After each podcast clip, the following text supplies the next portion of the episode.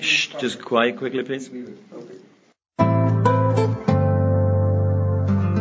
Das ist die Big Show, der zuverlässige Einfädler im Stangenwald der sonst so großartigen deutschsprachigen Sportpodcasts. Kritiklos gegenüber Leipzig, ignorant gegenüber dem Damenfußball und das alles in suboptimaler Tonqualität. Was helfen da schon namhafte Gäste? Hey guys, it's Michaela Schifrin. Hallo, hier ist Roger Fedor. Hallo, mein Name ist Harald Schmidt. Hallo, hier ist Thomas Müller. Hallo, das ist der Thomas Muster. Hi, this is Pat Rafting. Hallo, Sie hören Christoph Daum. Eben, nix. Die Big Show. Fast live aus den David Alaba Studios in München. Jetzt. Ihr hört Sportradio 360. Hilft ja nix.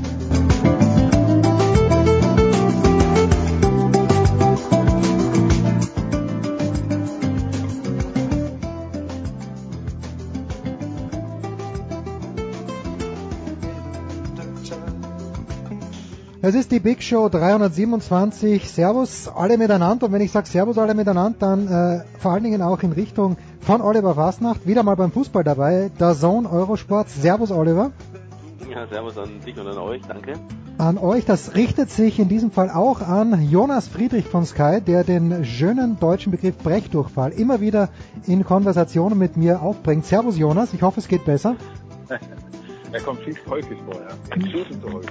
Ja, ja, ist alles gut. Und das große Comeback eines Holländers, der gar kein Holländer ist, na zumindest hört er sich nicht so an, der große François Duchateau ist mal wieder dabei. Servus Franz. Guten Abend. Und wie Holländer bin ich? Ich bin kein Franzose, lieber Jan. Ich weiß es schon, aber in dem Fall, wenn ich auf die Gruppe schaue, du wärst doch gern Franzose. Meine Frage ist zu Beginn mal die, wenn ich mir diese Gruppe anschaue, Frankreich, Schweden, gut, Bulgarien, auch keine Nasenbohrer. Ist denn die Enttäuschung jetzt wirklich so groß, weil es so einfach, wie zum Beispiel die österreichische Gruppe, wo wir starker Vierter geworden sind, ist diese Gruppe gar nicht gewesen? Ja, also ich muss sagen, also die Gruppe war schon kein Kinderspiel, allerdings muss man sagen, die ganzen Turniere werden ja auch immer aufgeblähter und äh, eigentlich der historische Anspruch von den holländischen Fußballnationen ist es, bei solchen Prestigeduellen dabei zu sein. Ich meine, man, sogar die Deutschen bedauern eigentlich, dass wir ja nicht dabei sind, äh, eher so vom orangenen Flair, da fehlt halt eine Farbe auf dem Turnier. Nee, aber man muss sagen, die Niederländer sind zu Recht nicht dabei. Äh, ich meine, wenn man einen Danny Blind äh, ja, Verantwortung gibt, dann kommt sowas auch bei raus, aber auch die aktuelle Fußballgeneration, die ist nicht in den Startlöchern, um sich mit den Belgiern und Franzosen der Welt messen zu können. Also das ist auch äh, viel eigenes Defizit, was da auch endlich mal ans Tageslicht gekommen ist. Und vielleicht musste das jetzt mal scheitern, vielleicht ist das jetzt unser 2000 Erich Rebeck Moment. Tja, aber äh, danach ist in Deutschland viel gekommen. Jonas, Deutschland, ein unermesslicher Pool äh, ist es dann später mal geworden an Spielern. Ist dieser Anspruch Hollands aus deiner Sicht, Jonas, der du ja auch viel Champions League kommentierst, überhaupt gerechtfertigt? Immer bei Großereignissen dabei zu sein. Ja, traditionell, eigentlich natürlich ja. Also äh, von der Geschichte her, das, ist, ja- das liegt ja auf der Hand. Aber natürlich kommen gerade zwei Sachen zusammen, nämlich erstens eine, schwierige, eine nicht einfache Gruppenkonstellation und zweitens einfach, also wenn man nur so die Namen durchgeht, das ist halt nicht mehr die große internationale Klasse. Also äh, da muss man, da reicht ehrlich gesagt Champions League kommentieren schon gar nicht mehr, sondern man müsste sich äh, wirklich tiefer mit der Eredivisie beschäftigen, äh, um, um, um ja, um, um sagen wir mal diese Spieler, äh, sagen wir wirklich zu kennen und äh, schätzen zu können, ja, sagen wir es mal so.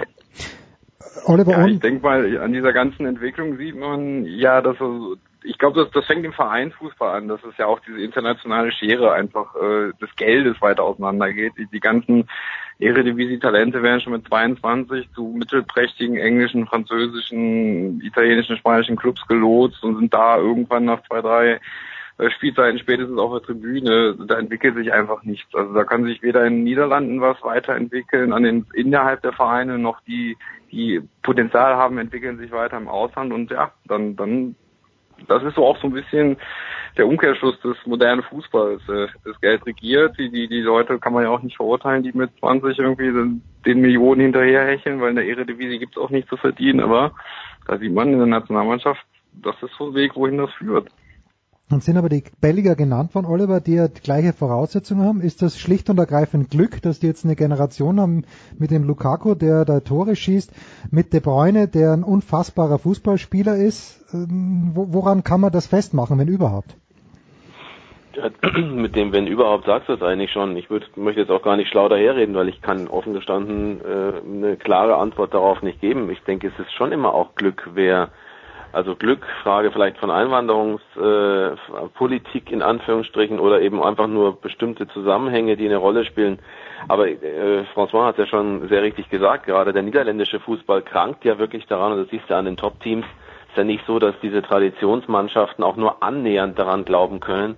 Äh, nehmen wir Ajax beispielsweise, aber auch, äh, auch Feyenoord und andere große Teams, die müssen ja überhaupt nicht dran glauben, auch nur irgendwann mal eine Rolle wieder spielen zu können momentan in der Champions League oder auch in der UEFA Europa League. Auch da ist es ja schwierig. Ajax war eine Glückssache im letzten Jahr, weil, weil Bosch halt einfach eine unglaublich tolle Truppe zusammen hatte, die aber auch nur eben in dieser Saison der, der Europa League funktioniert hat und äh, so gesehen natürlich auch diese Talente der Reihe nach wieder weggekauft werden. Und es ist ja nicht so, dass Ajax keine schlechte Ausbildung machen würde. Es ist ja nicht so, dass die niederländischen Clubs äh, für eine schlechte Ausbildung stehen würden. Ganz im Gegenteil. Wir wissen ja, dass es ja im Grunde genommen eigentlich vorbildlich ist, wie von der U6 bis hoch in den Profibereich ein System durchgespielt wird beispielsweise. Da haben ja viele deutsche Vereine noch unglaublichen Nachholbedarf. Aber es ist einfach so, dass das Spielermaterial nicht da ist und ich bin noch nicht ganz sicher, ob dann damit auch die Begeisterung von jungen, äh, von, von Jungs so groß ist, Fußballer zu werden, wenn man halt im Grunde genommen ständig äh, sich die Nase zeigen lassen muss. Und auch Erfolge sind nötig, um ein Spiel voranzubringen, um überhaupt in der Breite glaube ich, auch für Attraktivität zu sorgen. Haben sie jetzt in den Niederlanden, ist einfach schwierig. Und dann äh, tritt noch ein Robben zurück, der ja auch nicht mehr der ist, wo man sagt, jetzt wegen Robben spiele ich Fußball unbedingt. Die Zeiten sind ja auch vorbei. Also halte ich es, Entschuldigung, ist doch ein bisschen länger geworden. Nee, ich denke, das ist wirklich eine spannende Geschichte. Ich halte es für eine Mischung aus Glück, viel Geld, das andere investieren, um, äh, um Talente früh wegzukaufen. Dazu kommt natürlich noch, siehst du schon im Nachwuchsbereich, im Juniorenbereich, die Niederländer haben ganz viele die marokkanische Wurzeln haben, zum Beispiel, wo man sich auch nicht weiß, wo, für welches Land entscheiden die sich. Und da gibt es ein paar, die, glaube ich, sogar eher sich momentan für ihr, für ihre Wurzeln entscheiden würden, vielleicht für die Familie, für das Land der Eltern, als für die Niederlande. Und auch das ist sicherlich äh, ein Problem, das die, der niederländische Fußball hat. Jonas, was wird denn von Ian Robbins wir als du, ich als Österreicher, du als Deutscher, aber woran wirst du dich bei Ian Robben erinnern, wenn es um die Nationalmannschaftskarriere geht? Ich habe eine Idee. Hast du irgendeine Szene vor deinem geistigen Auge? Also ähm, 2010 ist ganz klar ja. sein prägendes Turnier, würde ich sagen. Also das war das war sicherlich äh, sein Zenit ein Stück weit auch irgendwie ähm, auf, auf, auf Nationalmannschaftsebene. Ähm, ich habe jetzt ehrlich gesagt das Spiel nicht gesehen äh, gegen Schweden. Ich habe mir nur sagen lassen, dass er äh, das oder erzählen lassen, dass es wieder unglaublich war, mit welchem Einsatz äh, hm. er gespielt hat. Und das ist ein Stück weit das, was bei Arjen Robben auch immer so ein Stück weit verkannt wird. Ähm, das ist halt so ein, so ein Typ, der mit jeder Faser will. Und so wirklich mit dieser, mit diesem, mit dieser allerletzten Entschlossenheit und natürlich jeder Menge Talent. Das ist schon eine seltene Kombination. Und dass es so jetzt zu Ende geht, ähm, ist, ist auch ein Stück weit schade, aber es ist, es ist zu Ende. Ja, das ist, glaube ich, auch klar. Aber um auf deine Frage zurückzukommen, also 2010, ich kann mich jetzt an die Spiele im Einzelnen gar nicht mehr erinnern, aber es war so, dass er in den entscheidenden Momenten halt diese Mannschaft äh, getragen hat. Robben ist halt ganz gerne dann mal einer, der ja über so alle paar Jahre dann doch den ein oder anderen entscheidenden Moment hat und das ist das, was bleibt. Hm, also ich habe aber diese Szene, Franz, in Erinnerung, korrigier mich bitte, er läuft da rein auf, allein auf Casillas zu im Finale und Casillas kriegt irgendwie noch den großen C hin. Hat man das Richtig, äh, ja. Robben jemals vorgeworfen in, in, in Holland, dass er diese, weil das wäre ganz sicher der Siegestreffer gewesen oder ist das einfach in, in, in seinen Leistungen untergegangen?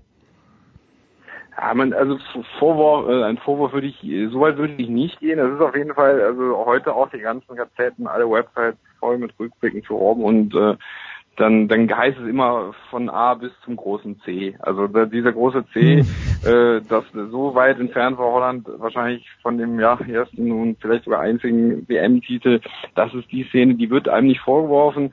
Es ist eher so, das wird so als dieses typische Fußballerpech äh, ja, angesehen. Ich weiß nur, vor ein paar Jahren, da war Marc von Bommel im Interview, das fand ich ganz interessant und ähm, dem wurde halt so Szenen aus dem WM-Finale gezeigt und er hatte sich seit Jahren nicht getraut, dieses Spiel nochmal anzuschauen. Und als er dann das gesehen hat, wie, wie, wie close sie dran waren, ist er wirklich während des Interviews, ja, hat er Gänsehaut und ist fast, äh, ist selber alle danach, der ist fast, hat fast gerollt. Also ja, es also war. so emotional ist das schon noch. Und du heulst auch fast gerade. Ja, Fra Fra François heute auch fast. Ich heule immer. Ich werde noch lange heulen. Also, das ist, Also äh, Oliver wird sich vielleicht dran erinnern. Äh, Jonas, ich weiß nicht, wann Jonas geboren ist. Franz ist auf jeden Fall zu jung, aber ich weine noch dran und ich, ich aus irgendwelchen Gründen hat mich mein Vater als Holland-Fan geprägt, aber Rob Rensenbrink im Finale 1978, 82. Gegen Minute Argentinien, gegen ja. Argentinien, ja, der Pfosten, ja. ja, aus zwei Metern Entfernung bringt er die Kugel nicht rein. Äh, das, das sowas schmerzt mich noch Jahrzehnte später. Oliver, Witzig, hat, hat Ja. dich dein Vater sozusagen zum Niederlande-Fan erzogen? Ja, wir hatten ja nichts. Wobei 78 war ja die WM, wo wir sogar was hatten. Da haben wir sogar was gewonnen äh, mit, Ja. mit, mit dieser sehr schönen Vorrunde. Ich habe das damals natürlich nicht kapiert, wie groß dieser Cordoba-Deal war. Und vielleicht Ja. war er für Österreich auch viel größer als für Deutschland im Nachhinein betrachtet. Aber da bin ich zum Holländer Ja, geworden. ich auch. Ist interessant, weil ich war auch immer, ich fand auch zu der Zeit 78, da war ich zehn Jahre alt, und ähm, fand, waren mir die Argentinier zutiefst unsympathisch und äh, ich war großer Fan des niederländischen Fußballs, also wenn man das so sagen kann. Äh, tatsächlich, hat auch äh, an die Szene kann ich mich tatsächlich auch noch erinnern, ja. Nee. Ja, schwierige Zeiten, aber wie muss es einem Holländer erst gehen natürlich, ne? Das ist ja auch in der Retrospektive Ja, auch nicht dieser angenehmer. Ja, ja, dieser Rensenbrink-Pfosten, der wird, äh, der läuft alle paar Wochen immer noch äh, wiederholt auf äh, den holländischen Kanälen. Keine Sorge. Also den äh, immer sonntags meinem Opa irgendwie die Eurosport-Klassik und auf NOS äh, noch bevor die Liga begann, noch irgendwie rausgekramt. Also der, der ist noch sehr präsent. Also ich äh, kann ihn in- und auswendig. Das ist sozusagen das Stück an, an äh, Magnetbandaufzeichnung, das man lieber in den Archiven irgendwann mal verbrannt gesehen hätte, oder? Ja, aber allerdings muss man sagen, das ist auch das Einzige, woran wir uns aufhängen können. Also wir also die, die Endspiele, die wir hatten, das ist auch äh, der ganze Stolz und natürlich die 88er Nummer. Deswegen wir sind schon froh, dass wir überhaupt so ein Stück Magnetband haben, ja. was äh, ja, über das man heute noch immer redet, ja. Ja, ich habe dank meines Sohnes Jonas sehr, sehr viel eigentlich von diesen WM-Qualifikationen Spielen gesehen. Also mein Sohn interessiert sich A für Fußball, hat aber Zugriff auf mein Wettkonto und hat absurde Wetten veranstaltet, ist hin und her gesprungen. Hast du ein, zwei Mannschaften herausgefunden? Also ich leg mal vor mit den Deutschen. Deutschland fantastisch. Ich bin mittlerweile zum Deutschland-Fan geworden. Aber hast du ein, zwei Mannschaften gesehen, Jonas, wo du sagst, sind schon ein kleines bisschen jetzt a priori, acht Monate bevor es losgeht oder neun Monate, stark zu favorisieren? Das wäre für mich klar Frankreich, ehrlich gesagt. Mhm. Also äh, auf, die hatten zwar auch äh, ein komisches Ergebnis. Haben die nicht gegen Luxemburg irgendwann mal unentschieden gespielt? Ähm, Oder 1-0 gewonnen? zwischendurch meine ich, haben die hatten die so einen Luxemburg-Lapsus. Mhm. Ähm, aber ansonsten äh, für mich äh, personell oder äh, für mich der Favorit. Also jetzt acht Monate vorher. Äh, ich halte Frankreich für unglaublich stark, unfassbar großes äh, Potenzial. Mhm. Also so äh, ein, ein, ein Reservoir, wie der Franzose sagen würde, ähm, um an, an Spielern, die, die einfach brutal talentiert sind. Ehrlich gesagt auch nochmal eine Altersklasse unterhalb Deutschlands. Also ähm, also wenn sie nicht dieses, wenn sie nicht dieses Mal bei der WM wirklich groß auftrumpfen, bei der Europameisterschaft, die darauf folgt, äh, spätestens. Ähm, und wahrscheinlich sind sie aber jetzt schon so weit. Ja, und ansonsten ist halt, äh, also Island ist halt klasse, also äh, möglicherweise auch aufgrund der Gruppenkonstellation, aber äh, ach, den Running Gag kann ich mir noch ein bisschen angucken. ja, das auf jeden, und Oliver, ich war äh, konsterniert, weil ich natürlich nicht genau aufgepasst habe bei der Tabelle, aber die Schweiz hat neun Spiele gewonnen, verliert das letzte Ach, die Spiel. sind tragisch, gell? Das ja, ist echt das ist Wahnsinn. Ich dachte, die sind fix tragisch, qualifiziert. ja. Und jetzt, Oliver, könnten sie gegen Italien drankommen. Das wäre natürlich eine Ja. Ungerechtigkeit, ein Treppenwitz eigentlich. Die Italiener sind froh, dass sie überhaupt in dieses Playoff ja auch äh, reingekommen sind. Also Das, was heißt Treppenwitz? Das ist halt, es ist halt, es ist halt leider so. Das, es hilft halt nichts, wenn du das entscheidende Spiel nicht gewinnst. Das ist halt nun mal so. Und da haben sie es, dann sind sie halt auch äh, zu Recht im Playoff. Was willst du machen? Die Gruppe war, was das angeht, von den beiden, war ja ohnehin schon stark, was die Schweizer geleistet haben. Aber du musst es halt auch durchziehen. Ne? Das ist halt das Thema. Ähm, sicherlich deutlich äh, größer wird die Enttäuschung sein bei einer Mannschaft, die gar nicht weitergekommen ist wo man doch gedacht hat, dass sie mit der Entlassung von Herrn Klinsmann dann doch die richtige Oh ja. Gruppe nochmal kriegen. Aber Bruce Arena ist halt auch nicht das, das Allheilmittel scheinbar und ich denke, das ist ein Riesenproblem für die Major League Soccer möglicherweise. Also das ist eine Entwicklung, die hätte nicht passieren dürfen. Die USA nicht dabei, obwohl ihnen unentschieden gereicht hätte. Ähm, das ist, es gibt keinen Anspruch darauf natürlich, äh, weil auch die anderen Mannschaften in dieser, in diesem äh, Kontinentalbereich natürlich zulegen. Aber es ist trotzdem schon ein krass, also sehr, sehr heftiger Schock, glaube ich, für den amerikanischen Fußball, der gerade dabei ist, sich so auch über Major League Soccer äh, zu entwickeln, mit Bruce Arena große Hoffnungen verbunden hat wieder. Äh, er ist wieder zurück, so ungefähr. Und ähm, ich glaube, es ist weniger der Trainer als im Moment einfach das Material. Das, äh, die sind überraschenderweise im Unterschied zu anderen Sportarten sind die US-Fußballer nicht diese Wettkampfharten, also nicht, haben nicht diese Wettkampfhärte und diese Coolness, die sonst ja nordamerikanische Sportlerinnen und Sportler auch über ihr College-System äh, äh, erarbeitet und auch schon erlernt, häufig haben in wichtigen Situationen, aber die Fußballer haben es nicht. Ja, weil das College, äh, der Fußball im College ja komplett unterrepräsentiert ist eigentlich und jeder, der kicken kann, früh nach Europa geht. Über die Amis sprechen wir ein bisschen später mit Schmieder. Der hat sich das ganz genau angeschaut in Los Angeles. Abschließende Frage da. Nein, nee, ist alles gut, alles gut, Oliver. Ich hätte es ja auch auf. François muss uns äh, schon bald verlassen, aber François, wir wissen, du bist ein großer Freund, ein Connoisseur des ersten FC von Köln. Peter Stöger hat gesagt, es würde, was hat er gesagt, es wäre charakterlos, irgendwie so sinngemäß zurückzutreten. Wenn der Club an ihn herantritt, dann klar, dann würde sich's überlegen. Die kurzfristige Prognose für die Kölner, die am Freitagabend vielleicht kommentiert von Jonas Friedrich in Stuttgart spielen, ist wie aus deiner Sicht, François? Jens, du bist da nicht mehr auf dem neuesten Stand in der, in der. Irgendwie Warte, stopp, stopp, stopp. Ach so, nein, das ist ja Eurosport. Oh Gott, das ist Eurosport. Zu Hause für Freunde kommentieren. Ah, es ist Eurosport. Um Gott, ja, ja, Eurosport. Entschuldige, Jonas. die Saison ist noch jung und äh, auch die Altersgruppe kommt da auch nicht mehr so mit mit diesem Internet. Also, äh, Ja, aber ich, ich weiß es nicht. sahen die Transferplanung von Jörg Schmatke aus. Nein, aber das, ich habe den Eurosport-Player, bei mir funktioniert er auch. Für mich macht es ehrlicherweise wenig Unterschied, ob ich es auf Eurosport oder auf Sky anschaue. Natürlich nicht, was die Kommentatoren angeht, mit einer Ausnahme. François, die kurze Prognose noch für den FC, bitte. Ja, also beim FC ist man sich einig. Auch ich finde das sehr überragend, was da aus Spielerkreisen für Interviews kommen. Die sagen alle, das ist der beste Trainer, mit dem wir je gearbeitet haben, äh, als Typ auch. Und ich glaube, Stöger hat es auch in den letzten Jahren bewiesen, dass er einfach auch sich immer neu äh, erfunden hat. Also der steht außer Frage und ich werde ihn noch nicht in Frage stellen. Der hat eins 1A absolut bewiesen. Jörg Schmatkes Transfergriffe, nicht nur diesen Sommer, auch zuletzt, die haben einfach nicht gesessen. Ähm, weil ich finde, hat Spieler schon weiterentwickelt. Äh, selbst ein Jojic, der ist jetzt sogar Stammspieler, äh, der kam ja als völliger Pflegefall an und auch Leute aus der zweiten Liga, die hat er auch erst ligareif gemacht. Der kann das. Äh, Schmatzke muss einfach mal ein bisschen mehr wagen. Er hat zu viele Transfers nicht getätigt, weil er dachte, oh, vielleicht Geldverschwendung, aber gar nichts zu tun, das ist halt auch Stagnation und man kann nicht äh, das ganze letzte Jahr, der Erfolg war Modest geschuldet und, und äh, auch spielerisch hinten dicht und vorne Modest macht die Dinger und, und sich wundern, dass wenn der Modest weg ist, dass das dass gar nichts mehr läuft. Also ich denke, der FC braucht jetzt wirklich diese ganz klassische Fußballerweisheit, diesen einen dreckigen 1-0-Sieg gegen Stuttgart durch einen Elfmeter in der letzten Minute. Dann könnte es wirklich nochmal so ein Knoten platzen.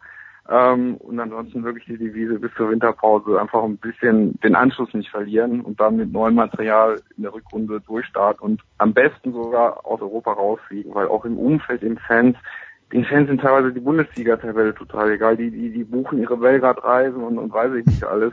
Das ist genau das passiert, was man eigentlich denken kann. Ja, die Köpfe sind in Europa ähm, und, und ja, die, der FC spielt in Augsburg und alle reden von Arsenal. Wie soll man dann da fokussiert sein? Und ähm, das sieht man wirklich. Also Europa ist gerade das Gift, äh, was so durch Köln geistert. Dies, aber wenn du, du bist, vielleicht hast du noch zwei Minuten, aber wenn du sagst, dass der, Ja. dass der, die Transfers, also das eigentlich Schmatke, und das ist ja auch häufig besprochen worden, zuletzt auch, auch in, in Talksendungen und so, dass er vielleicht nicht äh, ausreichend für Ersatz gesorgt hat im Offensivbereich, äh, wie auch immer. Aber diese Transferpolitik ist ja nicht nur Schmatke, sondern da ist ja trotzdem auch Stöger daran beteiligt gewesen, weil wenn die sich als eine Einheit darstellen, werden sie auch als Einheit durchaus für Verbesserungen im Team personell sorgen.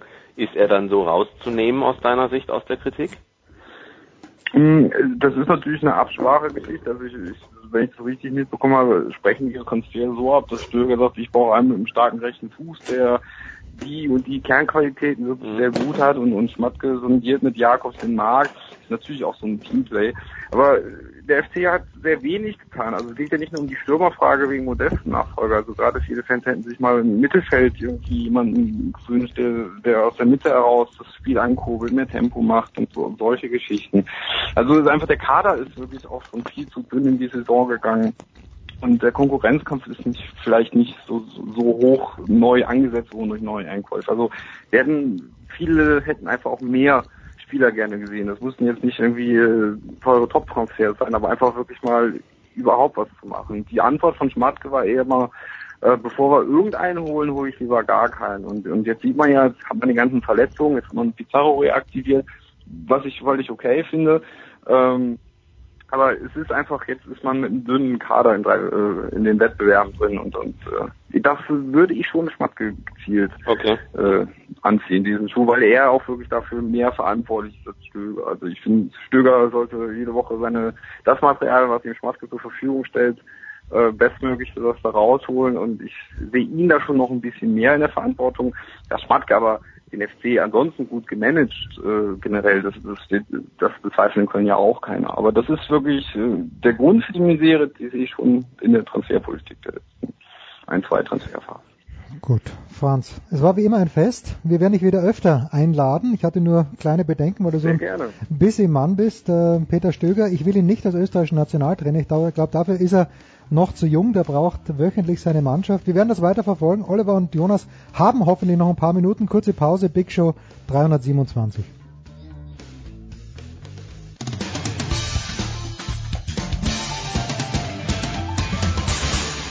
Hallo, hier ist Patrick Kühnen und ihr hört Sportradio 360.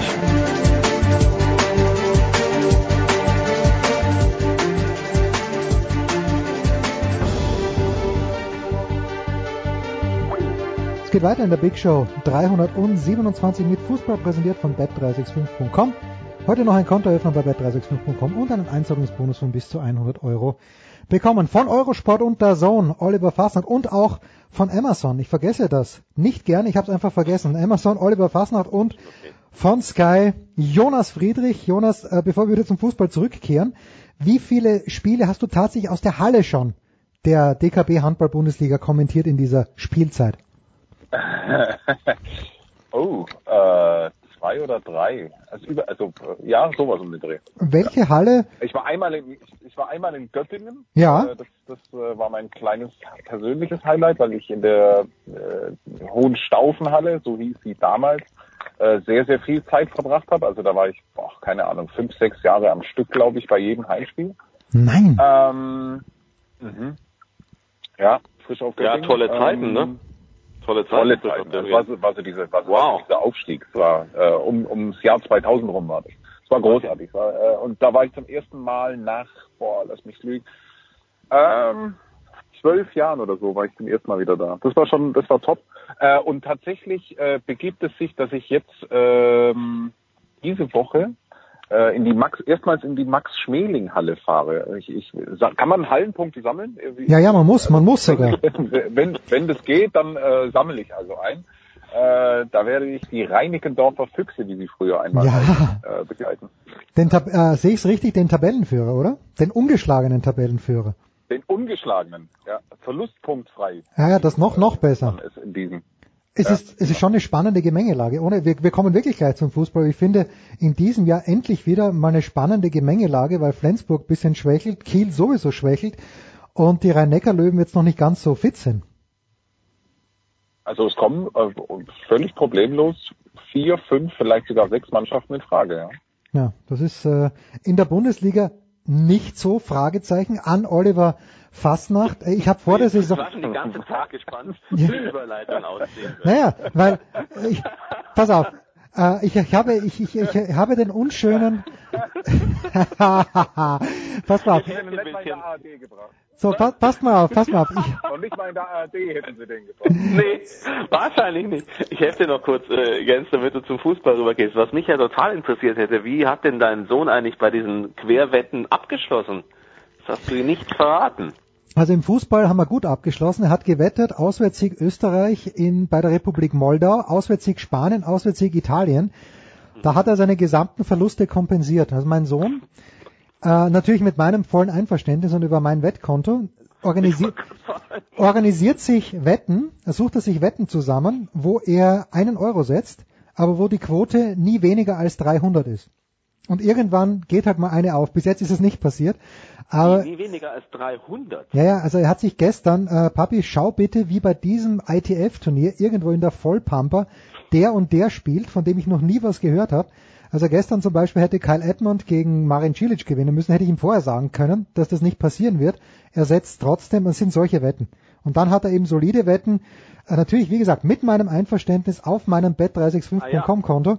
Und Ja, ähm, ja, es Aber wenn du sagst, äh, er kommt mit einem, also zu einer zu 300, 300 heißt, er müsste dann ja sozusagen in der Kombi-Wette mindestens 20 Spiele oder 15 Spiele zusammen. Ja, nee, so viel sind's ja nicht, weil wenn du mal äh, eine Sechserwette hast und äh, also eine Sechserquote und dann vier, fünf Aber Spiele 300, zusammen. Also ich meine, Naja, vier, fünf Spiele zusammen und er hat halt die, die krassen Außenseiter immer. Und das funktioniert halt nie. Aber es wird ihm eine Lehre sein. Für, es wird ihm eine absolute Lehre sein für, für sein späteres Es Leben. gibt ja den Rechtsbegriff, äh, der da heißt beschränkt geschäftsfähig. Ähm, Ja, ja. Das, äh, wie, wie alt ist er? Ähm, er, ist, er wird jetzt 17, aber natürlich fehlt ihm da noch ein ganzes Jahr und einige Monate, um wirklich voll geschäftsfähig zu Ein sein. Jahr beschränkt geschäftsfähig. Genau. Mhm. Aber mit, Deswegen nur beschränkt gewinnfähig in dem Moment. na, aber mit Einverständnis des Erziehungsberechtigten und wenn er mal wirklich gewinnen sollte, werde ich ihm davon nichts sagen und werde die Kohle einfach auf mein Konto Genau. Abbuchen. Genau, das wollte ich nämlich sagen. So. Beschränkt gewinnfähig. Ja, so. Beschränkt kassierfähig ja, sozusagen. Ja. so. Ich, ich Ja, archiviere das. sagen, Vorsicht, Glücksspiel kann süchtig machen. Ne, Absolut, absolut. Naja. mir ist erst noch der Spruch, nur wer mitspielt, kann gewinnen, eingefallen, aber der ist ja kein Warnspruch. Genau. Pass mal auf, ich habe Jonas Friedrich. Ich archiviere ja alles, was manchmal nicht gut ist, weil meine Frau den Code zu meinem Handy kennt, aber meine Konversationen mit Jonas Friedrich schaut sie sich eher selten an. Und ich habe Jonas Friedrich, ich finde es jetzt natürlich nicht, ich habe Jonas Friedrich geschrieben, Moment, na, ich habe es nicht mehr da. Irgendwann mal vor der Bundesliga-Saison hat Jonas den BVB als Meister getippt, glaube ich. Und ich habe irgendwie sinngemäß geschrieben, du traust dich was, du schreibst zurück, Jonas, blanker Punk. Was wusstest du damals, was ich nicht wusste? Jetzt. Ja, aber äh, ich, ich glaube, wenn man die Liste durchguckt, ich habe zum Beispiel Augsburg auf 17 getippt. Hm. Läuft jetzt nicht so optimal. Ich meine, also, ähm, Verlust ist immer. aber meine Güte, ja, ja, ir- irgendwas ist immer. Ähm, ach nein, ich, ich bin da, in, in, wie soll ich sagen, ich habe ja so ein bisschen, äh, ich bin so ein bisschen Bayern, Bayern miesmuffelig äh, seit mehreren Wochen und Monaten. Ähm, das hat das hat ganz, ganz viele Gründe. Äh, unter ein Grund ist ja jetzt nicht mehr da. Ähm, und ich finde halt, dass die, ich, ja, ich, ich fand, dass die Mannschaft letztes Jahr schon eigentlich besser weggekommen ist, als sie gespielt hat. Und zwar erheblich. Und ähm, dies, das ganze Thema Ancelotti hätte letztes Jahr funktionieren müssen, also mit dem Titelgewinn der Champions League. Und danach war für mich eigentlich klar, vielleicht auch schlau dahergeredet, aber ähm, dass ein doch erheblicher Umbruch folgen muss und ob Ancelotti dafür der richtige Mann war oder ist, das habe ich einfach mal bezweifelt. Und deswegen äh, aus, aus, aus dieser Gemenge, aus dieser Melange heraus äh, war ich mir irgend, hatte ich irgendwie den Verdacht, dass Bayern dies Jahr nicht Meister wird, was aber natürlich trotzdem immer noch passieren kann. Ja. Ja. Weil ich weiß nicht, wie stark Dortmund wirklich ist. Das ist ehrlich gesagt. Ich weiß nicht, ob Dortmund wirklich so eine 80-Punkte-Saison spielt. Das ist der, das ist der entscheidende Haken. Oliver, darf man diesen Quervergleich ziehen, den du vorhin ja gesagt hast bei Köln? Äh, Jörg Schmatke wird's angelastet, aber Stöger hat schon auch äh, gewissermaßen Mitschuld. Bei den Bayern gab's ja lange keinen Sportdirektor, weil eh alles der Hönes macht, aber ist das, muss das nicht auch auf zwei Schultern getragen werden, der Umbruch bei Bayern, nämlich eben durch Spieler, die vielleicht ein bisschen besser sind als der Tolisso? ich glaube, also an Tolisso würde ich es würde ich jetzt nicht nicht festmachen, sondern ich würde es auch an einer an einer grundsätzlichen Frage festmachen und die müssen sich beide gefallen lassen, gefragt zu werden, sowohl Karl-Heinz Rummenigge als auch Uli Hoeneß. Warum geht man mit äh, Carlo Ancelotti in die neue Saison? Das ist äh, die entscheidende Frage für mich. Und ähm, ob das jetzt so hätte sein sollen oder nicht sein sollen, das war mein Eindruck jedenfalls auch es hat nicht funktioniert, weil für mich ist eigentlich immer die Frage, wofür holst du dir einen Trainer? Und wenn du bei Bayern jemanden holst, um Meister zu werden, das ist es ja nun nicht. Also alle anderen Teams holen einen hm. Trainer, damit sie Meister werden können. Aber die Bayern holen ja bitteschön keinen Trainer mit dem Ziel, wir werden Meister. Das muss man leider so sagen. Es so, sollte schon so sein, dass man mit besonderen Ansprüchen international eben mal weiterkommt, als einem Spanier in der wichtigsten Runde zu scheitern. Und das ist jetzt nun schon lange genug passiert, egal wie die Trainer hießen, ob es nun äh, tatsächlich auch Pep Guardiola war oder eben auch Ancelotti. Für mich war das Ancelotti-Projekt gescheitert und das Ancelotti-Projekt war schon zu dem Zeitpunkt gescheitert, als man von Spielern hörte, dass sie äh, vom Training her einfach mehr Gas geben müssten und äh, sozusagen die Basis, die zu den Erfolgen geführt hat, damals noch unter äh, unter Sammer, das ist hm. für mich ein ganz wichtiger Personalie bei Bayern, ähm, diese, diese ganze Einstellung, dieser ganze Zug, der da in der Mannschaft war, im Training war, jedes Training war von Matthias Sammer überwacht, da konnte keiner mal eben sich an den Rand stellen und auch kein Co-Trainer mit einer E-Zigarette rumlaufen. Ähm, oder jetzt eben, jetzt halt, nachdem die Zigaretten verboten wurden, muss er jetzt E-Zigarette rauchen. Ist doch, ist doch lächerlich, mal ganz ehrlich. Also alles, was man auch vom Training von Bayern gehört hat, war nicht gut. Und es musste eigentlich äh, eine Konsequenz gezogen werden. Diese Konsequenz wurde nicht gezogen. Ich finde, es ist ein klares Managementproblem und Führungsproblem, dass man jetzt einen neuen Trainer eigentlich ge gesucht hätte, sich jetzt von ihm zu trennen. Und ich höre dann immer als Begründung, ja, der FC Bayern entlässt halt doch eigentlich niemanden nach einer Saison, wenn es nicht alles äh, geklappt hat. Aber ehrlich gesagt finde ich, der FC Bayern müsste einen klaren Schnitt machen mit Trainern, wenn sie immer nach ihrem Stil gehen, den sie so propagieren und das wäre ein Schnitt nach der Saison gewesen. Punkt. Da hätte man sich überlegen können, inwieweit äh, andere Trainer zur Verfügung stünden. Es ist klar, dass man während einer Saison jetzt keinen äh, Nagelsmann holen kann. Ich glaube auch nicht, dass er das erste Thema sein wird, sondern ich habe so das Gefühl, geht in Richtung Klopp möglicherweise sogar in der nächsten Saison, aber das, äh, sicherlich gibt es da unterschiedliche Stimmen auch.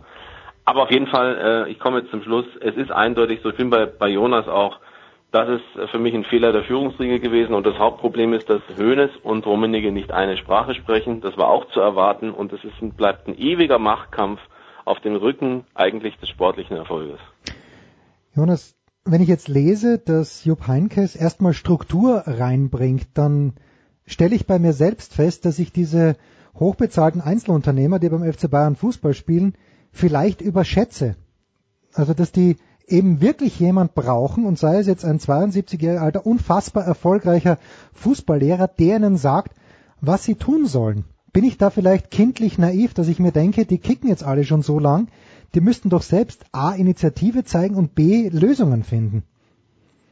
Das ist ein valider Punkt.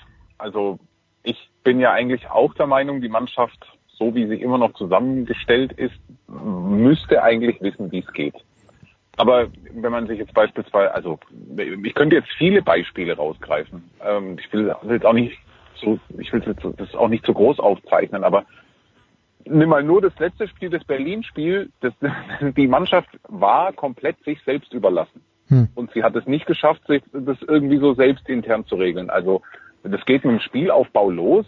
Es ist äh, zum Teil Hanebüchen, wie eigentlich offensichtlich nicht. Also der Spielaufbau hat kein Konzept. Es gibt, äh, es gibt keine klare Rollenverteilung. Es gibt auch sozusagen keine klare Anordnung, wie das zu, zu funktionieren hat, sondern es ist mehr oder weniger auf Zufall aufgebaut. Also es klingt jetzt äh, alles, das ist jetzt vielleicht in der Absolutheit auch nicht komplett richtig, aber im, im, im Wesentlichen ist es schon seit bald anderthalb Jahren so. Ähm, mit dem Unterschied, dass die Mannschaft sich halt letztes Jahr dann in den großen Spielen oder in vielen großen Spielen mhm. nochmal richtig aufgerafft hat.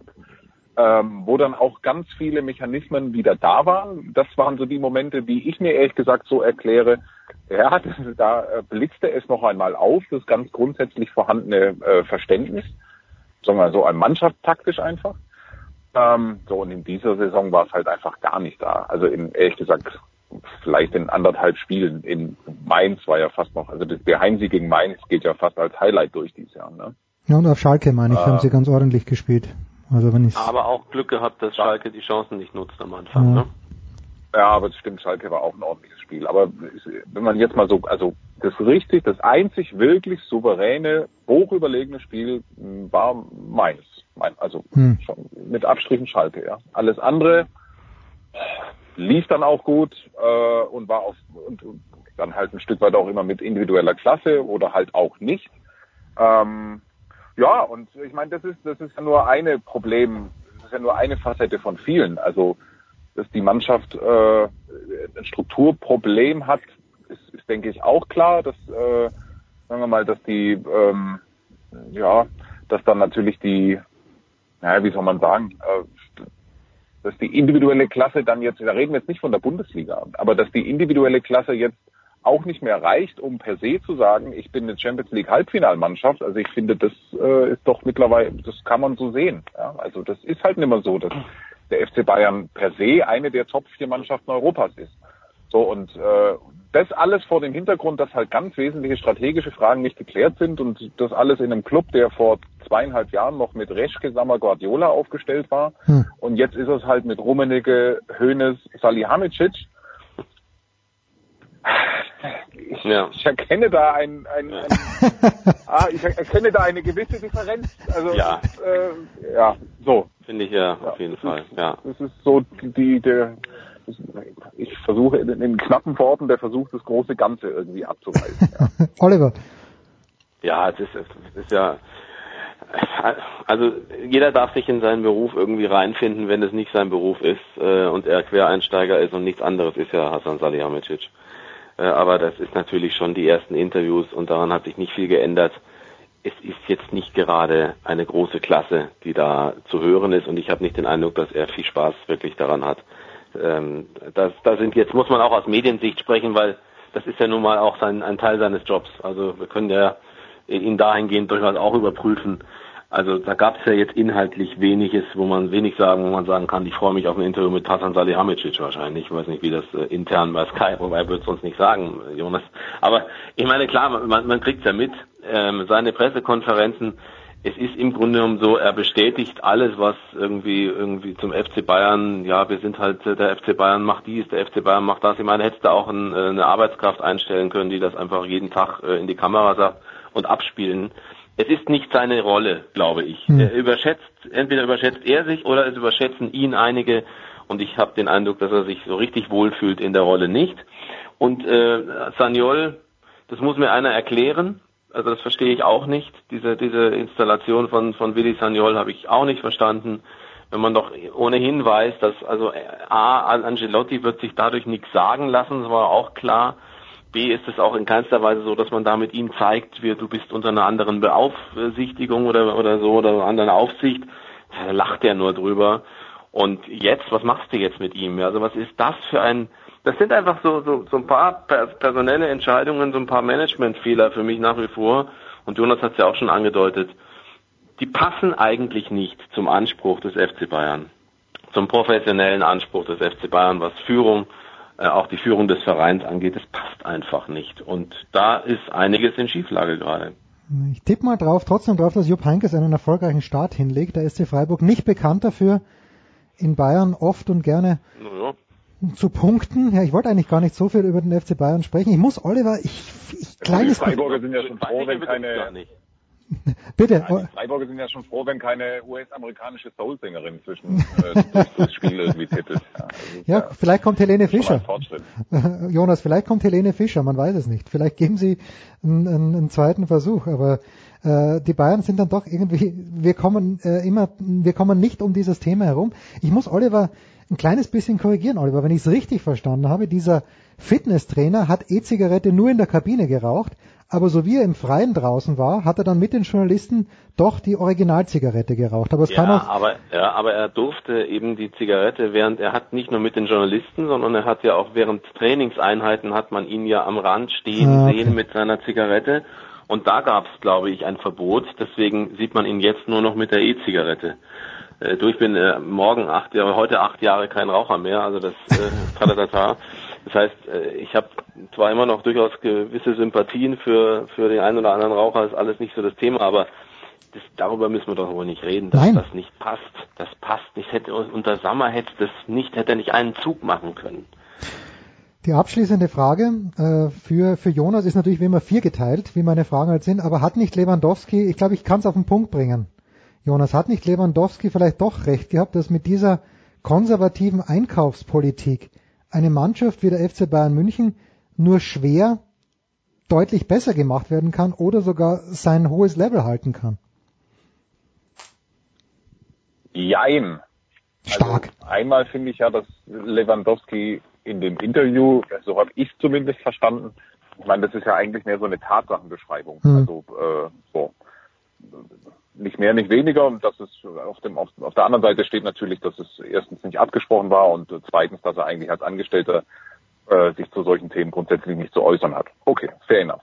Ähm, auf der anderen Seite weiß ich nicht, ob es wirklich zwingend Geld ist, das man braucht, um, äh, um also oder so viel Geld. Also ob es jetzt wirklich diese astronomischen Summen sind, die man braucht, um äh, diesen Kader wirklich zu verstärken. Ich, ich, ich bin mir ziemlich sicher, dass es auf den Außenpositionen dramatisch schwierig ist. Also Hm. ähm, das muss man, das muss man klar sagen. Ein Robben oder ein Ribéry-Ersatz zu backen, ich wüsste nicht wo und ich wüsste auch nicht wie und ich bin mir sicher, auf der Position müsste man tatsächlich wirklich einen Haufen, Haufen Geld in die Hand nehmen, weil meine, dann reden wir von irgendwie so, so einem Eden Hazard oder irgendwie so einem, der einem sofort weiterhilft. Und das ist natürlich ein Stück weit Science Fiction. Insofern äh, kann ich das schon auch nach, also das, ja, das ist, das ist wirklich sau schwer in Sachen Kaderplanung. Äh, überhaupt keine Frage. Die in wichtigen und wirklich krass wichtigen Entscheidungen stehen auch erst noch an. Also ich finde nicht, dass es jetzt so, dass es letztes Jahr das ganz große Thema war, dass man diesen Kader hätte umbauen müssen. Ähm, aber das kommt halt jetzt. Und da liegen eigentlich eher so meine Sorgen, äh, ob der FC Bayern jetzt in dieser Konstellation so aufgestellt ist, dass er da immer die richtigen Entscheidungen trifft. Ähm, ja, und ob Lewandowski recht hatte, ach Gott, also wer bin ich zu entscheiden, ob das jetzt Sinn macht, 100 Millionen für Hazard äh, in die Ja. Hand zu nehmen. Ja, also ähm, da sagt der Schwabe in mir, nee, auf gar keinen Fall. Ja, also es ist äh, so viel Geld für dich, äh, so, ich, das, das passt auch nicht wirklich. Ja, also insofern ist es vielleicht gar nicht so schlecht. Also im, im- im Sinne des im Sinne des Vereins sozusagen oder jetzt mal unter ein Stück weit auch unter dem ja es ist, ja, es ist ja doch noch erfreulich, dass es, dass der FC Bayern auch da zumindest eine vernünftige Stimme darstellt. Also das muss, darf man ja auch nicht unter den Tisch Hm. fallen lassen. Wohl wahr. Dann lasset uns hier den Fußballteil beenden. Oliver wird zum Tennis noch dabei sein. Ganz hinten raus bei Jonas, bei dir bedanke ich mich. Du wirst am Freitagabend also nicht den VfB gegen den FC äh, kommentieren. Aus Gründen, wo werden wir dich an diesem Wochenende außer bei den Reinigdorferner Füchsen hören? Gibt's auch Fußball in deinem Wochenendplan? Reinickendorf. Reinickendorfer. Füchse, ja. Aber für, für Leute wie dich haben sie es einfach gemacht, die heißen Füchse Berlin. Ja, Gott sei Dank für, für uns. Ja. Äh, wo, äh, Äh, und dann werde ich äh, am Samstag noch in der Konferenz zugegen sein. ja, ich höre. Welches Spiel? Hertha und Schalke. Hertha und Schalke. Da hätten sie dich ja gleich nach Berlin schicken können. Wenn du sowieso bei den Füchsen bist, dann hättest du ja gleich das Einzelspiel machen können. Oder wer hat sich das gekrapscht, das Einzelspiel? Wahnsinn. Das sagst du was, ja. Ja, Ja, jetzt wo du ja, bin ich aber, ja, habe ich aber selber nicht so weit gedacht, ja. Das- aber es liegt daran, dass ich beim Handball einspringe. Also, aber Ah. es ist zu weit. Ähm, okay. war so nicht geplant. Wunderbar. Na, da bin ich gespannt. Ich habe jetzt tatsächlich mal um 12 Uhr mittags irgendwie ein Spiel zweier Mannschaften gesehen, die glaube ich 13. und 15. sind in der DKB Handball Bundesliga, aber so traurig ist mein Leben. Das war's mit dem Fußball. Danke Jonas. Oliver kommt am Ende der Sendung So, wieder. Kurze Pause.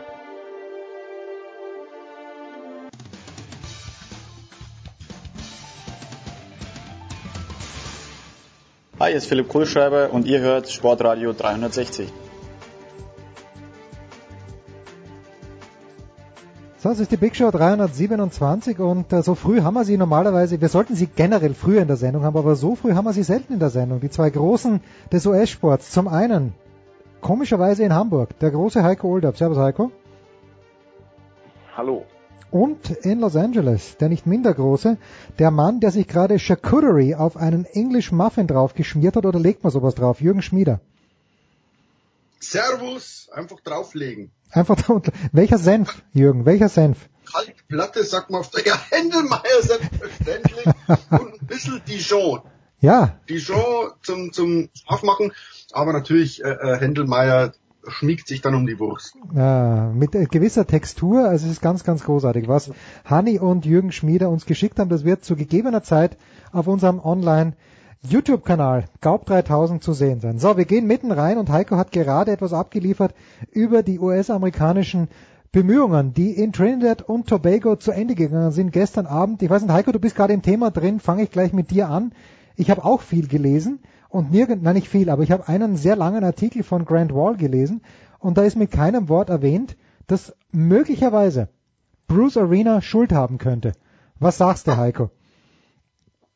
Ja, aber da muss man ja auch ein bisschen die Vorgeschichte kennen oder wenn man die Vorgeschichte kennt, dann weiß man ja auch, dass man solche Worte von Grant Wall einfach nicht erwarten darf. Ne, die suchen, ich meine, ähm, Grant Wall ist einer der am massivsten oder einer derjenigen, die mit am damals gegen Klinsmann geschrieben haben. Warum? Weil Klinsmann hat äh, halt den etablierten amerikanischen Fußballfunktionären und auch Fußballreportern mal den eigenen Spiegel vorgehalten hat und äh, das hat ihnen nicht gefallen. Hm. Und es ist schon ein bisschen aberwitzig, wenn jetzt hier wieder Veränderungen gefordert werden soll, wenn hier der Ruf nach Reformen etc. laut wird. Ein Taylor Twellman, äh, ehemaliger US-Nationalspieler äh, bei äh, ESPN, jahrelanger äh, ähm, Experte, relativ kritisch muss ich sagen auch, der sagt halt auch, wenn wir jetzt nichts hier in Gange setzen, dann sind wir, wenn dieser Failure, die nicht zu Veränderungen führt, dann sind wir einfach wahnsinnig, weil die Definition von Wahnsinn ist es, immer das wieder zu wiederholen, was man bislang gemacht hat, obwohl das äh, Ergebnis bekannt ist. Und äh, ja, ich bin mal gespannt. Taylor Twellman ist einer, der sagt, wir brauchen zum Beispiel in der MLS Auf- und Abstieg. Genau das hat Jürgen Klinsmann auch gefordert. Da sagt MLS-Boss Don Garber, aber hoho, hoho, Jungs, nicht so schnell. Was soll das denn? Ihr vergraut mir ja meine Eigentümer. Wenn du heute ein MLS-Team dir leisten möchtest, dann musst du erstmal eine Expansion-Fee von 150 Millionen Dollar zahlen. Und die, sagt Don Garber, wird keiner zahlen, wenn er weiß, dass mein Verein eventuell nächstes Jahr in der zweiten Liga spielen würde. Aber wie willst du denn Druck auf diese Spieler ausüben, denen mal wirklich oder äh, wie, wie sollen die dieses dieses Druckgefühl, ich muss dieses Spiel unbedingt gewinnen, ich darf es nicht verlieren, weil ich sonst absteigen würde. Wie sollen die das sich an, an sowas gewöhnen, wenn sie das aus dem Liga-Alltag überhaupt nicht kennen? Also ich finde so ein bisschen, dass da ist viel Populismus heute äh, äh, da aus den USA zu vernehmen. Ich bin mal gespannt, ob wirklich was let letztlich ändert. Jürgen, du darfst gleich mitten einsteigen. Ja, das ist, also das mit dem Auf- und Abstieg, das ist immer mal, wie viel, wie viel deutsche Nationalspieler ähm, spielen gegen den Abstieg tatsächlich. Also ich glaube, das kannst du, von denen, die nächstes Jahr in in äh, Russland spielen werden, sind vielleicht zwei oder drei, die gegen Abstieg gespielt haben. Also ähm, ich glaube, das ist nur ein kleiner Teil ähm, eines großen Ganzen, das hier, und ich glaube, ich, glaub, ich sage das hier zum, zum 500. Mal, es gibt nach wie vor keine Fußballkultur hier. Die Leute, ich war gestern, ich, ich gestern im Fitnessstudio, denke ich mir, gehst ins Fitnessstudio, guckst die zweite Halbzeit, ähm, stellst dich auf so ein Laufband. Amerika gegen Trinidad wird wahrscheinlich langweilig, und da sehe ich, oh, die liegen zurück, wird spannend, schaue ich. 15 Fernseher, 15 Fernseher in diesem Fitnessstudio. Es läuft Preseason Basketball, Food Channel, Big Bang Theory, ein Bericht über das abgesagte Baseballspiel. Es läuft auf keinem der 15 Fernseher Fußball. Also das, Natürlich das, nicht, Jürgen. Weißt du warum? Aber, weil das, weil das, das ein Spartensender versteckt ist. Aber das kannst du dir doch in keinem Land der Welt vorstellen, dass dein Land das entscheidende Spiel um die WM-Qualifikation macht und keiner guckt. Es ist ja nicht so, dass das Fitnessstudio äh, äh, das dogmatisch machen würde. Wenn du unten hingehst und sagst, ich würde gern Michigan gegen Michigan State sehen, egal wo das läuft, die geben dir die Fernbedienung, du kannst es ändern. Das zeigt mir nicht, dass es kein Interesse im Fitnessstudio gibt, sondern die 500 Leute, die in dem Fitnessstudio sind. Keiner dieser 500 Leute sagt, Mensch, ändere doch mal den Fernseher, ich würde gern Fußball sehen. Und, und genauso. Weil, Jürgen, weil, Jürgen, ich glaube, die- dieses Fitness, ich glaube, dieses Fitnessstudio hätte gar nicht die Übertragungsrechte. Du brauchst ein spezielles Sport, Sportpaket, um dieses, Haben wie die, in haben die Sport, alles, haben die, äh, haben die alles, haben die alles. Ach so, haben sie, okay. Na, aber äh, der, der, der Ding ist, es schreiben mir während des Spiels, schreiben mir Amerikaner, ey Junge, wie läuft denn das jetzt eigentlich, wenn wir unentschieden spielen? Wie läuft, also, ich, wusste, mit fünf Jahren wusste ich, was meine Mannschaft braucht, um weiterzukommen. Und, und hier ruft mir der, der 38-Jährige, aber, also wie ist hier unentschieden, ungerecht, dass die alle gleichzeitig spielen. Da sagst du, nein, ist nicht ungerecht. Genau deshalb spielen die alle gleichzeitig, dass du nicht schieben kannst. Ja, aber da wissen wir ja gar nicht, was wir brauchen. Da sag ich, da, wir brauchen Sieg, seid durch. Ach so, äh, ja, unentschieden. Also, die Leute haben keine Fußballkultur, wie du es kennst. In Deutschland bist du mit vier auf dem Fußballplatz und dann kennst du diesen Fußball. Und hier ist es einfach nicht so, alle vier Jahre stehen die Leute auf, jubel, jubel, jubel, dann sagen sie, ey, letzt, vor vier Jahren haben wir 22 Millionen gehabt, jetzt haben wir 25 Millionen, also geht's im US-Fußball vorwärts. So ein Quatsch! Es geht überhaupt nicht vorwärts. Und Klinsmann hat das genau richtig gesagt. Es ist eine Begeisterung da, aber wir brauchen Struktur, wir brauchen Vereine, wir brauchen Jugendausbildung. Mein Bub wird von einem Typen gecoacht, der sich die Trainingseinheiten aus dem Internet holt. Der hat selber nie Fußball gespielt. Hm. Ja, Leute. Und um so eine Kultur zu entwickeln, das dauert. Das amerikanische Prinzip, wir hauen jetzt mal einen Topf Geld drauf und dann wird es in vier Jahren, das funktioniert nicht. Das muss langsam wachsen. Die jetzt 15, 16 sind, die im College sind, die werden irgendwann mal 30, dann haben die Kinder, dann trainieren die. So wie es in Deutschland ist, wo du sagst, du hast früher mal Fußball gespielt, jetzt trainierst du. Das gibt's nicht hier. Also die Leute haben Basketball gespielt, die haben irgendwie, das sind schon Sportler, aber keine Fußballleute. Und eine Fußballkultur kannst du im Land nicht einfach aufzwingen. Du kannst jetzt sagen, hey, ab sofort bist du eine Fußballnation. Das geht nicht. Und das geht nicht von oben herab, kannst, sondern das muss unten passieren. Du brauchst einen Fußballverein. Du musst Spiele zeigen, dann schauen die Leute. So, so funktioniert. Du kannst nicht einfach sagen, jetzt machen wir Liga mit Auf- und Abstieg und dann wird alles gut. Also so, so einfach ist es dann auch nicht. So. Du hast ja auch oft, ähm, ich weiß, bei uns war es in der DDR damals so, aber ich komme auch aus einem ganz kleinen Dorf in den 80ern, wir hatten keinen Trainer, wir hatten einen Betreuer, weil irgendeiner muss ja auf die Kinder aufpassen. Und so ist das halt auch in den USA oft. Ich weiß, ein Kumpel von mir, der hat selbst Fußball gespielt, der, der ist da in Anführungsstrichen Trainer vom Jugendsoccer-Team. Und wenn du auch mal siehst, wie da trainiert wird, also äh, sobald die Schulferien beginnen, ist das vorbei. Also, also da beginnt die Saison so in Boston so am April und dann Ende Mai, Anfang Juni, so acht Wochen und dann ist das schon wieder durch. Also jetzt bei den ganz Kleinen, ne, so bei Ryans Alter. Und jetzt sehe ich halt, oder, oder andersrum, meine Frau sieht den Vergleich hier mit Deutschland. Der ist jetzt hier in Hamburg, habe ich ihn mal hingeschickt zum Verein, der hier im Westen von Hamburg, der erste Nienstetten, der ist ganz bekannt eigentlich für seine Jugendarbeit und meine Frau gleich beim ersten Mal sagt, alter Schwede. Aber in, in, in Boston war Ryan so, ja, doch wirklich, wo er da gespielt hat, ähm, der Beste, den mussten wir schon immer so bremsen, das Spiel auch mal ab, schießt nicht so viele Tore und er hat sich auch so körperlich durchgesetzt, ist an ihn einfach vorbeigelaufen. Und jetzt hier, also da musst du aufpassen, dass er nicht abfällt, weil die Jungs, alle Jahrgang 2011 wie er, die, die spielen seit langem, die spielen seit langem organisiert unter der Aufsicht von, von Trainern, die halt mindestens die C-Lizenz haben und vor allem die kennen die Fußballregeln auch. Ryan hat auf dem Baseballplatz gespielt, da werden kleine, das sind nicht mal Tore, sondern faltbare Netze werden da aufgestellt. Hier spielen die mit diesen zweimal fünf Meter Toren. So, dann kriegen die hinten einen rein, da gehen die Deutschen alle zur Mittellinie und stellen sich hinter den Ball. Ryan läuft sofort zum anderen Tor vor, weil er das gar nicht kennt. Sowas wie ein Anstoß. Da habe ich hab ich ihm gestern gesagt, Ryan, du musst mal zurückkommen. War er gleich sauer auf mich. Sei leise, sei leise, mecker nicht immer von außen so rum. Ich will nur mal sagen, also ähm, er ist bestimmt Fußball begeistert, aber die, die, die Unterschiede, meine Frau sagt auch, das ist ja unglaublich, wie die Unterschiede sind. Und ich weiß nicht, ob der SC Nienstetten jetzt hier sonderlich gut ist, aber Ryan spielt, seitdem er zwei Jahren ist, in Amerika Fußball. Und das sind, das sind äh, Welten, Welten sind die voneinander getrennt. Und das, ich finde es ja auch ganz witzig, dass da jetzt viel rumgeschrien wird und gerufen wird nach Veränderung. Aber, ne, wir sind im, was haben wir Mitte Oktober? MLB Playoffs laufen. NBA geht nächste Saison los. Am Wochenende sitzen sowieso wieder 30 Millionen vorm Fernseher und gucken NFL. Also äh, ich glaube, viele werden das von, von den Amis, von diesen typischen ähm, Soccer-Durchschnittssportleuten, äh, die dann alle vier Jahre auf diesen Soccer-Train aufspringen, die werden das gar nicht mitbekommen haben und die werden nächstes Jahr im Juni schön die WM anschalten auf ESPN oder auf Fox wird ja geschaltet, wird ja gezeigt erstmals und werden sich wundern, warum dann ihr US-Team da gar nicht dabei ist. Jetzt hat Oliver Fastnacht vorhin ja richtigerweise auch gesagt, dass die Dominanz der Amerikaner in, im Basketball äh, Also hauptsächlich im Basketball, weil das ist die einzige Sportart, wo es einen internationalen Vergleich gibt, äh, durch das College-System begründet ist. Jürgen, du hast ja im College gespielt, aber man hört ja überhaupt nie oder hört man vielleicht doch, dass aus dem College heraus irgendein begnadeter Fußballspieler geboren wurde. Das ist doch, also das ist letztlich ist ja die Ausbildung über Colleges funktioniert in Amerika, weil das so ein in sich geschlossenes System ist. Hm. Dann funktioniert das, dann kannst du das machen. Du gehst Basketball, zack, ein Jahr auf College, NBA, alles in Ordnung. Also das, das ist im Football, ist es sogar erzwungen. Ähm, Im Fußball, Leute, das ist eine ganz andere Sportart der Sport ist international. Es gibt nicht nur Amerika, NFL, äh, NBA, nichts gegen die Ligen in Europa, aber das ist natürlich die Traumliga für alle. Fußball gibt's alles.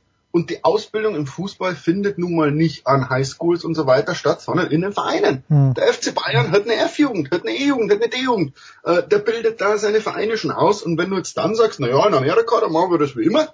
Äh, wir spielen in der Schule, dann spielen wir in der Highschool und vielleicht geht da mal einer aufs College. Also Leute, das ist ein Witz. Die trainieren zwar gut da, aber da kommt doch keiner raus. Und wenn er rauskommt, ist er 22. Mhm. 22. Also da kommt einer, der hat Highschool gespielt, spielt dann College und dann, du glaubst ja nicht, dass der dann aus diesem College-System kommt, aus dem äh, äh, amerikanischen College-System, Fußball, mein Gott, das ist Landesliga, was die spielen.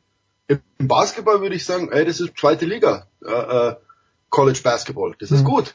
Äh, und da kannst du dann nicht glauben, dass einer aus Michigan oder was weiß ich dann zur, zur Bundesliga klopft er an, bei Nürnberg sagt, du, ich bin 22, äh, ich wäre ein Talent. Das ist doch hm. Quatsch. Ja, also Pulisic, Pulisic ist ja die, diese Riesenausnahme, wo du aber sagen musst, beide Eltern Fußballer, beide Eltern Fußballtrainer, der Papa Pulisic General Manager bei einem Club in, in Michigan. Also die konnten ihrem Jungen ja irgendwas beibringen. Ja, die konnten auch schauen, wo kann der hin. Und als sie gemerkt haben, mit 14, 15, uh, jetzt wird's eng. Haben die den nicht in Amerika irgendwo hingeschickt, sondern nach Dortmund. Und dann läuft er die letzten zwei Jugendjahre in Dortmund und wird ein Riesenstar. Also der ist ja kein, kein Produkt des tollen amerikanischen Ausbildungssystems, sondern der ist A ein Produkt seiner Eltern, die sich darum gekümmert haben, und B ein Produkt von Borussia Dortmund, deutsche Ausbildung. Also äh, den, den haben sie dann immer genommen, wir bringen ja einen raus. Naja, ihr habt den eigentlich nicht rausgebracht.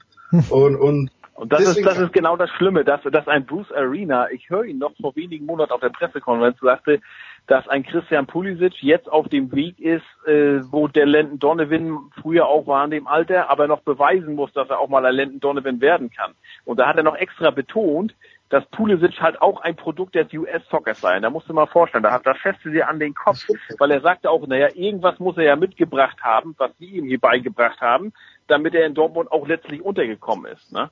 Ähm, also dieser Bruce Ari bitte? Ja, das stimmt schon, aber es ist natürlich was anderes, ob du jetzt dein, ob dein Bube ein Talent ist und, und der gezüchtet wird und keine Ahnung und der wird ausgebildet, was weiß ich, oder ob deine Eltern tatsächlich ähm, College-Fußballer waren, jetzt Fußballtrainer sind und einen Club leiten. Also das ist ja ein bisschen wie, wie Michael Schumacher, wo die Eltern eine Go-Kart-Bahn gehabt haben. Da kann ja nicht sagen, Deutschland bildet aber Formel 1-Fahrer aus. Also das, ja, und es ist, ist ja auch und, und, und, und, es ist und es ist ja auch letztlich so, ich meine, wir haben auch ähm, unabhängig jetzt vom Werdegang, aber wir haben auch unseren Dirk Nowitzki. Es wäre ja auch erschreckend, wenn wenn wenn die US-Leute nicht irgendwann mal einen rausbringen würden. Und es freut mich auch für für, für die. Aber wenn man auch mal sieht, was für ein Hype um diesen, ich glaube, er ist gerade 19 geworden, 19-jährigen Mann schon gemacht wird, dann merkt man eigentlich, dass die echt nichts anderes haben und dass die wirklich auf so einmal gewartet haben. Ähm, und ja, schade für so einen, vielleicht gut für Dortmund, dass er jetzt nicht WM spielt, äh, sonst würde das Interesse noch größer werden, ähm, dass der jetzt sieben Jahre mindestens auf eine Fuß sieben, ja, nee, nee fünf, fünf, noch fünf, fünf weitere Jahre, Jahre ja. genau, auf eine, auf eine, w auf eine WM äh, äh, warten muss. Das Schlimme finde ich übrigens im Nachhinein, ich muss ehrlich sagen, ich habe den Bruce Arena, als er damals 2-2 und 2-6 Nationaltrainer war, nicht so verfolgt. Da war für mich der US-Fußball noch ziemlich weit weg. Wenn du jetzt mal siehst, dass der sich nach der, zu, zum einen stellt er sich hin und sagt, ich übernehme dafür die Verantwortung, dass wir gescheitert sind. Zum anderen sagt er aber auch, wir müssen im US-Fußball keine Veränderung vornehmen. Das ist ja, das ist un, das ist unglaublich. Also so ein Mann, der ja vorher schon immer gesagt hat, ja, also das Gros der US-Nationalmannschaft sollte eigentlich aus Spielern der ML Major League. Soccer äh, bestehen. Ähm, ist schon Wahnsinn. Natürlich war er die logische Konsequenz als Übergangstrainer, macht ja auch Sinn. Er kannte, er kannte CONCACAF, er kannte die Major League Soccer, er kannte den Verband, alles. Und ich weiß nicht, ob da irgendein anderer Internationale, den sie eventuell geholt hätten, da was hätte verändern können. Aber mein Gott, also jetzt musst du echt sagen, okay, Bruce, das war gestern letztes Spiel, danke, ab vom Hof. Ähm, weil, mein Gott, was der für Ansichten hat und wenn du mal siehst, er wurde ja auch widerlegt gestern. 14 Spieler eingesetzt, neun waren aus der MLS, unter anderem 34-jähriger Clint Dempsey und ein 38-jähriger Tim Howard. Die sind immer noch unverzichtbar und das sagt halt einiges aus über die Nachwuchsförderung in Amerika hier. Ja, du kannst aber nicht einfach von oben herab Veränderungen doktrieren. Also ich glaube, um, um, na, um das für, für einen Deutschen verständlich zu machen, ist, in, in Amerika zu sagen, wir sind jetzt eine Fußballnation, ist, als würden die Deutschen sagen, wir sind jetzt eine Curling-Nation. Ne? Und, und irgendwie, wir, wir machen jetzt von oben herab, wir machen hier eine Liga und keine Ahnung, ja Leute, wenn keiner Curling spielt und wenn sich keiner für, für den Sport interessiert, außer alle vier Jahre, wenn Olympia ist, dann schaue ich mir Curling an. Ansonsten nicht. Und, und in Deutschland gibt's genau das gleiche Problem, diese Debatte um olympische äh, sogenannte Randsportarten. Wie kriegen wir denn da Leute hin? Wie machen wir das denn? Und das Ding, äh, eine der wichtigen äh, äh, äh, Schlüsse daraus ist immer, wir können nicht von oben herab einfach Fördergelder draufhauen, sondern die Leute müssen sich halt für den Sport begeistern. Und, und so ist es letztlich in Amerika auch. Wenn du die Leute nicht dazu bringst, dass Kinder gern Fußball spielen, dass die tatsächlich auch gern, gern nicht was am Bolzplatz stehen, sondern dass die was werden wollen im Fußball, dann, dann wird schwierig. Und dann musst du halt einsehen, wenn du einen Sport wie eine Randsportart behandelst, gehörst du nicht zu den Besten der Welt. Aus. Und dann qualifizierst du dich halt mal nicht. Ja, mein Gott.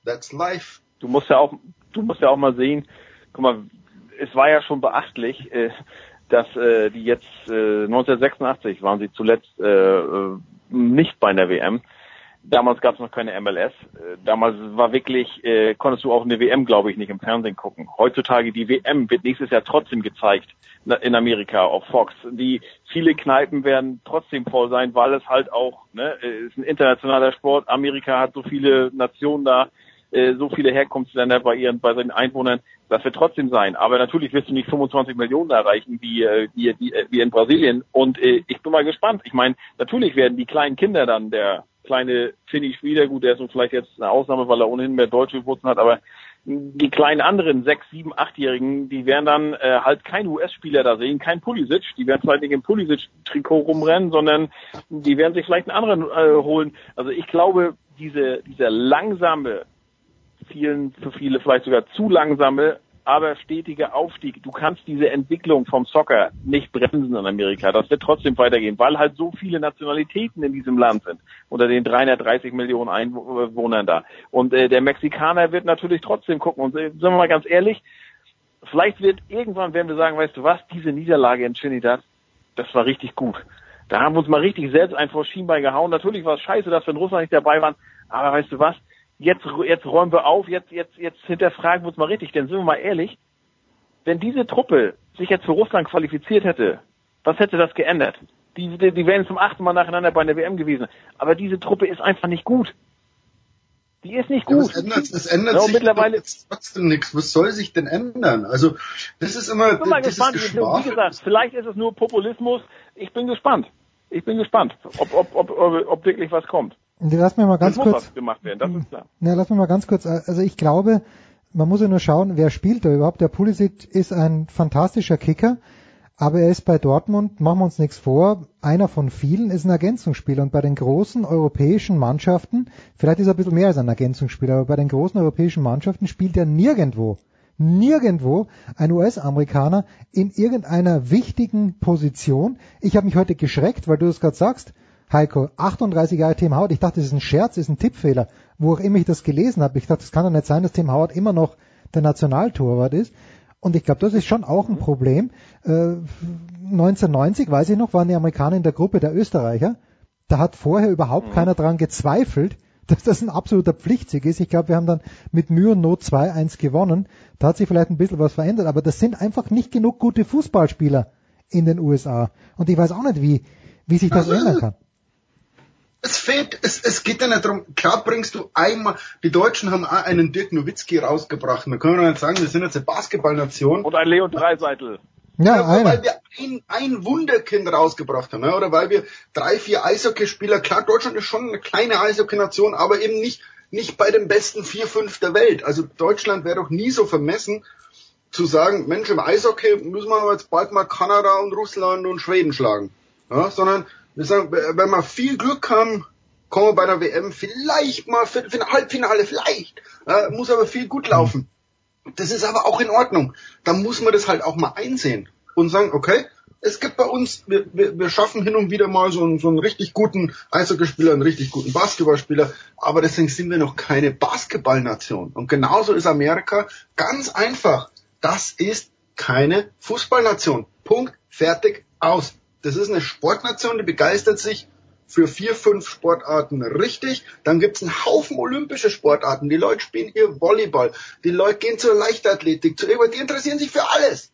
Und Fußball ist halt eine von 30 Sportarten, für die sich die Amerikaner interessieren. So. Das ist eine Sportnation, aber keine Fußballnation. Und, und dann bringst du halt gute Spieler raus, aber keine Weltklasse-Spieler. Hm.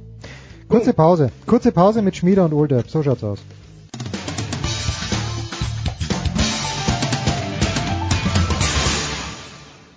Hallo, hier ist Jutta Kleinschmidt und ihr hört Sportradio 360. Big Show 327, weiter geht's mit Jürgen Schmieder und mit Heiko Olderb und äh, wir wollen uns ein bisschen wieder auf das amerikanische Sportwesen konzentrieren. Es kommt dann noch ein langer NFL-Teil, ein langer Baseball-Teil. Aber Heiko, wir müssen den Schmieder jetzt schon fragen. Ich habe Bilder gesehen von Jürgen Schmieder in der Endzone der Los Angeles äh, Chargers war es, glaube ich, oder? Bei den Chargers. Bei den Rams war es, bei den Rams, entschuldige. Beschreibe mal, wenn du, Schmieder, wenn du für diese Karten wirklich Geld bezahlen hättest müssen, hättest einen Kleinkredit aufnehmen müssen, oder?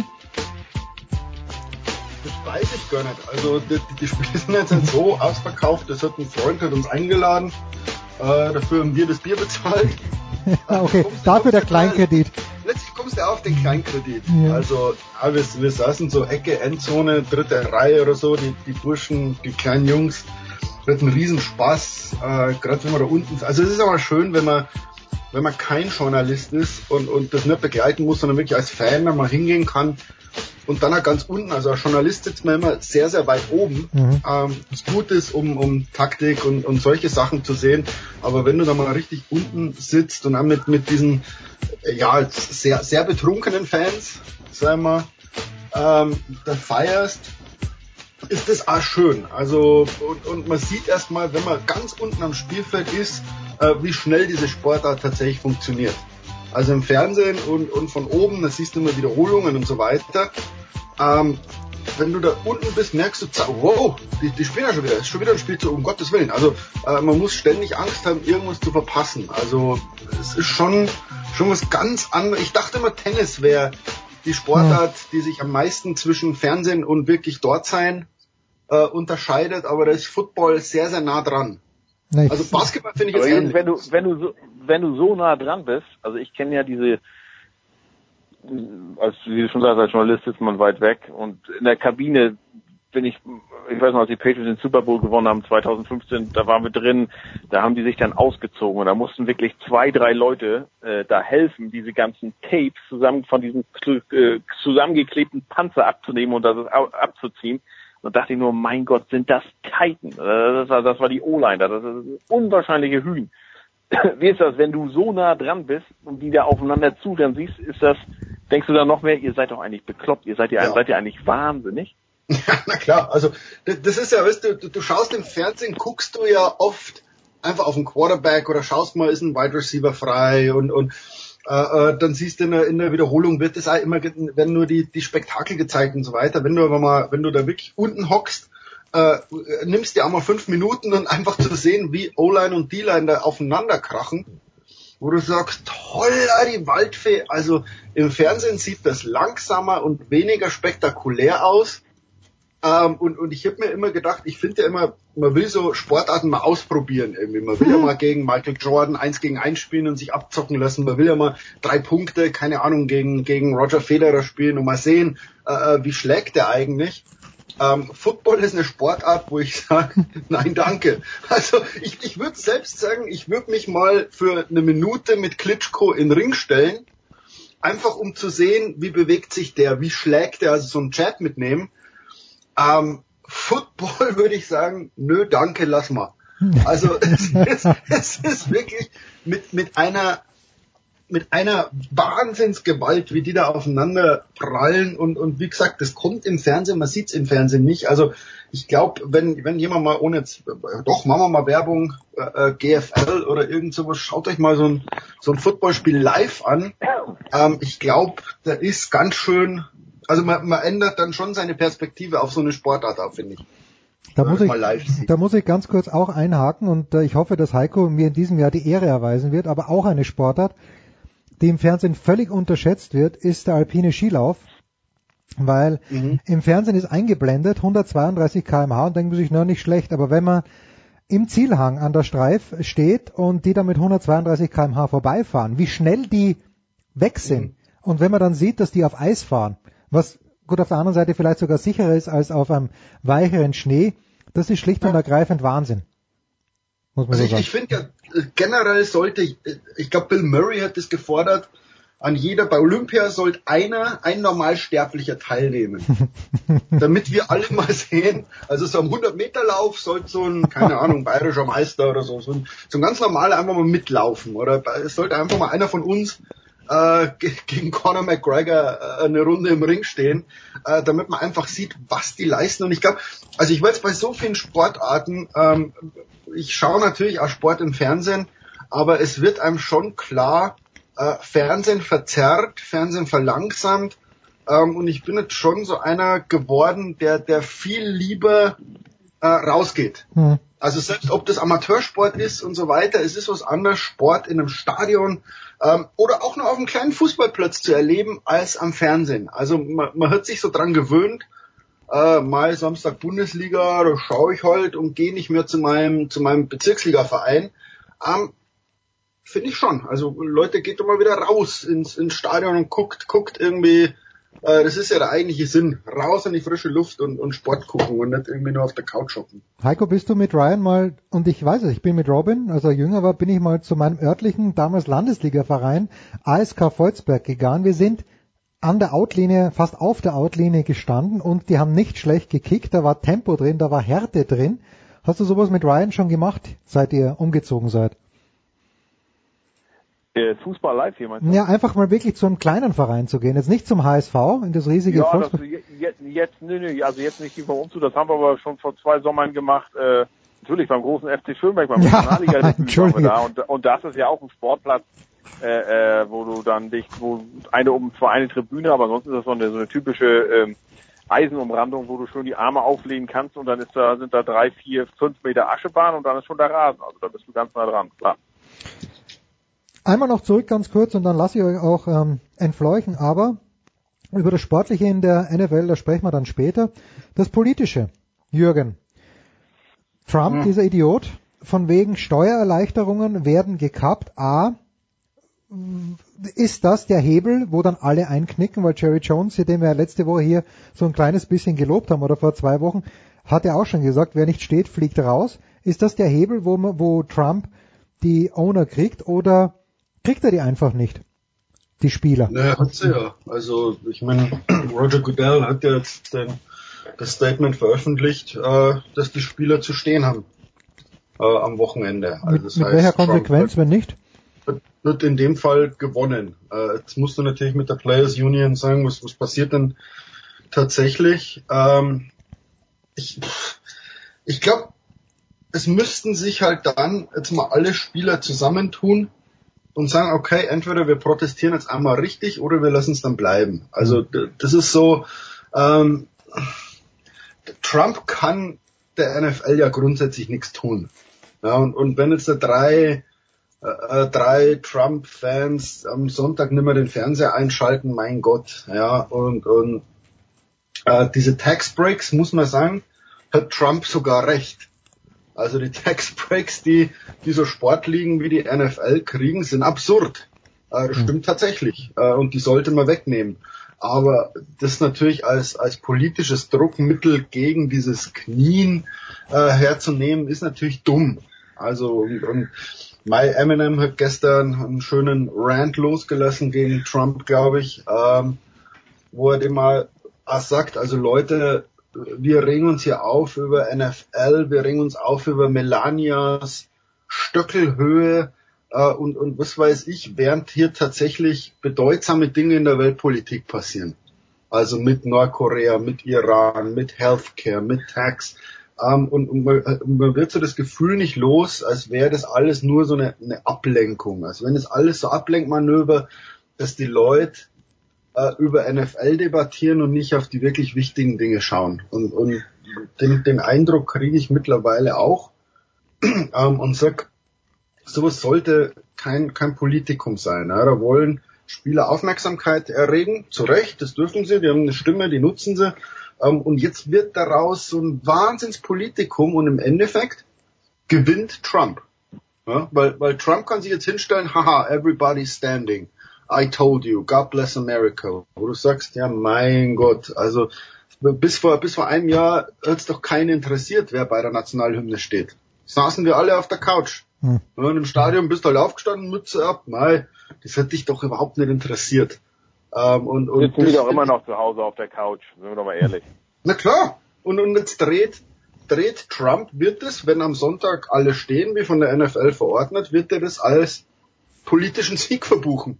Wo du dann sagst, äh, wofür? Also, das ist doch kein politischer Sieg, wenn Leute zur Nationalhymne stehen. Also, du hast dich da durchgesetzt. Du hast hier Strongarm gemacht, aber ähm, das ist doch so weit weg von den wirklichen Aufgaben dieses Landes, ähm, dass man sich darüber doch nicht mal freuen kann. Und, und das finde ich so traurig. Also es, es ging ja bei den Protesten wirklich um was Wichtiges und mittlerweile geht's einfach nur darum, dass, dass Trump so seine Muckis zeigt.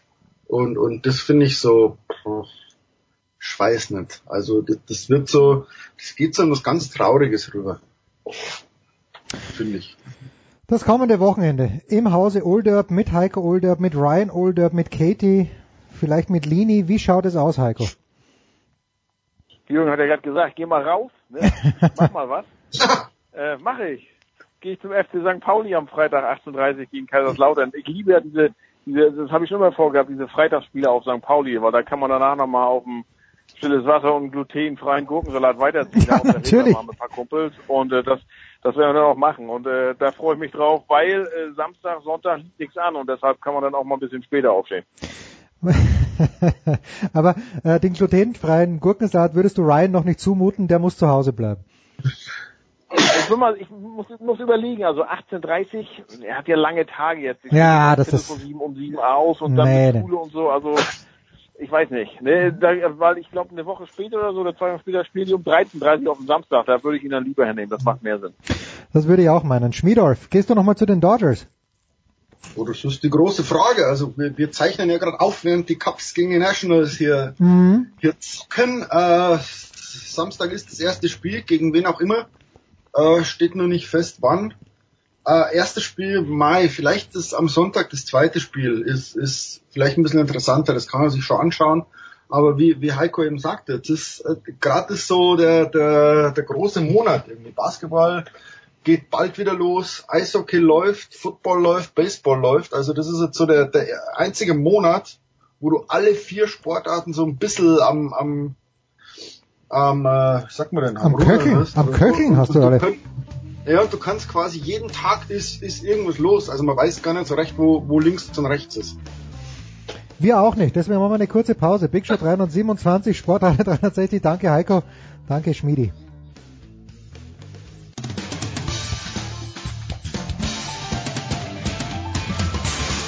Ja, hallo, mein Name ist Raphael Holzdeppe. Ich bin deutscher Stabhochspringer und, und live zu hören bin ich hier auf Sportradio 360.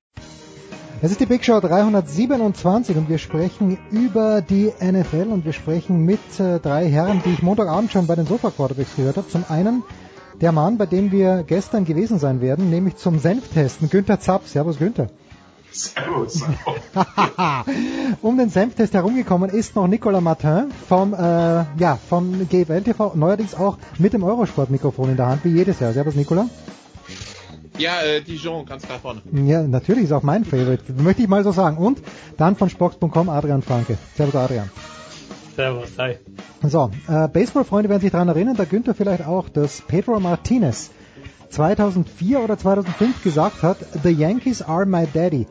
Und immer wenn er dann gegen die Yankees gespielt hat, dann hat er keinen Ball mehr in die Strike Zone geworfen oder zumindest haben die das rausgeprügelt. Wenn jetzt Ben Roethlisberger sagt, Günther, dass es vielleicht nicht mehr kann als Quarterback, wird das den gleichen Effekt haben auf die NFL-Teams, die dann sehen, na der alte Ben, jetzt glaubt er schon selber nicht mehr dran, jetzt glauben wir auch nicht mehr dran. Ja, ganz so schlimm ist es noch nicht. Also wir glauben da schon noch dran.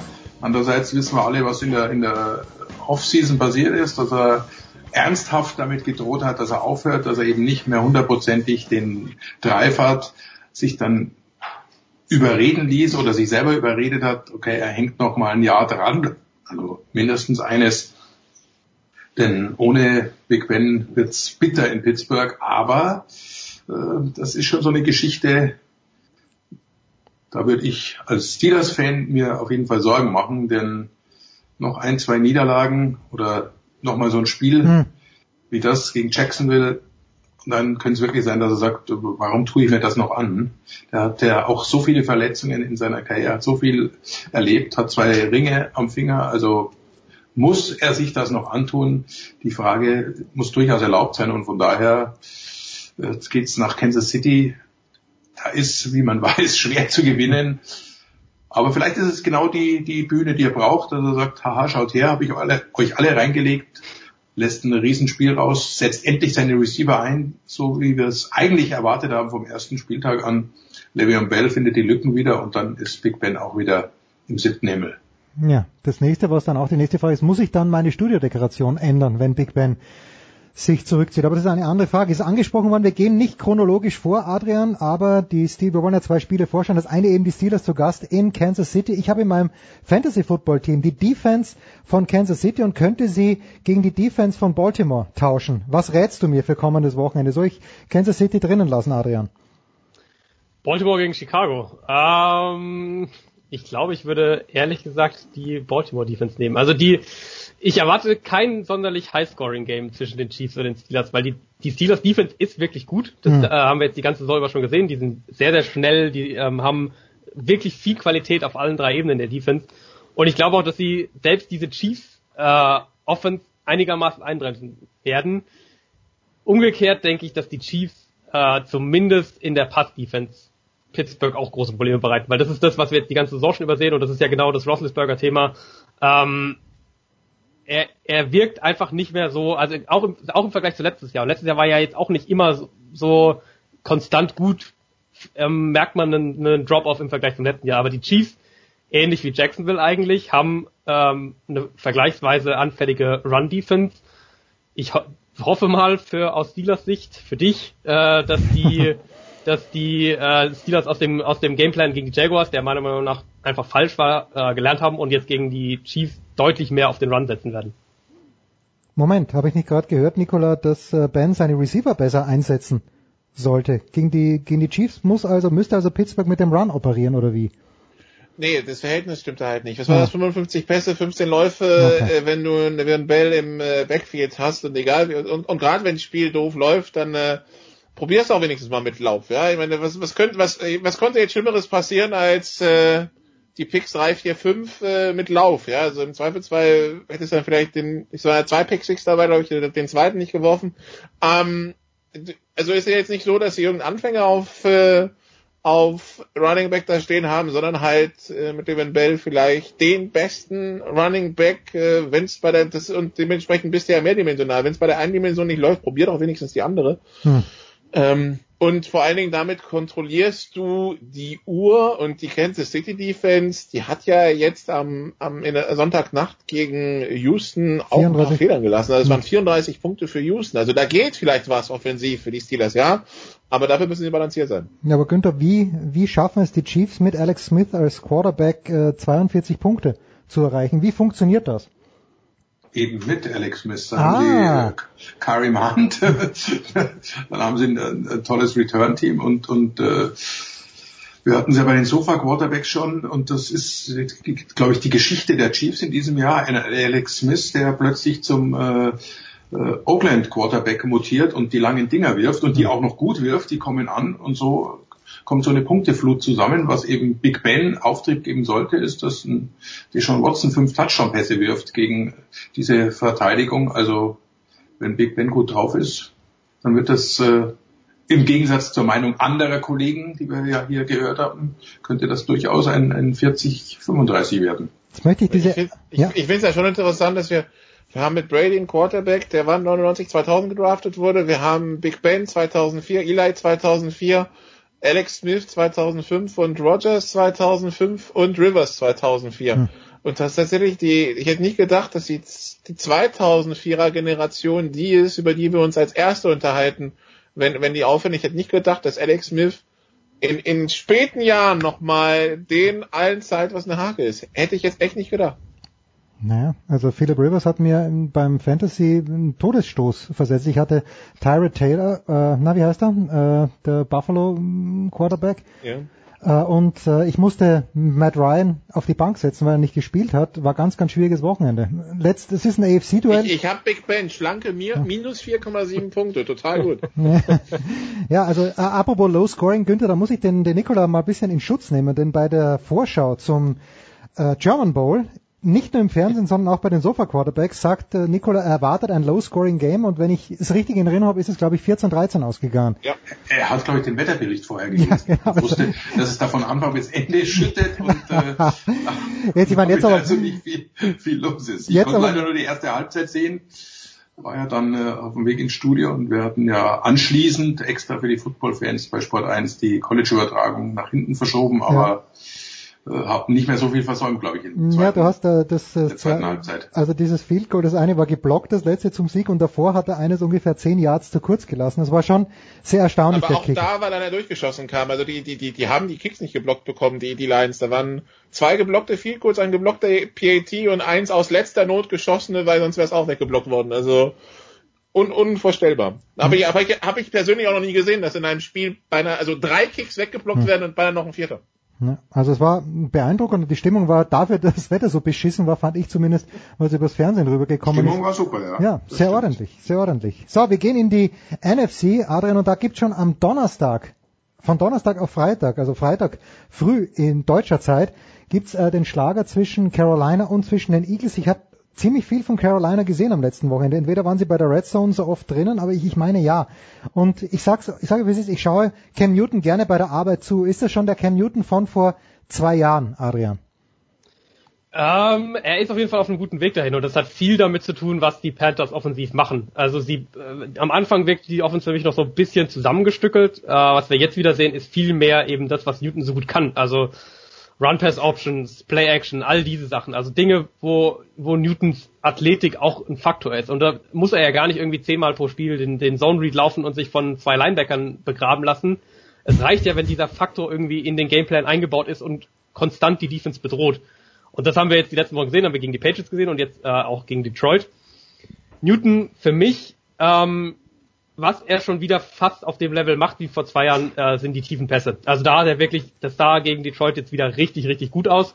Er muss noch besser werden, was das Kurzpassspiel angeht. Das wollen die Panthers ja mehr machen. Deswegen haben sie im, äh, im Draft ja unter anderem auch Christian McCaffrey und Curtis Samuel geholt. Äh, wenn sie das noch mehr hinkriegen, dann wird die Offense richtig gefährlich. Was mich aber wirklich beeindruckt hat gegen Detroit ist, dass die, dass die Panthers Offense so aussah, wie sie aussah und vor allem Newton, obwohl das Run Game eigentlich quasi nicht funktioniert hat. Wenn diese Komponente auch wieder dazukommt, dann ist das der Offense, die ja, die extrem schwer zu stoppen ist und die auch für die Eagles schwer zu stoppen sein wird.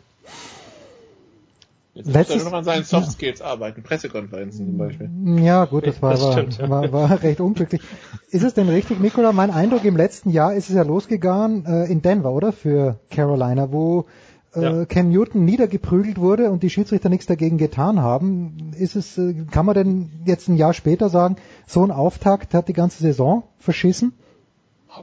Oh, ähm, also ja, ja, natürlich, äh, als Quarterback, der, der, der vielleicht selber läuft, wirst du ein bisschen, äh, wird dir ein bisschen mehr Härte vom Gegner zugestanden, als, also wird dem Gegner mehr Härte zugestanden als vielleicht dem, dem Standard Pocket Passer. Das, das, das stimmt schon, aber ob äh, ob jetzt diese Non-Calls, die es gab, über die sich die Panthers mehrfach aufgeregt haben am Anfang der Saison, wirklich äh, dazu geführt haben, dass die Saison irgendwie in die Binsen geht, das, ist, das erscheint mir ein bisschen äh, doch äh, zu weit aus dem Fenster geht. Ja, ja komm. Aber nee, was jetzt ein bisschen verwunderlich ist, ist tatsächlich, was, was in Carolina passiert, weil äh, da gab es auch im Sommer Unruhe, man hat den, den GM Dave Gentleman noch gefeuert im, im, im Juli, ähm, unter der Prämisse, es läuft nicht, wir müssen was tun. Und jetzt ist er weg und jetzt läuft's wieder. Aber am GM allein kann es ja nicht liegen. Also das ist tatsächlich, also Carolina, wie, wie die so ein bisschen äh, wieder hochgekommen sind, ist für mich auch überraschend. Die hatte ich tatsächlich nicht so hoch in der in der NFC South. Ähm, aber jetzt kommt jetzt kommt der Kracher gegen die Eagles äh, heute Nacht und äh, da freuen wir uns schon alle drauf, weil da, da ist ja nicht nur Cam Newton, heißt der, der Gegner ja auch. Ich wollte sagen, da freuen wir uns alle drauf, weil Günther, du das kommentierst. Äh, nee, bin erst die Woche dra äh, drauf dann. Wieder äh, Donnerstagnacht dann. Die Eagles auch 4 zu 1, Günther, mit einem Quarterback. Letztes Jahr hat man zu Beginn viel von Carson Wentz gehört. Äh, jetzt ist wieder Beginn des Jahres. Was macht er denn besser? 2000, also zu gleichen Zeitpunkt 2016, 17 war er auch gut, aber was ist denn besser geworden bei Carson Wentz innerhalb von einem Jahr? Ja, die Progression halt, also die Reads, er versucht nicht nur ein Receiver sich auszusuchen, sondern versucht auch mal zwei, drei mitzunehmen. Er läuft selbst dann, wenn es sein muss. Und er ist halt so die neue, neue Generation der Quarterbacks, mit dem man durchaus auch, wenn es denn sein müsste, ein bisschen Geduld hat, weil er das mitbringt, was du, was du einem nicht beibringen kannst, was du nicht trainieren kannst. Er hat die Größe mit fast zwei Meter, 115 Kilo bringt er auf die Waage und ein extrem harter Wurfarm. Das alles hat, bringt er schon mit, was man ihm also jetzt auf Seiten der Coaches und dafür stehen sie ja in der NFL beibringen muss, ist eben genau das, die Reads, die richtige Entscheidung schon vor dem Snap zu treffen, das was im College ja nicht so wichtig ist, sondern da machen das die Coaches für dich und du führst dann nur noch aus. Und das haben sie sehr, sehr gut hingekriegt. Das sieht schon richtig klasse aus, dass er den Wurfarm hat. Inzwischen auch das Gefühl, hm. den ein oder anderen Pass haut er immer noch ein bisschen zu hart raus. So erinnert dann an Brad Favre, der das in der Receiver teilweise abgeschossen hat. Aber hat dann auch mal wieder so ein Touchpass dabei. Also auch da lernt er. Und die Frage bleibt natürlich, ob er, ob er die Entwicklung nimmt wie im Vorjahr, als die zweite Saisonhälfte dann nicht mehr so stark war. Aber momentan ein, ein ganz klarer, mindestens ein Schritt noch weiter nach oben. Äh, sehr, sehr starke Saison. Und die Division, wenn ich das sehe, Adrian, die ist für die Eagles leichter zu gewinnen, als jene für die Panthers zu gewinnen ist, oder? Äh, ja, muss man im Moment wohl so sagen, weil die, weil die ähm, Saints besser aussehen, als ich gedacht hätte. Die Bucks sich wahrscheinlich noch mehr steigern werden. Und die Falcons, ähm, auch wenn es da ein bisschen holprig noch war, äh, haben die Falcons ein sehr, sehr gutes Team. Die NFC East ist für mich im Moment, oder die NFC East ist eigentlich jedes Jahr eine Wundertüte. Äh, ich sehe aktuell, also die Giants natürlich, die Giants sind raus, oder Beckham Saison aus, da, da wird nichts mehr passieren. Ähm, die Cowboys sind für mich ein Team, was, was nochmal nach oben kommen kann ich glaube aber im Moment, dass Washington tatsächlich der, der härteste Konkurrent sein könnte. So wie die, so wie Washington die letzten Spiele gespielt hat, hat das mich komplett überrascht, weil ich vor der Saison hatte ich äh, einen Dreikampf zwischen Dallas, New York und Philadelphia gesehen und Washington eher so ein bisschen abgeschlagen dann auf dem letzten mhm. Platz und äh, im Moment muss man sagen, ist ähm, was Washington spielt, was auch äh, Kirk Cousins spielt, wenn wir bei den Quarterbacks sind, ist wirklich, wirklich, wirklich gut. Es wird auch wieder spannend sein, aber die Eagles ähm, ja, also für mich muss man es bisher sagen, wären ein Team, was ich als Fan eines NSC-Teams nicht in den Playoffs sehen wollen würde. Ja, ist noch ein bisschen früh. Fünf Wochen sind gespielt in der NFL und wir denken uns schon, wen wollen wir in den Playoffs sehen, wen nicht. Ich überlege mir eine neue Studiodekoration. Nikola, was wirst du jetzt mit deinen Wochenenden machen, wenn die GFL nicht mehr am Start ist? Äh, mal nicht durch, also von mir aus kann es jetzt stürmen, wie es will, ja, ich muss nicht mehr Bahn fahren. Also von daher, ähm, also kann, kann jetzt alles umkippen, jetzt bitte die nächsten sechs Monate, dann, dann ist doch irgendwie clean, wenn ich dann wieder Bahn fahren muss. Äh, also es ist eigentlich immer so, dass ich dann die ersten zwei, ein, zwei Wochenenden ganz froh bin, mal nicht durch die Gegend gondeln zu müssen. Und ähm, ja, dann meistens packt's mich dann wieder. Also im Augenblick steht noch äh, Minnesota, Cleveland, äh, Twickenham auf dem Programm Ah. für Ende Oktober. Ähm, mal schauen, ob ich das hinbekomme. Vielleicht fliege ich nach Stockholm für die NHL und äh, mal sehen, ob äh, im Einsatzplan von Sport 1 wieder nochmal ein Platz, ein Plätzchen für mich ist. Also äh, ich werde jetzt aber jetzt ein bisschen entspannter angehen und die 25er, 30.000 Kilometer GFL-Saison dann auch erstmal 25, 30.000 Kilometer sein lassen. Und das ist das Schöne an der, an der College Football und dann in der NFL-Saison. Ich kann die Spiele anschauen, mache das TV aus, der Rückweg sind dann genau circa sieben Meter in mein Bett, ja, und halt nicht 650 Kilometer aus irgendeinem Stadion zurück. Herrlich. Günther ist endlich 35 geworden letzte Woche. Geht jetzt mit jugendlichen Elan ins Wochenende. Günther, werden wir dich wo hören? Äh, ja, selbstverständlich. Äh, bei mir ist es genau andersrum. Bei mir geht es jetzt so richtig los. Ja, Eishockey auch, oder? Ich, Eishockey am Freitag bin ich in Ingolstadt, Ja. äh, DL, dann Samstag natürlich 18 Uhr äh, Sport 1 College Football mit Björn Werner übrigens. Also Oh, kann ich schon mal hört, hört. verraten, wird, wird uns besuchen, wird äh, mitkommentieren und Sonntag natürlich NFL. Äh, was es wird, kann ich euch noch nicht verraten, aber auf Aber- jeden Fall 19 Uhr und Sunday Night natürlich den Kracher äh, Giants gegen, gegen Broncos. Da freue ich mich jetzt schon drauf. Ja, also das hat wirklich. Vor allem diese, diese hochbekannten Receiver, die da spielen werden. Ja gut, aber das Muss von, mich einlesen, glaube ich. Ja, das- das von Odell Beckham, das hat wirklich furchtbar ausgeschaut. Adrian, ganz schnell noch deine Wochenendpläne. Äh, ich werde am Sonntag in- werde ich in Berlin sein. Da ist eine The Zone NFL äh, Party Ah. Veranstaltung mit äh, mit auch mit Björn Werner und mit äh, Sebastian Vollmer soweit. Der wird weiß. herumgereicht, der Björn. Das ist stark. Genau. genau. Und da bin ich dabei. Da gibt's äh, eine Podiumsdiskussion, bisschen bisschen äh, bisschen NFL quatschen. Genau. Da bin ich am Sonntag und sonst äh, ganz normal Herrliche, arbeiten. Herrliche Szenen. Ja, meine Einladung muss irgendwo verloren gegangen sein. Das war's mit der NFL hier, bis auf weiteres. Zumindest in dieser Woche. Günter Zapp von Nicolas Martin und Adrian Franke. Kurze Pause, Big Show 327.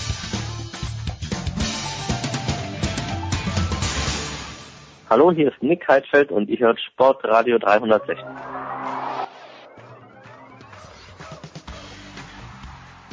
Show 327, Sportradio 360.de. Nikola ist dabei geblieben und wir wollen uns jetzt ein Häusel weiter bewegen und zwar dorthin, wo schon rund gegangen ist. Ich habe das letzte Aus der Boston Red Sox gegen die Houston, äh, der Boston Red Sox gegen die Houston Astros betrauert. Ich weiß nicht, wie es Axel Goldmann gegangen ist. Ich glaube ähnlich. Ich weiß nicht, wie es Johannes Knut gegangen ist. Ich glaube ähnlich. Die beiden begrüße ich jetzt. Äh, völlig wertfrei in die Baseball-Saison geht Nicola Martin. Nicola, ich muss mich zurückziehen. Ich muss ein bisschen weinen. Ich übergebe dir mal das Zepter. Vielleicht komme ich später wieder dazu. Grüße euch ihr beiden erstmal. Axel und Johannes. Hallo. Servus. Da müssen wir Sandsäcke rausholen. Für die ganzen Tränen. Das hört sich ja dramatisch an. Es ist, Also- seit, es ist seit heute schon wieder ein bisschen besser, Nikola. Ja, ich habe dich die ganze Woche mehr oder weniger auf Twitter fluchen sehen, äh, ebenso wie eigentlich die ganze deutsche Red Sox Fanbagage, den, der ich bei Twitter folge, war es denn wirklich so schlimm, Axel? Die ersten beiden Spiele waren schon schlimm. Also die beiden äh, Spiele in, in äh, Houston äh, waren schon relativ ernüchternd im ersten Spiel. Ein, ja, Johannes, kann man das sagen, ein, ein, ein, ein mittelmäßiges äh, Bullpen-Management der Red Sox? Ähm, Das kann man durchaus so sagen. Ja, das kann man Ja. auch leider bis zum Ende der Serie sagen, aber das, Das richtig, ja. Und äh, im, im zweiten Spiel dann äh, nochmal eine Unterstreichung der Offensivdominanz der Houston Astros allen voran ähm, durch äh, äh, George Springer, durch José Altuve, der eine unfassbare Serie gespielt hat, so wie er schon eine gesamt unfassbare Saison spielt. Ich glaube, ein 7,23er Average hat er in der äh, ALDS jetzt hingelegt ähm, und äh, die Spiele in Fenway Park, äh, die waren dann äh, deutlich besser. Natürlich Spiel 3 mit dem einzigen Sieg der Boston Red Sox mit einem David Price, der äh, sechs Innings äh, fabulös äh, gepitcht hat. Mit einem mit einem fantastisch, fantastischen Inning, äh, siebtes Inning war es glaube ich, wo wo äh, die Red Sox das äh, Spiel dann zu ihren Gunsten haben haben drehen können. Und Spiel 4 war auch nicht schlecht, allerdings kam es dann wieder zu, im achten Inning zu einer Entscheidung, äh, lässt man äh, lässt man Chris Sale auf dem Mount und äh, lässt ihn das Spiel weiter durchpitchen oder geht man vielleicht mit Addison Reed oder sogar mit Craig Kimbrell äh, in, ins Bullpen. Und äh, die Entscheidung, die dann getroffen worden ist, offiziell vom Benchcoach, aber natürlich eingeflüstert von äh, John Farrell, Chris Sale im Spiel zu lassen, hat dann den Red Sox so ein bisschen die Serie gekostet. Oder auch ein bisschen mehr, ja. Ja. Nun ist es so, dass nach vielversprechender Saison, Johannes, sowohl 2016 als 2017 früh Schluss war, letztes Jahr von den Cleveland Indians gesweept, dieses Jahr zwar ein Spiel gewonnen, aber trotzdem ist äh, recht schnell in den Playoffs Schluss. Prompt äh, ist dann auch am Mittwoch die Entscheidung gefallen, dass John Farrell, der Manager, der die Red Sox 2013 noch zum World Series Titel geführt hat, ähm, gefeuert wird. Nachvollziehbarer Schritt für dich? Ja gut, äh, John Farrell wurde für in der Vergangenheit ja für sehr, sehr viel verantwortlich gemacht. Meist waren es schlechte Dinge und äh, ich glaube, man muss dann doch schon sagen, es war nicht so wenig, was man ihm tatsächlich dann auch anlasten konnte. Also so richtig glücklich sah er eigentlich nicht aus, beziehungsweise war er schon sehr lange in Boston umstritten und, und die Meinung war ja eher so, dass, dass sie äh, so weit gekommen sind trotz ihm und nicht wegen ihm als äh, Manager oder auch, auch gerade wegen der Spieler. Ich glaube 2013 war ja auch wirklich die Mannschaft sehr speziell, sehr viele Veteranen dabei. David Ross äh, als Catcher, das ist ja eigentlich so ein heimlicher äh, Manager, den du, wenn du den als Catcher und oder auch so in der Mannschaft hast, äh, das ist ja wirklich, ähm, ich glaube, das hat schon einen gewissen Einfluss gehabt. Aber ähm, es ist, es ist schon, schon interessant. Also äh, ich weiß nicht, ob das stimmt. Ähm, ich hatte jetzt gehört, glaube ich, das war beim letzten Spiel, da haben sie gesagt, dass die Red Sox jetzt ähm, zum ersten Mal überhaupt in ihrer ja nun nicht an Ereignissen armen Geschichte und Erfolgen auch nicht armen Geschichte zum ersten Mal äh, hintereinander die Division gewonnen haben. Das gab es noch nie, dass sie back-to-back -back die Division gewonnen haben, was ja an sich erstmal für die, für die American League East und auch mit so starken Yankees in diesem Jahr schon mal sehr beachtlich ist. Aber ähm, dann wiederum ist es natürlich über die Saison gleicht sich auch so manche Entscheidung aus. In den Playoffs wird natürlich dann viel auch nochmal, ist das Ingame-Management, ist jetzt ja nun auch bekannt, äh, auch gerade auf den Manager kommt es sehr an, was für Entscheidungen er macht, weil einfach in jedem Pitch so unfassbar viel hängt, an jedem At-Bat. Und ähm, da natürlich zu sagen, Chris Sale lasse ich das eine Inning noch drauf, obwohl er ja schon einiges in den Knochen hatte an, an äh, davor, obwohl er die Saison äh, eher schwach abgeschlossen hat, obwohl er schon sehr viele Innings hat, äh, obwohl sie ihn jetzt sehr oft gesehen hatten in diesem Spiel. Das ist natürlich so eine Entscheidung, das, das, äh, da, da fragst du dich schon, ähm, wie, wie, warum ich da nicht in die, in, in die in, zur Bullpen gehe, die ja nun wirklich die beste war äh, oder eine der besten überhaupt in der Saison. Ähm, letztlich glaube ich muss man festhalten, dass äh, das oder ist zumindest ein bisschen mein Gefühl, dass äh, für die Tiefe, die sie, die der Kader am Ende hatte von den Red Sox, einfach die Astros äh, insgesamt besser waren und das auch verdient war. Ähm, man muss sich das immer vor Augen führen, wenn man jetzt äh, den den äh, den Anhängern oder auch Experten vor der Saison gesagt hätte, ihr seid in der ALDS, ihr liegt 0-2 gegen Houston hinten und euer der Starter, der es richten muss im, im dritten Spiel ist Doug Fister. Ich glaube, dann äh, wären wir alle in äh, wären alle, hätte man, äh, wenn man sofort in eine psychiatrische geschlossene Anstalt äh, verfrachtet geworden, weil das wirklich ähm, so äh, absurd ist, wenn man mal guckt, wer am Anfang da ähm, eigentlich auf der Liste stand. Chris Sale, David Price, ähm, Rick Porcello, der immerhin, äh, wie auch immer, Cy Young, äh, den Cy Young Award gewonnen hat. Stephen Wright, der zurückkommt, der Knuckleballer, und dann hast du hinten noch Pomeranz und Erod, die sich da um den fünften Platz balgen. Also das war ja eigentlich, dachten ja alle, die, diese Starting Pitching wird grandios, ne? und dann schmiert das so ab. Also es wird sehr, sehr spannende Offseason. Einer, einerseits, wer danach rückt und dann auch sicherlich zum Beispiel, was man mit einem David Price macht. Denn ich glaube, äh, die, ich weiß gar nicht, wie groß der Vertrag ist. Äh, ähm, das allein für eine Bullpen-Rolle die letzten Jahre sich zu gönnen, ist, glaube ich, auch ein bisschen, wäre ein bisschen sehr dekadent. Ja, Axel, abschließend zu den Red Sox. Wie geht's jetzt weiter? Wir wissen, die Anspruchshaltung in Boston ist ja die letzten Jahre, also nicht nur bei den Red Sox, nicht besonders klein. Ähm, kann man das Level halten oder kommt da mit einem neuen Coach auch so eine Art Mini-Umbruch? Oh, ein Umbruch ist natürlich äh, immer so eine Sache in Boston. Ich glaube, das äh, kannst du für so ein Big Market Team wie das Boston ist, kannst du das nie, äh, kannst du nie sagen, dass es in ein Rebuild geht. Äh, zu David Price noch kurz. David Price hat noch einen garantierten Contract äh, bei den Red Sox bis 2022 mit einem durchschnittlichen Gehalt von 31 Millionen im genau, Jahr. Also das ist, äh, das, das ist halt, ja, das ist äh, ein, ein Vertrag, den du auch so schnell nicht wegkriegst. Ne? Also ähm, ich denke schon, dass man sich da zusammensetzt und dass man jetzt sagt, pass auf, ähm, wir, wir versuchen es nochmal. David Price war ja auch einer der Leute, die äh, John Farrell, mit denen John Farrell nie so warm geworden ist. Er hat ihn ja ähm, auch gern mal Manager John genannt. Und äh, viel despektierlicher gibt, geht's ja eigentlich gar nicht. Ähm, mal schauen. David Price hat seine eigenen Probleme mit Boston, mit der Bostoner Medienlandschaft. Dennis Eckerson. Äh, äh, unter anderem, aber Dan Shaughnessy ist da auch nicht weit weg. Ne? Ja. Äh, ähm, das heißt, wenn du mich jetzt fragen würdest, äh, pitch David Price nächstes Jahr in Boston, dann würde ich sagen, ja. Ähm, wie, wie das jetzt in der Offseason wird, äh, ich glaube, sehr, sehr spannend ist zu sehen, wer da jetzt äh, neuer Manager wird. Dave Dombrowski hat ein sehr, sehr gutes Verhältnis, Verhältnis mit Tommy LaRusso.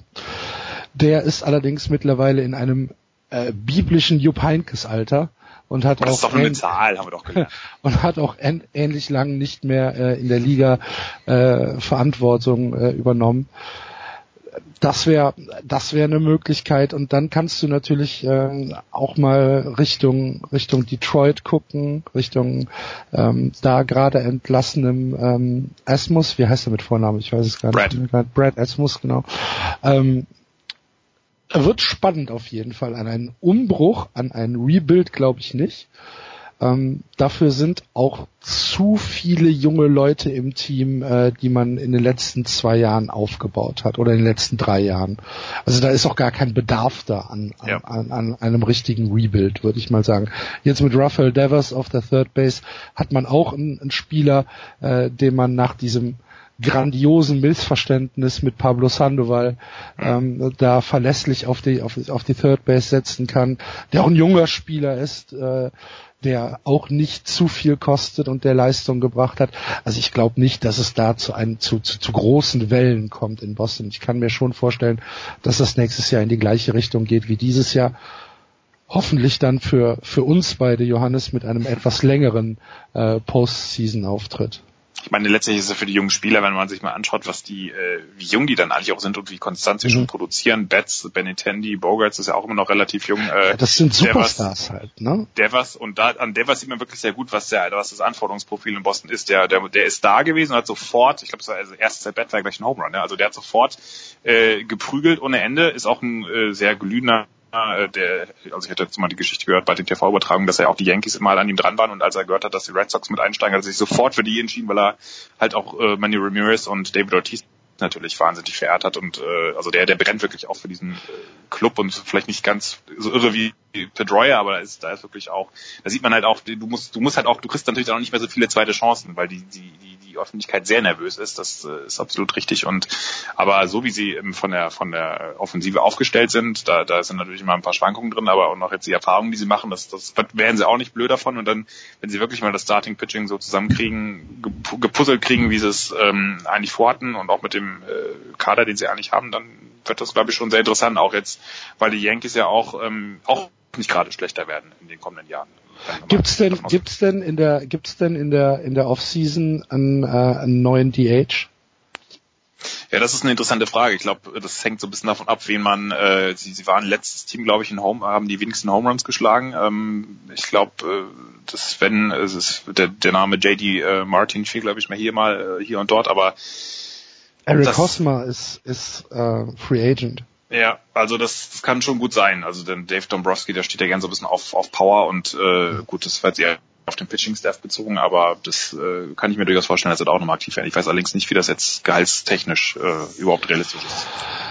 Boah, das ist Boston halt, ne? Genau. das geht schon.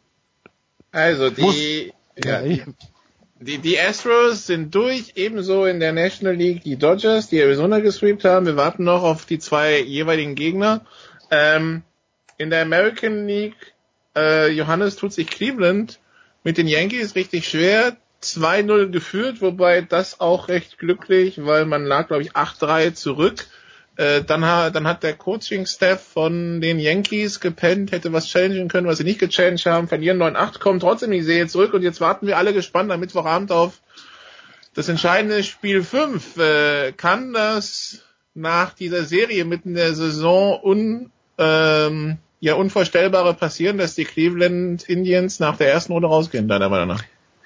Ja, das kann schon passieren, weil New York wird CC Sabathia raufschicken und die haben letztlich, ähm, ähnlich wie die Cubs übrigens dieses Jahr lustigerweise, gar nicht so viel äh, zu verlieren. Ne? Die sind in einer sehr entspannten Position, haben äh, auch eine, eine Truppe, die sehr gut beieinander ist und ähm, CC Sabathia eigentlich schon der alte Mann, der äh, mit dem keiner mehr so richtig gerechnet hat, hat sich nochmal so ein bisschen neu erfunden, wirft jetzt nicht mehr 96, 97 Mal, sondern nur noch 91, aber dafür die anderen Pitches sehr ordentlich. Also das und vor allen Dingen er war das schon mal. Ne? Jetzt war 2009 der große äh, Anker in dieser Rotation, als sie die World Series zum letzten Mal, vor das letzte Mal gewonnen haben. Also das wird sehr lustig. Über, also ich finde das, ich finde die Playoffs sowieso großartig dieses Jahr, weil es einfach erstmal es ist Oktober Baseball, es ist nochmal was anderes als äh, Regular Season, wo dann die Spiele so vor sich hin plätschern und äh, die die Leute in Ballpark gehen und sich das angucken und das hat auch ist auch toll, aber jetzt wo wirklich so an jedem Pitch irgendwie so das über Do or Die entscheidet und das einfach ähm, von von heißen in kalte Momente und wieder zurückschwappt, das ist einfach äh, das macht doch nochmal richtig Spaß und letztlich und da ist Cleveland glaube ich ein sehr gutes Beispiel, äh, sind sehr viele Teams dabei, die sagen, hey, das ist jetzt unser Jahr. Also Cleveland letztes Jahr im Finale gewesen, gut, klar, die Cubs haben gewonnen, aber jetzt sind wir mal dran. Äh, die die Nationals äh, ständig ähm, enttäuscht in der ersten Runde oder auch in der Division hängen geblieben. Jetzt ist aber unser Jahr. Dodgers sowieso auch äh, ganz ähnlich.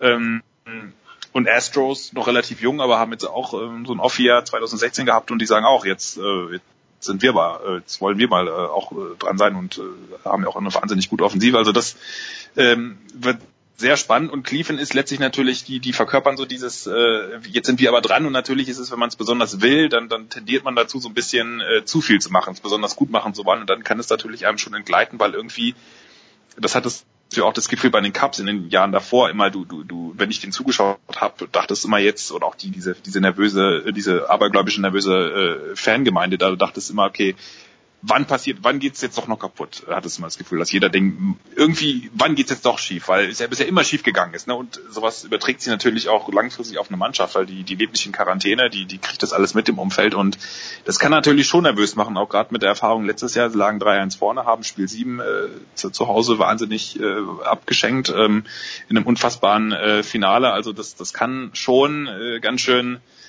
jetzt nochmal äh, in den Köpfen spuken. Andererseits glaube ich einfach, weil ich meine, Corey Kluber, der hatte keinen so richtig für seine Verhältnisse eigentlich ziemlich schlechten Auftritt. Ich glaube nicht, dass er das zweimal hintereinander hinlegt. Der wird messerscharf sein äh, oder wird es zumindest, äh, also auch gerade zu Hause glaube ich nicht, dass der nochmal sowas hinlegt.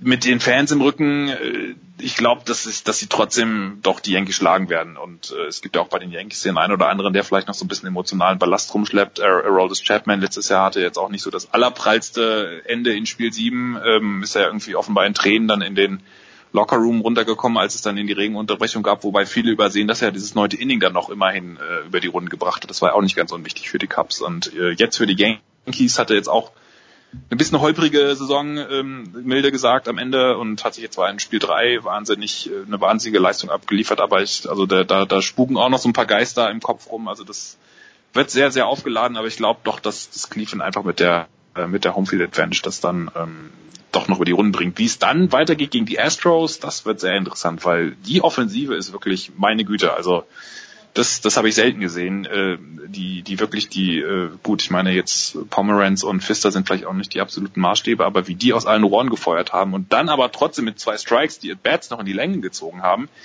äh, das hat ja auch John Farrell, das hat er sehr gut gesagt, hat nämlich gesagt, du bist nie aus dem Inning raus und das wird wirklich ein, egal gegen wer, wer da dann kommt, wird das eine hochspannende American League äh, Championship Series. Und dann bliebe noch die NLDS Axel, da hätten wir gestern vielleicht schon eine Entscheidung haben können, aber Spiel 4 zwischen den Cubs und den äh, Nationals wurde verschoben. Chicago führt 2-1. Ähm, was verschiebt dieses ähm, also diese, diese Regenunterbrechung für die Teams, äh, hat das jetzt, äh, gibt es jetzt unterschiedliche Unterschiede bei den Pitchern?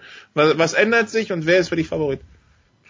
Nee, es ändert sich erstmal nichts, weil für die Washington Nationals hat Steven Strasburg, der eigentlich heute gescheduled war, gesagt, ähm, dass er sich nicht in der Lage fühlt zu pitchen. Ist ein bisschen krank, äh, wäre gelaufen und es hätte nicht so funktioniert. Deswegen wird äh, Tanner Rock auf dem auf dem Mount stehen. Für ihn ist es auch ein ähm, ist es ein Rest. Vielleicht ist dieses dieser, dieser eine Tag Pause dazwischen sogar noch ganz gut für ihn, dass er da noch einen zusätzlichen Tag äh, Pause hat. Und für die äh, Chicago Cubs wird Jake Arrieta spielen, so wie es vorher gescheduled war. Ähm, wer ist Favorit? Äh, äh, also ich habe ich hab ja vor den, äh, vor den Serien gesagt, dass für mich die Nationals gegen die Cubs ganz klarer Favorit sind und Eben. dass ich sogar mit und dass ich sogar irgendwie äh, so ein bisschen damit rechne, dass die Nationals die Cubs sweepen. Das hat nicht ganz funktioniert. Das ist ja nicht aufgegangen. Das hat, das hat bis jetzt nicht ganz funktioniert.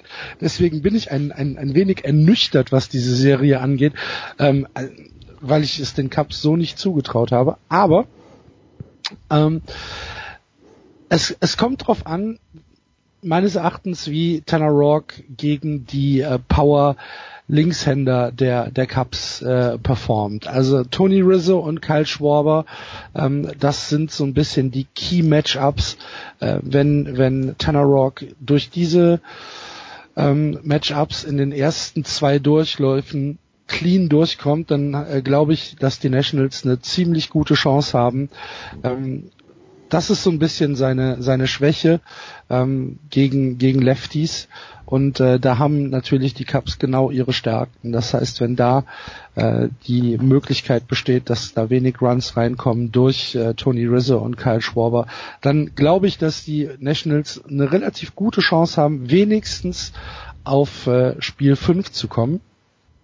Ähm, es ist so ein bisschen äh, ein bisschen unbekannt, wie schnell äh, Joe Madden ins Bullpen geht. Du hast, ähm, wenn es einen shaky Start gibt von Jake Arrieta, hast du zum Beispiel äh, John Leckie, den er sofort reinsetzen kann. Wenn das ein gut gemanagtes Spiel ist und äh, wenn Jake Arrieta vielleicht in den ersten zwei Innings zwei Runs abgibt oder drei Runs abgibt, dann könnte ich mir vorstellen, dass wir sehr früh ins Bullpen gehen und dass wir hier ähm, viele, viele Bullpenwechsel sehen. Ich würde mir ein Spiel 5 wünschen und äh, sage deshalb, dass die Nationals dieses Spiel ähm, am Mittwochnacht oder in der, in der Nacht vom Mittwoch auf Donnerstag noch gewinnen werden. Das Was ich so irre finde, anschauen. ist, äh, dass... Äh, Johannes, Johannes, wir müssen Schluss machen, Johannes. Oh so. Ja, ja, wir müssen Schluss machen. Sorry, genug Baseball. Nächste Woche wieder Baseball. Aber wir müssen jetzt ja den Guido Heuber anrufen, lieber Johannes. Es hilft ja alles nichts. Aber zwingend. Aber zwingend, weil es gibt nämlich was zu bereden. Danke Axel, danke Nikola. Johannes bleibt noch dabei. Ich wollte euch jetzt hier nicht abwürgen, aber ich muss euch abwürgen. Einer muss es ja machen. Tu es. Dankeschön.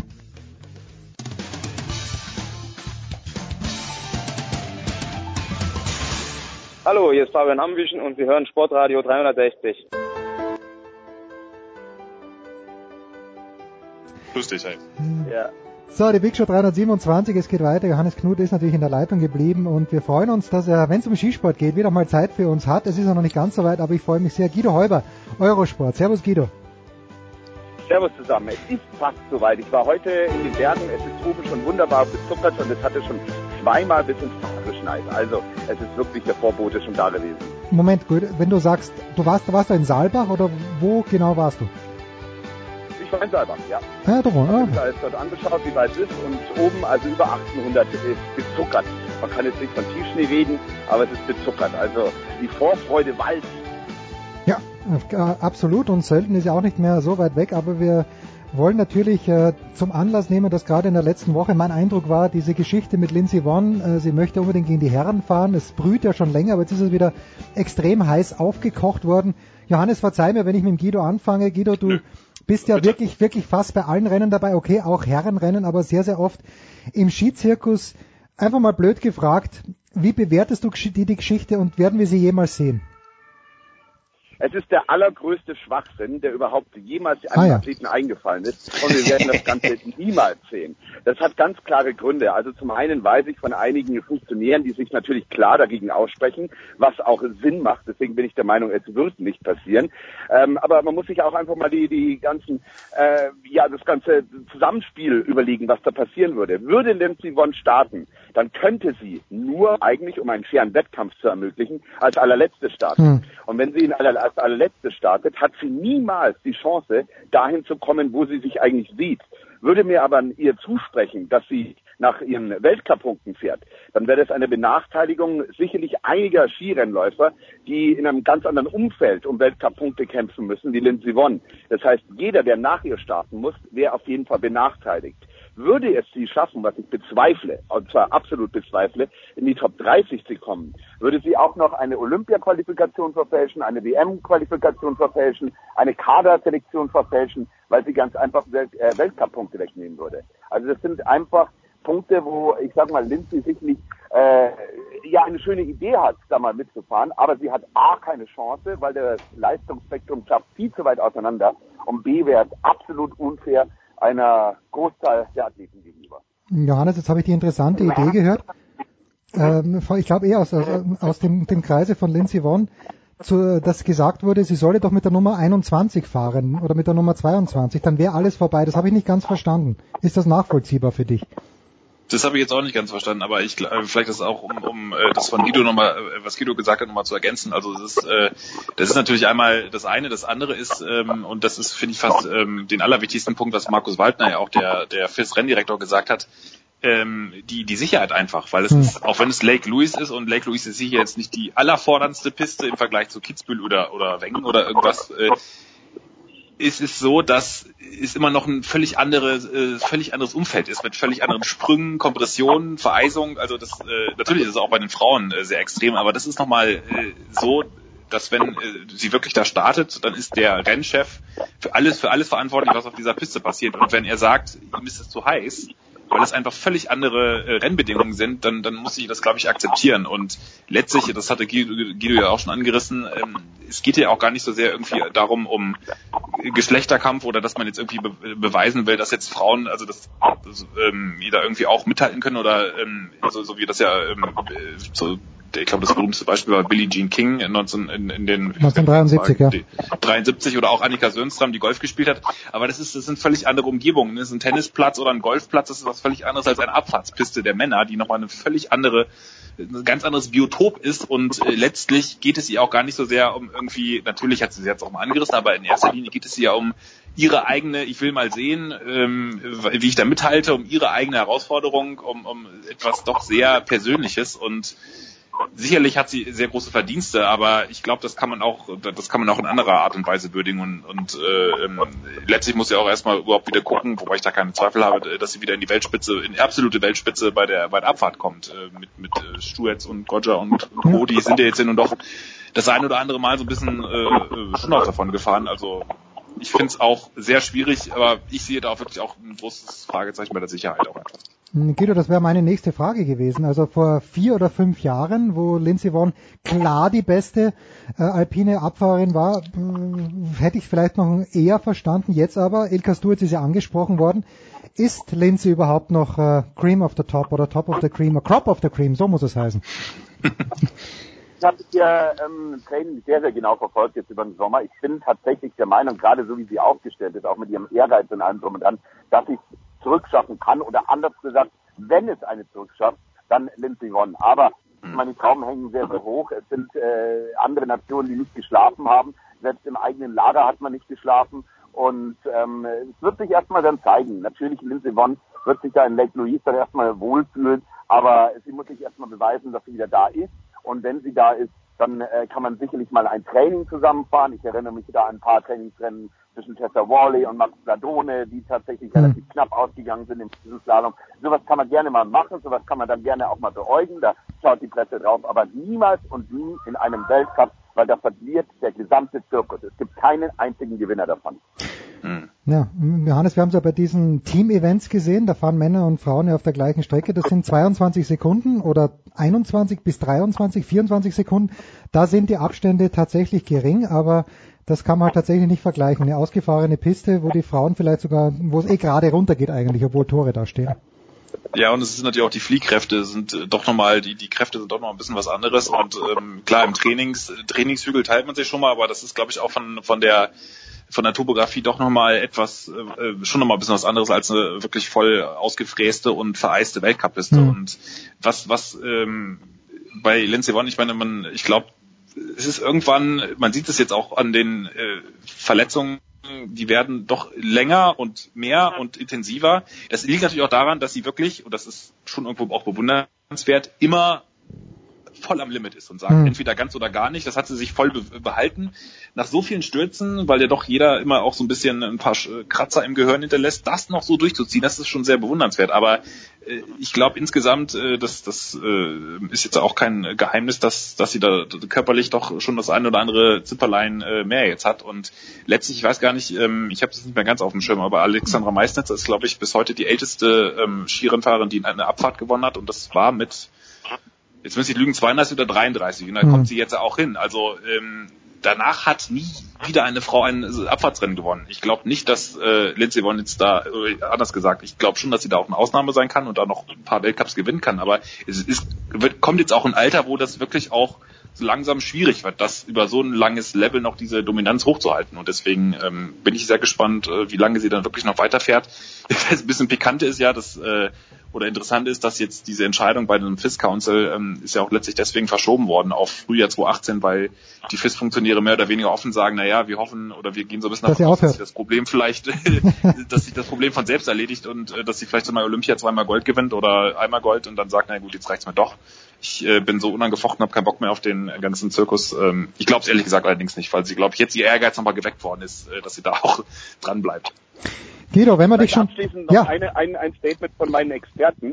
Also alle vier, fünf Experten, die ja teilweise sogar Abfahrtsweltmeister sind, sind sich einig, sie wird nicht unter zwei Sekunden an die Spitze rankommen. Hm. Nur mal so, das, so schätzen es wirklich Abfahrtsläufer an und damit merkt man schon, dass es einfach Kokolore ist. Aber lass uns über was anderes Ja, quatschen. bitte, bitte. Es gibt so viele schöne Geschichten, weil das, das passiert garantiert nicht. Da bin ich mir sicher. Ja, geht, geht, geht, ich wollte dich gerade fragen, was werden denn die großen Geschichten werden? Also ich als Österreicher schaue natürlich ein kleines bisschen auf Anna Veit, die, wenn ich sie richtig zitiere, vor zwei, drei Wochen mal gesagt hat, fühlt sich deutlich besser als im letzten Jahr.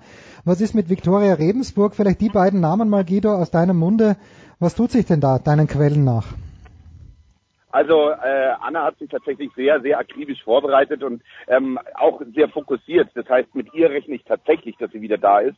Bei Vicky, ähm, die ist halt so eine Bauchskifahrerin, die ist ein bisschen so wie Felix, ja. Hm. Ich möchte nicht sagen trainingsfaul, weil das sind sie beide nicht, aber sie sind eher so die Gefühlsskifahrer. Und wenn ähm, sie das Gefühl findet, dann jedes Jahr ändert sich das Material, nicht nur mit neuen Radien, es ist einfach jedes Jahr neu. Wenn sie das Gefühl wirklich findet, dann kann Vicky ganz vorne wieder dabei sein, ja, in, in jeder Disziplin. Aber bei ihr ist es wie beim Felix ein absolutes Bauchgefühl und ich denke, äh, darauf muss man dann einfach hoffen. Ist es denn bei den Damen, Johannes, so wie in der Damen-Weltrangliste? Da hatten wir in diesem Jahr schon fünf Weltranglisten Erste. Mir scheint es im Gesamtweltcup bei den Damen ähnlich unübersichtlich zu sein. Oder habe ich was vergessen? Nö, das wird sehr interessant jetzt, weil ähm, man, man muss natürlich immer davon ausgehen, dass äh, der eine, die eine oder andere Saison dann doch wegen der üblichen Verletzungen dann äh, gekürzt oder sogar ganz ausfällt. Jetzt bisher war es noch relativ ruhig, aber es ist ja äh, jetzt erstmal Stand. Jetzt sind ja wirklich alle ganz gut äh, dabei. Lara Gut kommt zurück, hat sich jetzt ja auch äh, nach längerer Zeit geäußert und gesagt, diese ganze, diesen ganzen Zirkus, äh, der ist mir jetzt auch nach zehn Jahren äh, hat sie sich zu fremdbestimmt gefühlt und gesagt, ich, ich will jetzt endlich mal ein bisschen mehr Zeit für mich haben und das alles neu strukturieren. Wirkt aber sehr aufgeräumt und äh, hat, glaube ich, jetzt auch, nachdem sie diesen Gesamtweltcup einmal gewonnen hat, jetzt auch eigentlich in dem Sinne nicht mehr zu, zu beweisen, sondern kann jetzt sich eigentlich äh, äh, da voll daran machen, äh, nicht irgendwie Sorgen zu machen, sondern ein Rennen zu gewinnen. Was sie ja auch ganz gut getan hat. Lindsay Vonn wird jetzt wahrscheinlich nur, ähm, oder das hat sie jetzt erstmal zumindest gesagt, sich vor allen Dingen auf den Speed konzentrieren, Mhm. aber wenn sie da so halbwegs so halt dominant zurückfindet, dann ist sie natürlich auch immer eine Kandidatin, weil sie da immer äh, um den Sieg mitfährt. Äh, Dann dann äh, die die ähm, natürlich Michaela Schifrin, ähm, Gotcha und Stuetz wird natürlich interessant sein. Stuetz war hatte ja eine Wahnsaison, ob das jetzt einfach so weitergeht. Äh, Mhm. Gotcha halte ich für äh, wird sehr interessant, weil sie einfach auch äh, diese diese freche, unbekümmerte Art hat. Ähm, ist natürlich auch immer ein Ritt auf der Rasierklinge bei ihr, aber die die hat auf jeden Fall äh, scheiß sich nichts wieder äh, Bayer, wenn ich jetzt mal fremd zitieren darf. Und ähm, Michaela Schifrin muss man natürlich äh, weiterhin total auf der Rechnung haben. Die ist, äh, letztlich sagen ja alle, das wird die dominierende Fahrerin der nächsten Jahre noch auf eine Weile werden, wenn sie jetzt nicht äh, eigentlich sich selbst irgendwie ähm, aus irgendeinem Grund keine, keine Lust mehr hat und natürlich auch Verletzungen können natürlich auch immer passieren, aber hat auch im Speed ein bisschen weiter gearbeitet. Also das wird sehr interessant, wenn ähm, und bei Victor Remsford äh, wirklich muss man so ein bisschen abwarten, weil wie Guido schon gesagt hat, das ist immer bei ihr, wenn sie mal so diesen Groove hat, dann dann kann sie im Riesenslalom, das hat man ja auch gesehen. Ähm, Alles ich glaube, das war das Ende der vor, vorletzten Saison, da hat sie ja teilweise wirklich die Konkurrenz blöd aussehen lassen. Mhm. Ähm, aber das fehlt da nicht viel. Wenn dann so ein Schräubchen wieder nicht passt, dann kann es auch wieder ganz ins andere, ins Gegenteil kippen. Auch so ein bisschen ähnlich wie bei Felix tatsächlich. Ähm, und äh, Neureuter, ähm, aber ich, ich würde sagen, die Ausschreibung ist erstmal, also das Feld derjenigen, die da die, die Ausschreibung ist wirklich sehr, sehr offen und ähm, ja, bei den Männern wird natürlich dann sehr interessant. Ja, wann Hirscher das wahrscheinlich noch ein Thema, äh, wenn, wenn Herr Hirscher wieder zurückkehrt und wo er sich sieht, wo er sich selbst sieht und wo er dann tatsächlich äh, einsteigt. Da sparen wir uns noch ein bisschen auf, aber Guido, äh, im Vorausblick auf die Saison vielleicht als abschließende Frage, wie realistisch glaubst du denn, ist es tatsächlich, dass ein paar Skifahrer aufgrund der politischen Situation auf äh, die Olympischen Spiele verzichten? Also ich sag mal, wenn äh, äh, Athleten aus Nordkorea auf die Teilnahme verzichten, dann glaube ich, verzichtet spontan die ganze Welt, weil dann weiß ich, was bedeutet. ähm, äh, zumindest ich fliege dann nicht mehr hin. Okay, ähm, du, äh, wir, wir, wir werden sehen. Es, man munkelt sehr viel im Hintergrund und äh, äh, ich weiß nichts Konkretes. Ähm, ich weiß nur, dass natürlich Putin den Finger gehoben hat und hat gesagt, er ist äh, startklar. Und mir ist sehr, sehr auffällig, dass alle Funktionäre sagen, es gibt keine Alternative. Und äh, das ist irgendwie so, wie Politik, wie Funktionäre, sage ich immer, das, was am meisten gesagt wird, das passiert dann gerade nicht. Also ich, äh, aufgrund dieser Aussagen habe ich so ein Bauchgefühl, dass wir durchaus ein Revival in Sochi erleben könnten, bevor es in Korea äh, stattfindet.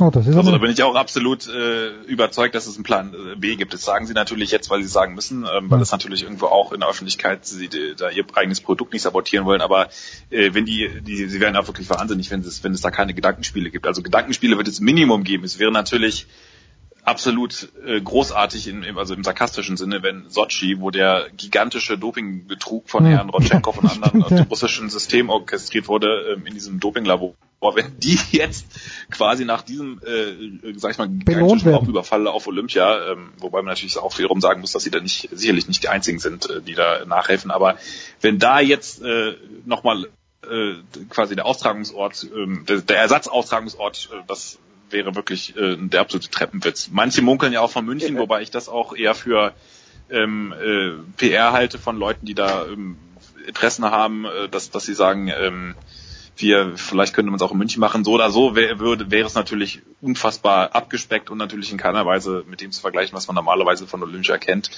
Ja, es ist, ich, normalerweise hätte ich gesagt, sie werden es durchdrücken. Es ist ja ganz einfach. Ja. Es ist ja ganz einfach. Wenn die Lage zuspitzt, äh, Johannes, äh, dann äh, sind wir zwei schon mal die ersten zwei Journalisten, die ich kenne, die da nicht hinfahren. Äh, ich meine, ich hm. habe eine Familie zu Hause, wir haben Freunde zu Hause, wir haben ein gesundes Umfeld zu Hause. Ich fahre da nicht hin. Hm. Und ich äh, bin mir sicher, dass dann ein Rattenschwanz an äh, Journalisten nicht folgen wird, sondern genauso denkt. Und ohne Und auch Sportlern auch funktioniert natürlich. Der, ja, genau, funktioniert der ganze olympische Apparat nicht. Also das ist ganz schnell entschieden und zwar nicht auf Funktionärsebene, sondern ganz einfach, dass die Presse und eben die teilnehmenden Personen sagen, nee, Freunde, nicht mit uns. Und dann ist der Chaos bissen, dann ist die Sache durch. Was, was halt, was es halt wirklich so schwierig macht, ist, dass man einfach mit diesen handelnden Personen äh, es einfach nicht einschätzen kann. Es ist völlig, völlig, äh, völliger Wahnsinn, ähm, auch politischer Ebene. Du weißt, äh, es ist völlig unberechenbar und das macht es halt sehr schwer greifbar. Aber ich denke auch, wenn es sich wirklich zuspitzen sollte, ähm, letztlich das erste, was, ähm, äh, wenn die, wenn die Verbände dann wirklich abspringen, natürlich Medien auch, aber auch Sponsoren und Verbände, dann, dann sind sie natürlich, ähm, dann, dann wird es irgendwann nicht mehr gehen. Völlig ja. klar. Ich äh, bringe Innsbruck, Kitzbühel ins Spiel. Innsbruck möchte sowieso 2026 ist es, glaube ich. Wir werden mal sehen, wie das sein wird. Danke dir, Guido. Guido darf weiter joggen gehen. Danke, Johannes. Johannes geht jetzt erst joggen, denn äh, die Süddeutsche hat längere Arbeitszeiten. Ich danke euch beiden. Kurze Pause, dann geht's ja weiter. Big Show 327.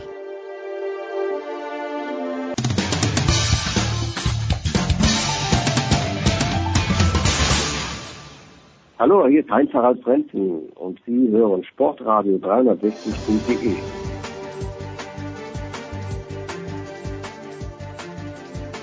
Sportradio 360, die Big Show 327, weiter geht's mit einem Mann, der im letzten Jahr, äh, letzte Woche auf allen Vieren nach München gekommen ist, um genau was zu tun. Dre, grüß dich, geht's dir wieder besser? Ja, ja, war meine letzten Jahren leider irgendwie obligatorisch äh, Herbstanfang Erkältung. Äh, wir haben halt äh, bei Getting Buckets, diese Web-Facebook-Show, unsere große äh, NBA-Vorschau machen müssen. Ich konnte es auch nicht verschieben, weil die Saison jetzt ja anfängt nächste Woche. Naja, hm.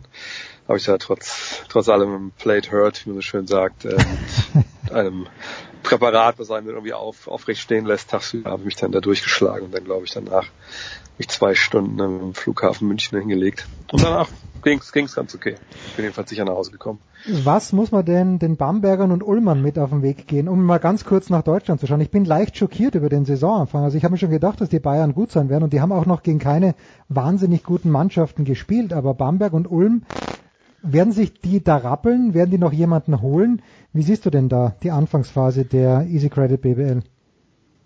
Ich sag mal so, dass beide Teams sicherlich nicht äh, komplett durchstarten würden von Anfang an, das, das war schon zu erwarten, weil einfach da eine Menge, Menge an Kontinuität halt verloren gegangen ist. Das waren ja zwei Teams, die wirklich in den letzten Jahren, vor allem von der vorletzten zur letzten Saison halt eine Menge aufgebaut haben. Und das hat man vergangenes Jahr, glaube ich, auch gemerkt natürlich dann im Saisonverlauf. Klar, mhm. so wie die Ulmer gespielt haben, da war Kontinuität nicht, nicht die einzige Antwort äh, darauf, warum die so gut waren. Aber naja, wenn du die halt eben nicht hast, äh, du hast nicht unbedingt die, die riesen Vorbereitungszeit ähm, auf den BWL-Saison. Es haben sicherlich auch Nationalspiele gefehlt äh, bei beiden, ähm, die halt die wichtige Rolle einnehmen. Und dann kann es mal zum Holperstart kommen. Wie jetzt Bamberg reagiert, wird interessant sein. Also ich sehe Bamberg momentan, äh, habe ich auch eigentlich schon vor der Saison, glaube ich, gesehen, klar hinter Bayern. Weil Bayern hat, mhm. hat halt gewisse Kontinuität, die haben sich extrem gut verstärkt und spielen halt nicht Euroleague. Da kommt natürlich bei Bamberg nochmal oben drauf und ich, ich kann mir gut vorstellen, dass es eine Saison wird, wo sie hinter den Erwartungen zurückbleiben, eben weil einfach ja so viel neu ist und erstmal nicht alles einspielen muss. Das sind äh, die Deutschen also in der äh, Easy Credit BBL ist noch ganz, ganz jung. Am 3. Oktober ist es losgegangen. Ich habe ein Bild gesehen von Roger Federer, als er die Golden State Warriors besucht hat in Shanghai. Du bist ja wirklich ein alter Fuchs, der eigentlich nicht mehr, also wegen des Sportes sowieso nicht mehr, aber zu All-Star Games ungern eigentlich nur noch fährt, wenn ich es richtig mitbekommen habe, außer dort vielleicht Interviews zu führen. Was hast du denn, wenn überhaupt, aus der Preseason herausgelesen? Wenig. Also man guckt natürlich schon, also ich zumindest gucke dann halt schon morgens mir dann diese die Boxscores, die hm. Statistiken an, einfach um auch wieder ein bisschen Rhythmus zu kommen nach äh, ja, den paar Monaten, in denen man so ein bisschen rausgerät. Äh, und dann guckt man natürlich so ein bisschen mal, vielleicht schützt man, ob, ob der einen Punktzahl die ein Spieler aufgelegt hat, und dann guckt man ein bisschen genauer hin, äh, ob das ein Spiel war, wo alle Starter dabei waren, wie viel haben die gespielt, war das schon ähnlich der normalen Rotation, die wir in der Saison erwarten können, oder war was ganz anderes. Naja, also guckt man ein bisschen quer, aber jetzt wirkt, dass mich irgendwas komplett aus den Socken gehauen hat. Nee, also da habe ich auch schon zu viel erlebt äh, in dieser Phase, sage ich mal, in den letzten äh, ja, knapp 20 Jahren. Da gab es oft genug halt Leute, die in der Preseason überragt haben mit 20 Punkte pro Spiel. Und am Ende mhm. ging, ging die Saison los und die haben keine 10 Minuten auf dem Feld gestanden. Andere sind aus dem Nichts gekommen. Von daher, ich habe mir ein bisschen abgewöhnt, mich da halt äh, ja irgendwie total zu freuen oder irgendwie total überzureagieren ob dieser paar Preseason-Spiele.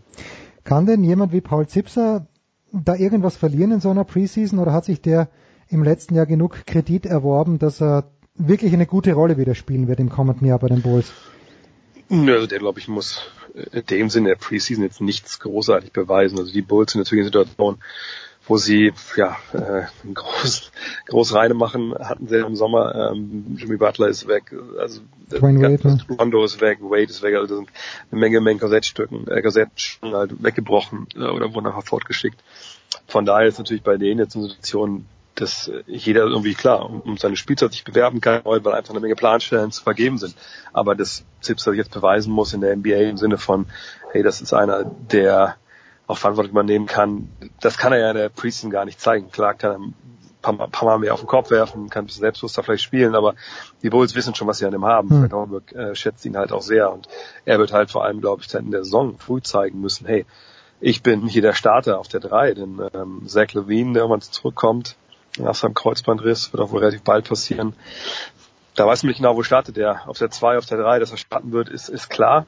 Und ähm, wenn Paul Zipser halt da seinem Trainer zeigen kann, hey, pass auf, also mich brauchst du schon hier, hm. lass den wie mal lieber auf der 2 spielen, dann wäre das natürlich eine tolle Sache, aber ansonsten muss er nichts groß beweisen. Er ist, er ist ein NBA-Spieler mit wachsender Rolle dieses Jahr. Andere Situation natürlich bei Daniel Theiss.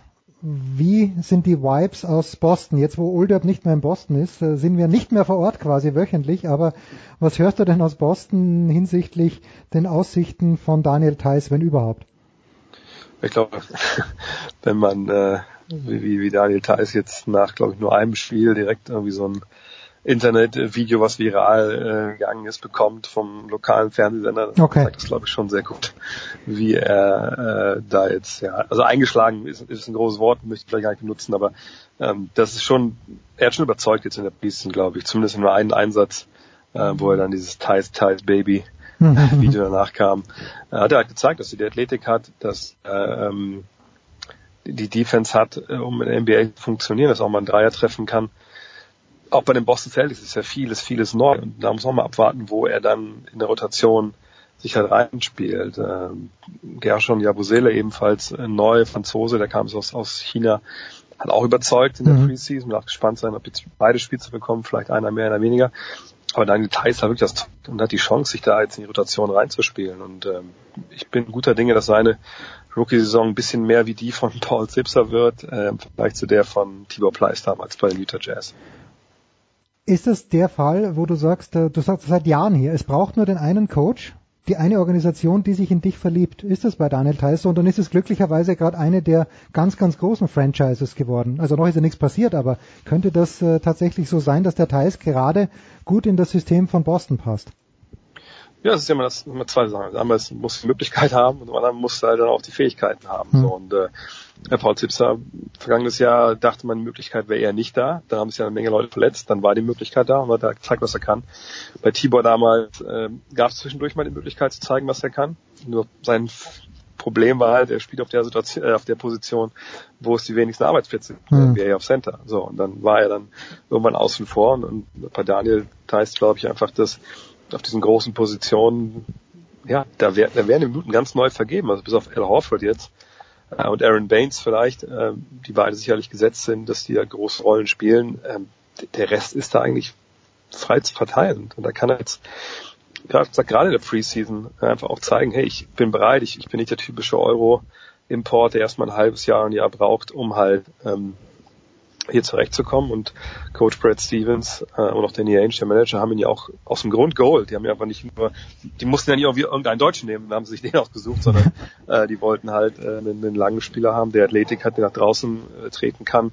Ähm, und das kann Daniel Theiss alles. Jetzt halt die Frage, kriegt er das alles auch auf die Straße, aber bis jetzt sieht das eigentlich ganz gut aus. Da haben sie gedacht, der Older ist weg, holen wir uns einen anderen Deutschen. Boston ohne Deutschen ist ganz, ganz schlimm. Ich bin ja jemand, äh, ich habe dieses Ray Rice Video nie gesehen, auch wenn man es vielleicht sehen hätte können, in, wo er seine Frau, ich glaube, an den Haaren in den Aufzug gezogen hat. Und ich habe mir auch das Video, auch wenn man es vielleicht hätte sehen können, von Dennis Schröder, das, das interessiert mich null, so ein Video mir anzuschauen. Äh, du, wenn es denn eins gegeben hat, musst du es dir natürlich aus professionellen Gründen anschauen.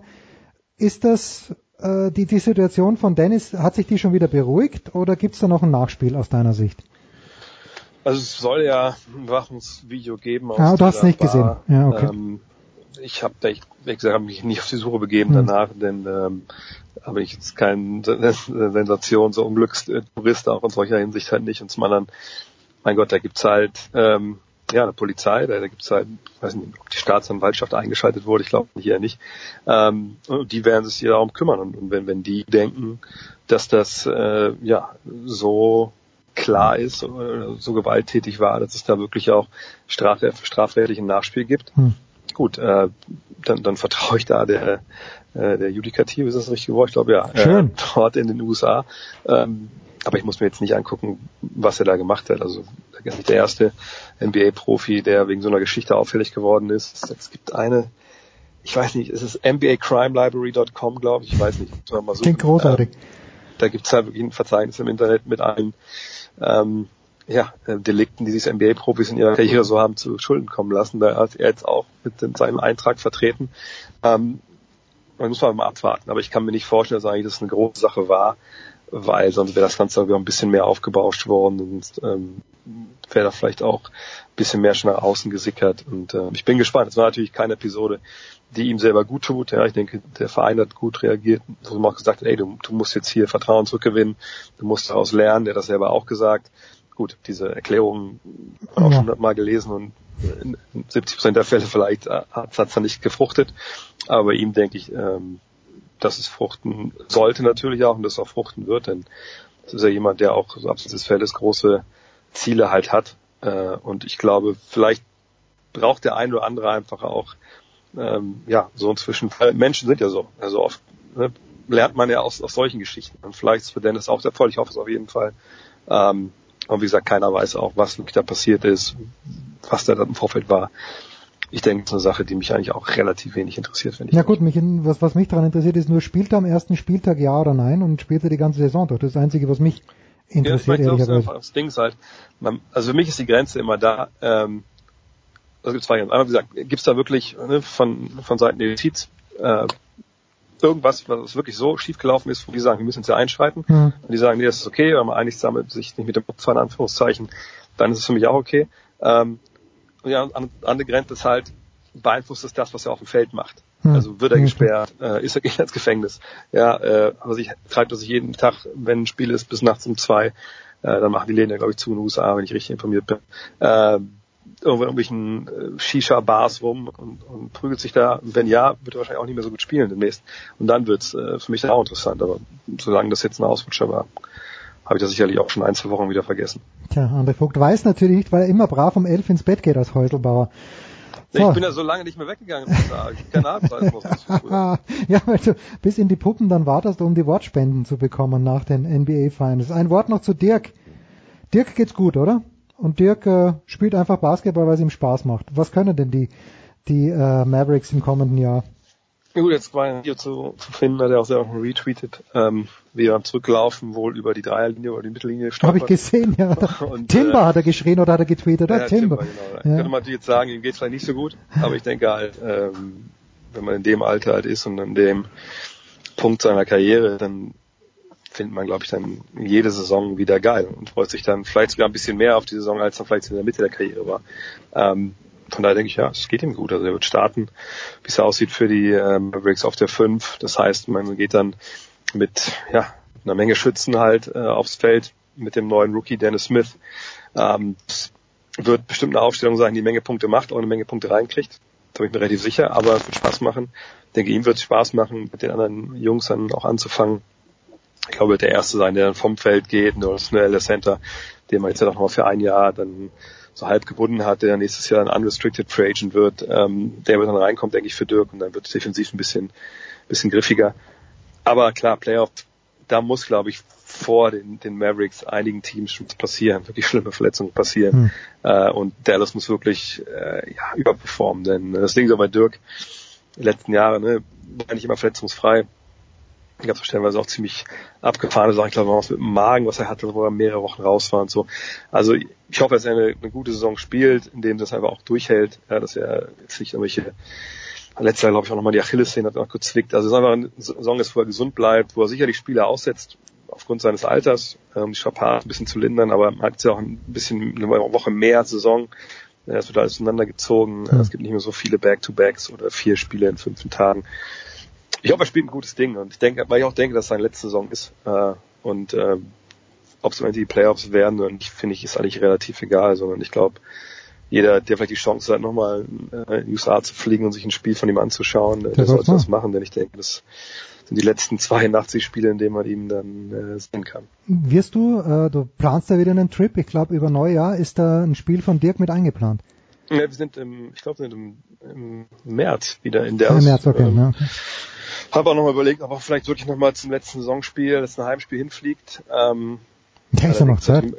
Ist ja immer dann so die Frage, ne, ähm, ist er dann fit, äh, hm. spielt er letzte Saisonspiel, muss man mal abwarten natürlich.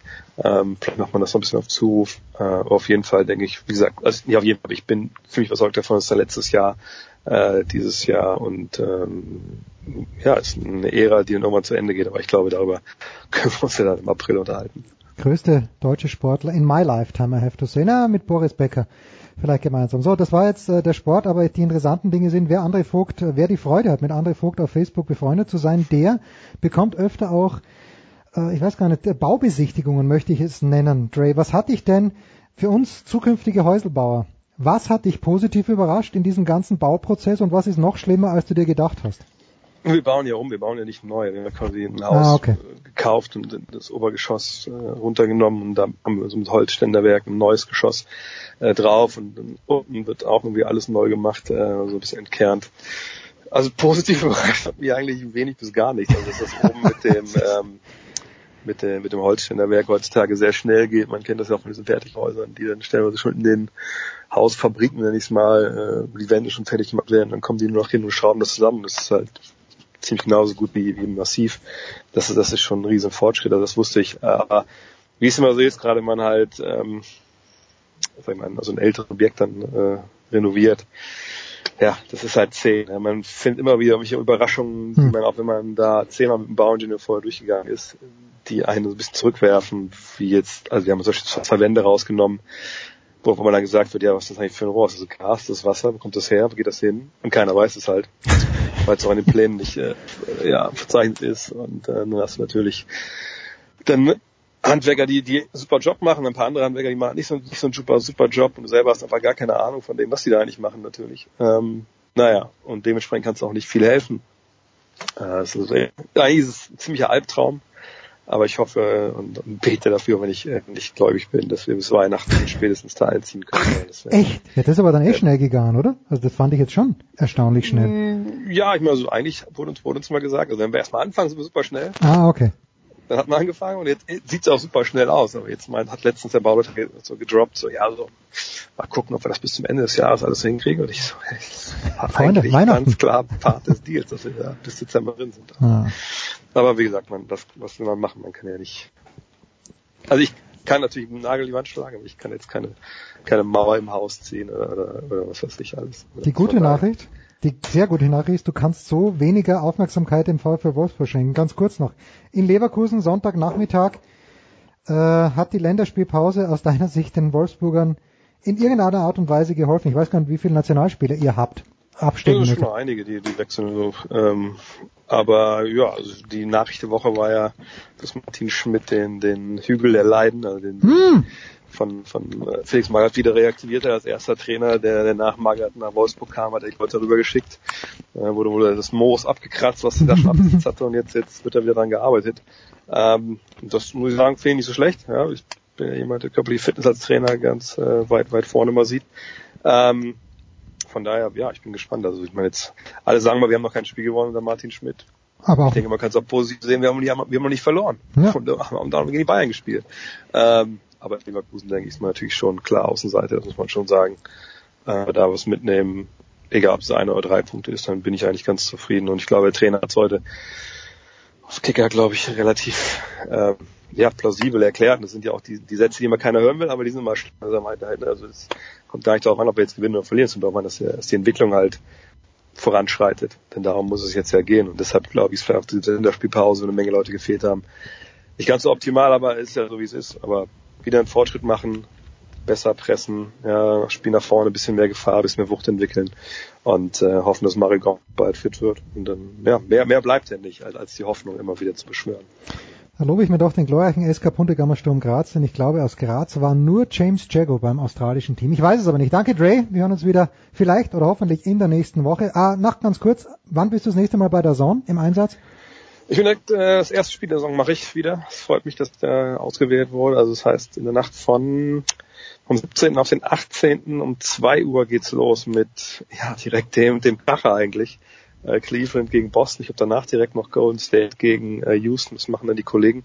Ähm, dann bin ich direkt am Tag drauf dran, auch wieder mit ich glaube Minnesota gegen die Spurs und dann äh, am Freitag mache ich dann noch Oklahoma City gegen Camelo Anthony und die Oklahoma äh, und also nee, Camelo Anthony mit Oklahoma City natürlich gegen die New York Knicks, also volles Programm schon direkt nächste Woche. Ja, und wir werden uns dann sehen, weil ich äh, habe, glaube ich, die Freude, NLCS Game 3 zu kommentieren, auch um 2 Uhr früh. Danke dir, Dre. Kurze Pause, dann geht's hier weiter.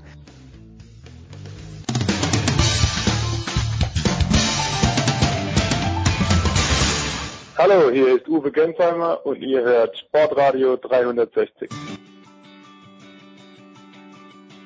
Das ist die Big Show 327. Wir machen weiter mit Motorsport, mit den beiden Stefans. Zum einen von motorsport.com Stefan Ehlen. Servus Stefan.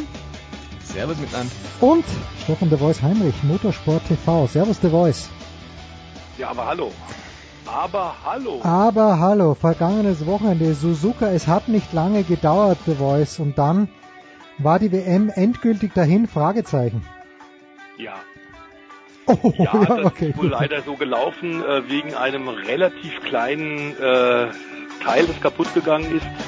Wobei man, glaube ich, insgesamt sich äh, der Meinung der internationalen Medien auch in Italien anschließen kann, dass die WM jetzt nicht in Suzuka für Ferrari, die Scuderia und für Sebastian Vettel verloren gegangen ist. Ähm, aber Fakt ist in der Tat, und das scheint äh, Ferrari-Chef äh, Sergio Marcione besonders aufgeregt zu haben, es war ein 59-Euro-Teil, das da kaputt gegangen ist. Und ähm, zwar haben sie hektisch versucht, ganz offensichtlich Ferrari-Mechaniker noch am Vorstart, und da schwante, glaube ich, allen Zuschauern schon Übles, äh, auf dem Vorstart noch äh, die Zündkerze und das Problem dort mit den Fehlzündungen zu beseitigen. Es hat nicht funktioniert. Was auch an einem Vorteil des Ferrari in diesem Jahr liegt, nämlich das Packaging. Und da ist, glaube ich, Ferrari weitergegangen bei der Entwicklung des Autos für 2017 als alle anderen Teams, denn auch Mercedes guckt sich immer wieder an, wie Ferrari das Auto und die Aggregate so eng und aerodynamisch toll zusammengepackt hat. Problem ist dann natürlich die Servicefreundlichkeit und du kommst an die Zündkerze so gut wie gar nicht ran. Ähm, insofern glaube ich, ist die Überschrift, die der äh, Corriere der Cesello geschrieben hat, nämlich Ferrari schaltet sich selbst aus, eigentlich ganz passend. Bisschen ärgerlich bei noch ausstehenden Rennen. Wir hätten, glaube ich, uns alle, alle Motorsport- und äh, Formel 1-Fans hätten uns einfach ein bisschen mehr Spannung noch für die Schluss, Schlussfahrt äh, dieser Saison gewünscht. Aber die Asienreise hat sich für Ferrari, für die Roten definitiv nicht gelohnt.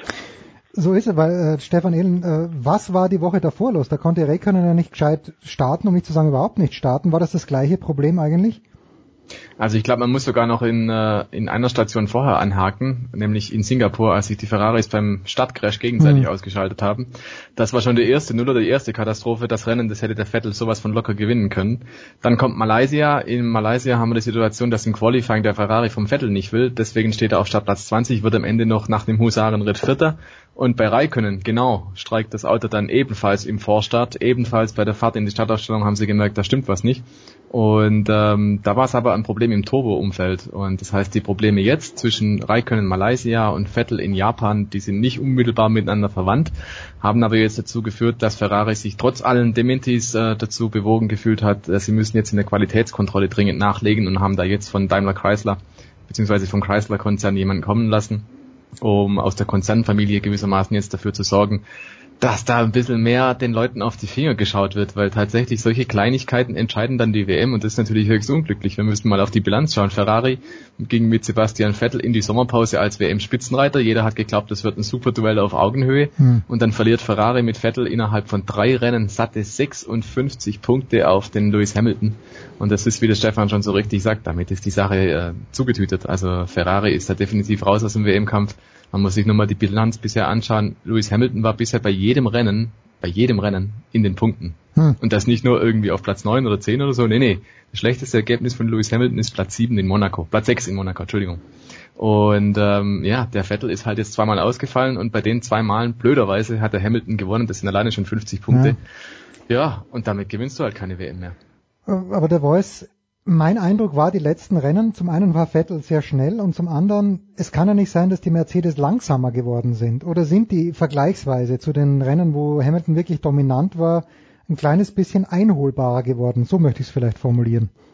Ich glaube, es schmerzt umso mehr äh, die Verantwortlichen der Scuderia der Roten, ähm, dass tatsächlich der Ferrari super schnell ist. Das ist ein tolles Mhm. Auto. Die haben, das sollte man natürlich bei aller Enttäuschung, die aktuell vorherrscht, im Lager äh, von, von Ferrari, der Ferrari-Fans nicht vergessen. Die haben gegenüber dem Rückstand, den sie noch Ende letzten Jahres 2016 hatten, einen gewaltigen Schritt nach vorne gemacht. Das war in dieser Form für Insider eine große Überraschung. Ferrari ist großes Risiko gegangen, was sie in den letzten Jahren nicht getan hatten. Unter anderem also im Packaging. Sie sind sicherlich mit einigen ähm, Entwicklungen, auch die sie am Auto haben, ziemlich in den Graubereich des Reglements gegangen, weil sie einfach gesagt haben, wir müssen endlich mal die Silbernen stoppen. Und sie waren eindeutig nah dran. Äh, lange Zeit in dieser Saison ging es wirklich hin und her. Es war eine sehr spannende bisheriger Saisonverlauf. Äh, schwer vorherzusagen, wer vorne ist. Zwei Fahrer auf absolutem Top-Niveau, fahrerische absolute Weltklasse, zwei sehr gute Teams, ähm, die, die äh, auch unterschiedlicher kaum sein können. Von der Philosophie her, von der Mentalität, den Emotionen her. Es war eine gute Formel 1 Saison. Aber jetzt leider tatsächlich die letzten Wochen, das hat aber alles überhaupt nicht funktioniert.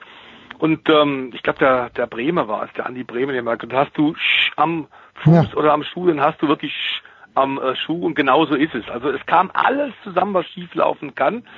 Und ich glaube, umso mh, bitterer ist es auch die, Stefan Ehlen hat es gerade gesagt, schnelle Reaktion ähm, auf die Probleme ganz offensichtlich in der Qualitätskontrolle, dass man sofort reagiert und personell aufrüstet, zeigt auch, da ist richtig Feuer unterm Dach. Denn tatsächlich, Ferrari und Vettel hat, hatten alle Chancen, den Durchmarsch der Silbernen endlich in diesem Jahr mal zu stoppen. Aber ähm, es ist das nächstes Jahr vertagt und klar ist, Jetzt sind sie erstmal in einem riesen Motivationsloch. Jetzt sind sie erstmal unten und down. Und man hat mit den Interviews von Vettel direkt nach dem Rennen ja auch schon mitbekommen. Er versucht da nicht draufzuhauen. Wenn man am Boden liegt, ist das eh leicht genug. Sondern er versucht da gleich wieder Durchhalteparolen. Denn es geht jetzt nicht um die letzten Rennen in diesem Jahr. Es geht jetzt bereits auf die Vorbereitung Hinblick aufs nächste Jahr. Neues Spiel, neues Glück. Vielleicht klappt es da mal für Ferrari. Und wenn sie jetzt erstmal lange Trübsal blasen und, und, und ihre Wunden lecken, dann ist der Zug für nächstes Jahr auch schon wieder abgefahren. Ja, nächstes Jahr ist ein gutes Stichwort. Es äh, gibt Ende Oktober, Anfang November mehrere große Entscheidungen. Ähm, lassen wir mal auf das eine gehen, Stefan Eden. Das ist, äh, es gibt wohl im amerikanischen Sport würde man sagen, so ähnliches was wie ein Salary Cap. In der Formel 1 nennt man das einen Budgetdeckel, äh, um die Chancengleichheit zu verbessern, um die großen Konzerne herunterzuholen, ein kleines bisschen. Wird es in erster Linie die großen Konzerne treffen oder werden die nach wie vor Wege finden, stark zu bleiben, wie eben Mercedes. Gut, Ferrari ist kein Konzern, aber Ferrari hat, hat äh, die Tradition und hat die Mittel. Ja, das ist natürlich ein ganz komplexes Thema. Das wird auch schon seit Jahrzehnten versucht, da in irgendeiner Form Kostenkontrollierung zu betreiben und es hat nie funktioniert tatsächlich. Äh, jetzt wird ein neuer Anlauf unternommen. Liberty Media meint da scheinbar ernst. Die sind da so drauf und dran, dass sie uns ein bisschen ähm, das amerikanische System, was wir da in den Profiligen haben, sei es NFL, sei es Baseball, sei es was auch immer, ähm, dass du einfach Chancengleichheit hast. Jetzt wollen sie es auch in der Formel 1 umsetzen. Ich bin gespannt, ob es funktioniert. Ich habe meine Zweifel weil wir hatten auch früher schon diverse Regelungen, zum Beispiel, ähm, dass Red Bull und Toro Rosso nicht zusammenarbeiten dürfen, dass die keine Teile austauschen mhm. dürfen. Naja, dann ist man halt hergegangen, hergegangen hat halt eine dritte Firma gegründet, Red Bull Technologies, und Red Bull Technologies war dann auf einmal wieder Zulieferer für Toro Rosso und das ging dann. Also lange Rede, kurzer Sinn, es wird Mittel und Wege geben, wie die Teams das irgendwie auslagern können. Wenn du zum Beispiel sagst, naja, wir haben jetzt nur eine äh, gewisse Summe an Personal, die wir einsetzen dürfen, dann wird es irgendwelche Subunternehmen geben, die dann das entsprechend äh, darstellen.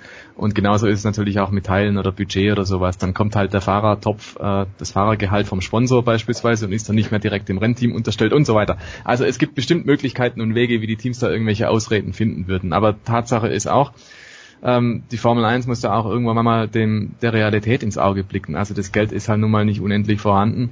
Und ähm, du musst dringend eigentlich gucken, dass das Mittelfeld rangeführt wird. Und das wird nur gelingen tatsächlich über Kostenbeschneidung, wenn du den Werksteams ihre tollen Werkzeuge wegnimmst, wenn du Windkanal dramatisch beschneidest, wenn du die, ja überhaupt die Personalstruktur beschneidest. Also es ist ja auch ein Unding, dass da 50, 60 Leute vor Ort sind für zwei Autos. Es sind ja wirklich nur noch zwei Autos, keine Ersatzautos mehr, seit Jahren schon nicht mehr.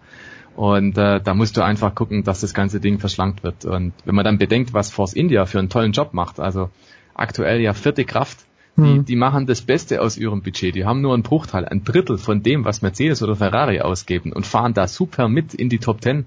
Ähm, ja, regelmäßig sechster, siebter. Ja, sechster, siebter regelmäßig die, äh, die genau. rosafarbenen Autos, das ist eine Bank eigentlich, wenn sie sich nicht gegenseitig von der Piste fahren das ist eine Bank, aber die haben irgendwo halt den Deckel da drauf. Die kommen nicht über Platz, Platz 5, 6 hinaus, mhm. weil es einfach nicht geht. Das, das gibt das Budget nicht her und das ist eigentlich schade. Da müsste die Formel 1 eher so ein bisschen Richtung Nesca kommen, wo man in Nesca einfach die, die Chance hat, beispielsweise, dass da tendenziell einfach jeder gewinnen kann, wenn es gut läuft. Das wirst du in der Formel 1 in der Form sicher nicht erreichen. Aber die Chance zum Beispiel, dass man ein Williams oder dass man ein Force India ähm, oder dass vielleicht auch mal ein McLaren wieder einen Sieg oder aufs Podest fahren kann, das muss halt gegeben sein. Und wenn Liberty Media das hinkriegt, dass diese Mittelfeldteams hin und wieder mal dieses Erfolgserlebnis haben, ich glaube, dann steht ein richtig gutes Produkt da. Ja, und da sind wir aber, hm, das ist erst 2021, wenn ich es richtig verstanden habe, äh, The Voice. Und 2021 gibt's gibt's dann auch was Neues bei den Motoren, weil die werden ja am 31. Oktober schon festgestellt. Was gibt's bei den Motoren zu berichten? Ja gut, der Stefan Ehler hat es gerade gesagt, Budget ist natürlich das Hauptthema, auch in der Königsklasse des Motorsports. Das heißt, äh, aufgrund der weltwirtschaftlichen Rezessionen, den Probleme, die wir überall auf allen Erdteilen haben, äh, spiegelt sich das natürlich auch bei den Budgets, die die großen Automobilhersteller für den Motorsport zur Verfügung stellen, wieder, ist gar keine Frage. Das ist nicht, nicht mehr, mehr endlos und deswegen muss man auch, was natürlich die Technik angeht, einfach abrüsten, ohne ganz klar zu sagen, wir werden eine Einheitsformel. Also das, was Nesca zum Beispiel macht, kann die Formel 1 gar nicht machen, denn der Haupt, die Hauptidee und die DNA der Formel 1 ist natürlich ganz klar, dass man sagt, äh, jeder muss sein eigenes Auto entwickeln und kann nicht jetzt äh, sagen, ich, ich nehme ein Kundenchassis von Richard Childress, von Henrik Motorsport und setze das auf eigene Kosten ein. Das geht nicht. Ähm, da sind die Wurzeln ganz anders, aber klar ist auch, dass äh, zum Beispiel solcher Auswucherungen, wie es im Langstreckensport auch ist, diese endlos teuren LMP1-Autos, faszinierend für die Fans, mhm. für die Technikfreaks, für die Leute, die mit beiden Füßen in der Ölwanne stehen und um jedes Detail sich kümmern und, und das finden die toll, aber es ist einfach um Welten zu teuer. Und die Formel 1 reagiert auch, du hast es schon gesagt, 31. Oktober und 7. November, das sind die nächsten wirklich spannenden Termine für die Fans im Hinblick auf die mittelfristige Zukunft. Und klar ist, Allradantrieb wird es nicht geben und das genau aus dem Grund, es ist einfach zu teuer. Und genauso wie das, was Red Bull seit einiger Zeit wieder gepusht hat hinter den Kulissen, ein V12-Motor, der natürlich einen super Klang hat. Wir erinnern uns ja an die 70er, 80er Jahre ähm, sensationell, aber auch das ist einfach zu teuer. Äh, es wird bei einem V6 Turbo bleiben, wahrscheinlich mit zwei Elektromaschinen, so wie wir es kennen, aber da kann man dann in der Tat bei den Elektromaschinen Standardteile verwenden die so ein bisschen die Entwicklungskosten einbremsen können und ähm, trotzdem kann man die die 1000 PS Marke sicherlich problemlos knacken. Ähm, und da geht man, glaube ich, einen richtigen Weg. Auch diese ewigen Diskussionen, die uns ja leider bei Sportradio 360 neben dem Sport auch immer ordentlich mhm. beschäftigt haben. Also warum gibt es so viel Strafen?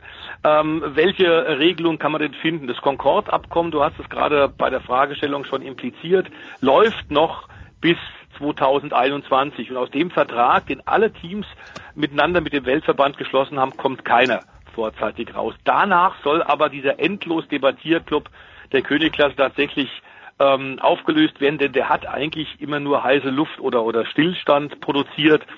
Und jetzt müssen, müssen einfach die, die Chefs der Formel 1 die, die Möglichkeit haben, äh, auf, auf ungute Entwicklungen, auf Langeweile äh, in irgendeiner Form auch schneller zu reagieren. Ähm, unter anderem die Budgetdeckelung, eine richtige Idee. Stefan Ehlen hat es ja gerade gesagt, es hat nie funktioniert, weil die ganzen großen Teams viel zu viel Mitsprache hatten und das muss man ändern. Ähm, und ich glaube, dass das eine, eine gute, ein guter Weg ist, auf dem man ist. Der Ross Braun, ehemaliger Teamchef, ja, Erfolgsteamchef, unter anderem mit Schumi, mehrfacher Weltmeister bei Benetton, dann bei Ferrari gewesen.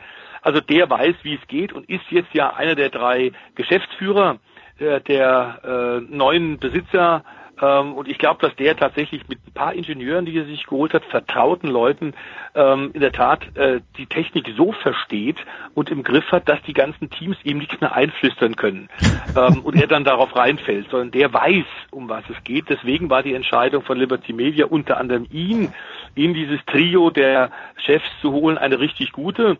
Und ich glaube mal, es gibt Grund für vorsichtigen Optimismus, dass wir mittelfristig tatsächlich aus diesem Entscheidungsvakuum rauskommen. Tja, das ist ja fast ein Modell für die DTM, dass die Hersteller nicht mehr so viel zu sagen. Wir machen eine ganz kurze Pause. Die, ja. die Nesca ist angesprochen worden. Über die wollen wir gleich weiter plaudern. Mit Stefan Ehlen und mit Stefan The Voice Heinrich.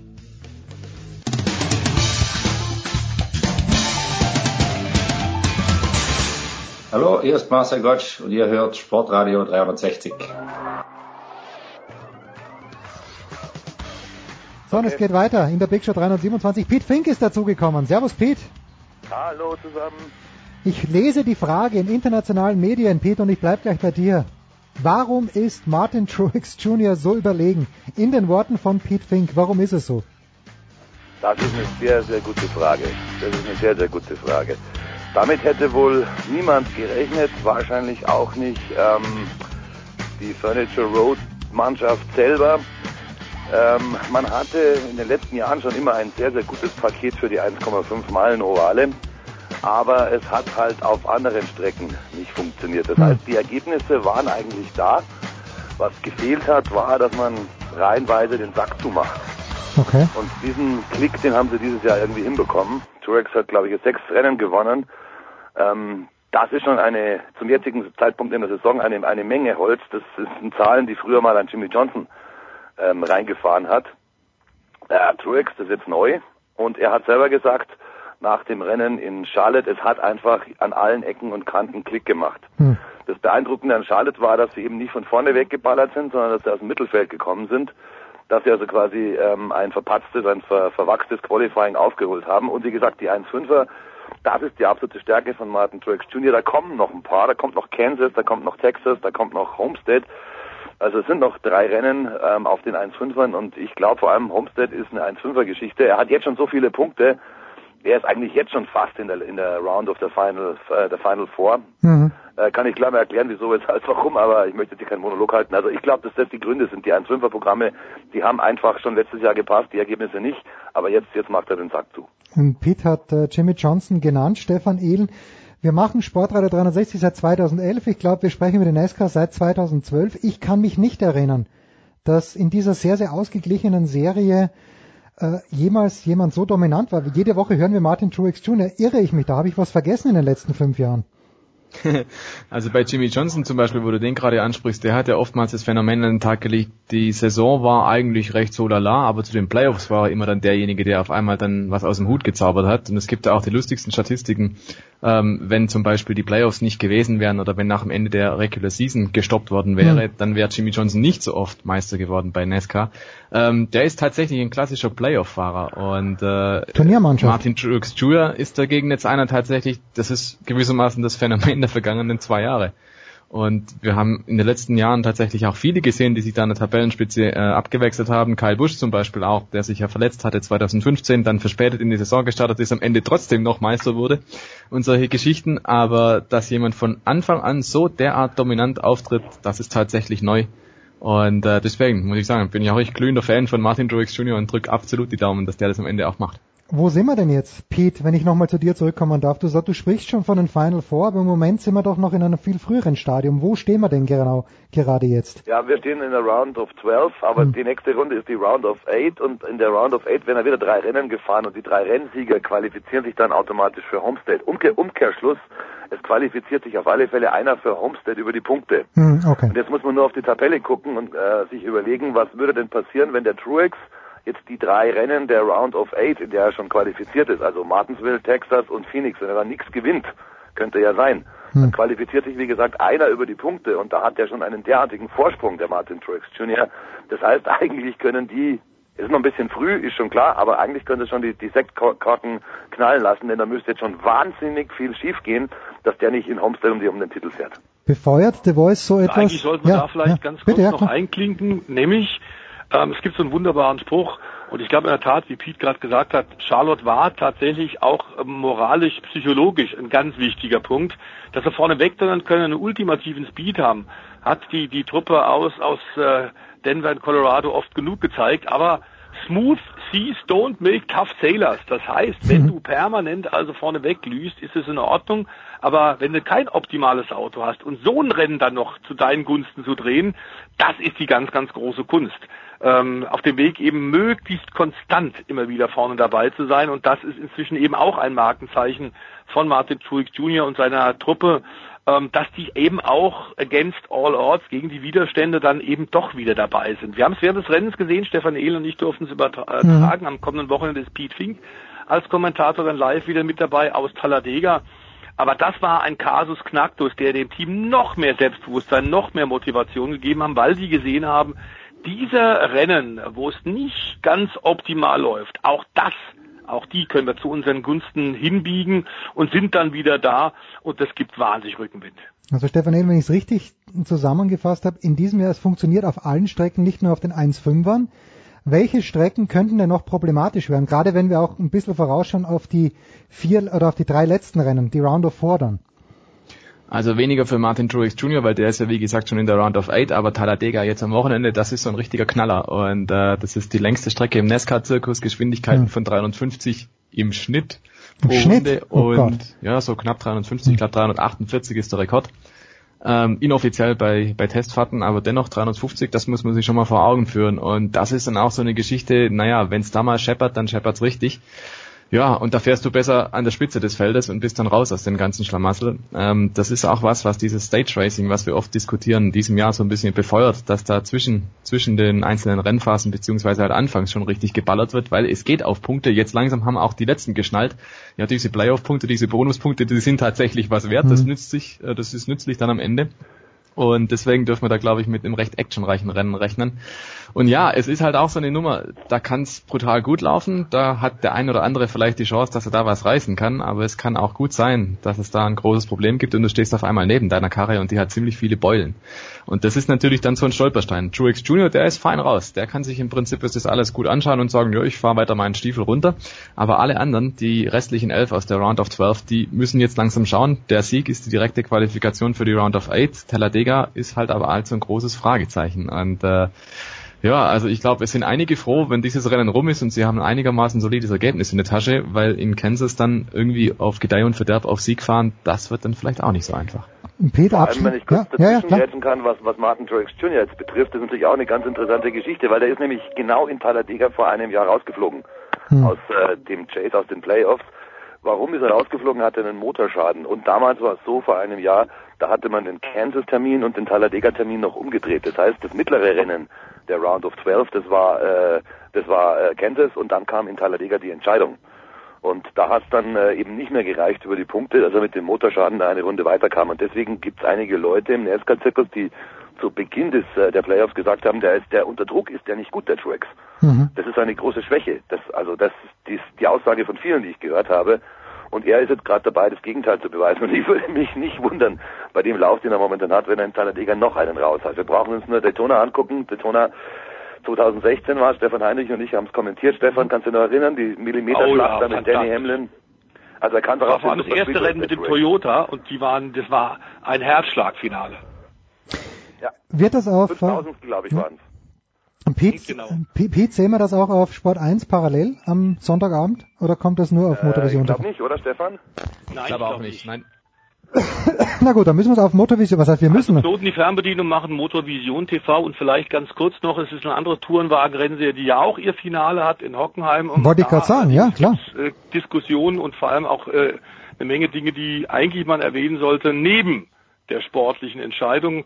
Während also im Nesca es noch ein paar Chancen gibt, wobei ganz großer Favorit, wir haben es gerade rausgearbeitet, Martin Truex, Jr. ist in Hockenheim ähm, in der Saison, in der die natürlich überlagert wird durch den Rückzug von Mercedes Ende 2018, ist dann doch das Board wieder gefragt. Gerhard Berger, der neue ITR-Chef, hat eine Menge, Menge Weichen gestellt, die in die richtige Richtung gehen für die Zukunft. Und vielleicht ist so ein kleiner Hinweis auch für die äh, DTM-Fans und die Tourenwagen-Fans, dass tatsächlich da im Rahmenprogramm in Hockenheim ähm, ein paar 620 PS starke Rennautos aus Japan dabei sind, nämlich hört. Lexus, die Luxusmarke von Toyota und Nismo, die Luxusmarke von Nissan, werden ein paar Demorennen äh, fahren mit vergleichbaren Prototypen zur DTM. Das sind aber die Autos aus der japanischen Super GT und vielleicht ist das die Brücke in die Zukunft. Was kann noch passieren am Wochenende in Hockenheim? Matthias Ekström führt in der Fahrerwertung. Stefan Ehlen hat der schon gewonnen. Das sind immerhin 21 Punkte Vorsprung. Ja, also das wahrscheinlichste Szenario ist, dass es so viel Teamwork und äh, Schützenhilfe gibt aus den eigenen Reihen. Das haben wir diese Saison ja auch schon so oft gesehen, Hm. äh, dass Extrem das locker nach Hause fährt. Allerdings, und das ist natürlich der große Haken, er muss es im Qualifying selber richten. Also sprich, in, im Rennen können ihn die Teamkollegen natürlich vorbeilassen, da Hm. kann man auch was mit der Strategie machen, die anderen ein bisschen blockieren, aber im Qualifying, da muss er die Karre erstmal weit nach vorn stellen. Also das ist seine große Hausaufgabe. Anschließend gehe ich davon aus, dass er das macht dass wir kein großes Drama sehen, weil er ist tatsächlich derjenige, der am konstantesten unterwegs war bisher und ich traue es ihm wirklich zu, dass er seinen dritten Titel dann einfährt und dann, ja, so leid es mir tut, aber das wäre meine Prognose, wird er wahrscheinlich, sehr wahrscheinlich im Anschluss den Rücktritt verkünden aus der DTM. Er jagt seit 2007, also seit, seit mittlerweile zehn Jahren diesen dritten Titel und wenn er den dann hat, glaube ich, dann macht er den sagt so und sagt so, das war's. Letztes Jahr war er Rallycross Weltmeister, dieses Jahr wäre es der DTM Champion. Und dann, glaube ich, wird er sich auf andere Sachen konzentrieren. Der Extrem kann ja alles fahren, was vier Räder hat und irgendwie einen Mhm, Motor, ja. der, der ziemlich hoch dreht. Also da gibt's schon noch einige Ziele für den. Aber ich glaube tatsächlich, das ist das Szenario, was da eintreten könnte. Extrem wird Meister, tritt zurück. Tja, das ist der Ian Robben des äh, Motorsports, nur dass er mit einem Sieg zurückführt und Ian Robben nach dem Ausscheiden der Elftal. So, am Wochenende, The Voice, wir haben schon gehört, wann geht's denn genau los? Du und Stefan Ehlen auf Motorvision TV. Der Pete ist dran. Ah, der Pete ist dran, was rede ich denn, um Gottes Willen? dran. Ich darf etwas früher ran, und zwar 3.45 Uhr. Sonntag früh auf Motorsport TV ähm, der Lauf zur Langstreckenweltmeisterschaft WEC, bei dem es ja auch eine Menge äh, Dinge gibt, die wir da während der Live-Sendung über, ich glaube, sieben Stunden äh, berichten können. Natürlich der Sport, ganz klar, noch mit den LMP1 Porsche, die auf dem Weg zum Titel sind. Im dritten Jahr in Folge wird Porsche, der Sportwagenhersteller aus Zuffenhausen, wieder abräumen. Aber da geht es vor allem um die Zukunft. Welcher Weg ist der richtige? Welche Top-Kategorie wird mittelfristig unter anderem dann auch bei den 24 Stunden von Le Mans um den hm. Gesamtsieg fahren können? Da müssen die Weichen jetzt gestellt werden. So, Pete, jetzt habe ich dir, dich ins falsche, falsche Boot gegeben, aber du wirst dann am Sonntag mit Stefan Ehlen kommentieren und ich höre, es laufen jetzt schon die Vorbereitungen auf die NASCAR-Party von Motorvision TV. Was muss man tun, dass man da dabei ist? Ja, genau. Am 19. November, da ist Homestead, das ist das große Finale. Da sind dann vier Fahrer noch um den Titel äh, beschäftigt. Und äh, wir machen wieder äh, bei Geiger Cars in äh, München Trudering in Zahndorf ähm, eine riesengroße NASCAR-Party. Ich glaube 350 Leute dürfen mitmachen oder 400. Ähm, die Hütte ist schon ziemlich gut voll. Äh, mitmachen kann man, indem man auf die Webseite geht von Motorvision TV und sich dort anmeldet. Kostet nichts, kein Eintritt. Ähm, äh, einfach nur eine Großbildleinwand steht da. Es ist unglaublich viel los mit, mit Merchandise-Zeug. Äh, ein Haufen NASCAR-Fans kommen aus ganz Europa. Ähm, es wird kunterbunt. Äh, es sind ein paar äh, Autos da, habe ich gehört, von der NASCAR Wheel Euro Series. Ähm, wir werden wieder ein bisschen Reifen wechseln oder irgendwas in der Richtung. Also auf alle Fälle ist es, es, es gibt auch American Food und so weiter und so fort. Also eine tolle Fete, wie ich finde, einfach mal zum Quatschen, zum Talken, zum andere Fans kennenlernen, haben sich schon viele, viele Freundschaften entwickelt über die Jahre hinweg. Also ich kann nur sagen, bitteschön, 19.11. Äh, Homestead-Wochenende in München bei Geiger Und anmelden. Anmelden bitte über, über Motorvision TV, die Webseite. Ohne Anmeldung kommt keiner rein. Aber ihr drei werdet nicht dort sein, weil ihr kommentiert, oder ihr werdet dort sein? Ja, ich bin auf alle Fälle dort. Das ist ja, ist ja ganz klar. Ob ich jetzt kommentiere oder nicht, weiß ich jetzt gar nicht. Aber ich, ich vermute mal, ich befürchte mal, ich habe mich die letzten beiden Jahre gedrückt. hab den du Stefan, bist dran, Piet. Du bist dran mit mir. Alles klar. Gut, okay. okay, da haben wir das Dann auch. Machen wir das. Dann nehme ich mir einfach ein Bierchen mit in die Kommentatoren. Ja, das ist erlaubt, das ist in Ordnung. Das ist absolut in Ordnung. So, hier ist auch alles erlaubt, Sportradio 360. Danke an Stefan Ehlen, danke an Pete Fink, danke an Stefan der Voice Heinrich. Kurze Pause, dann geht's hier weiter.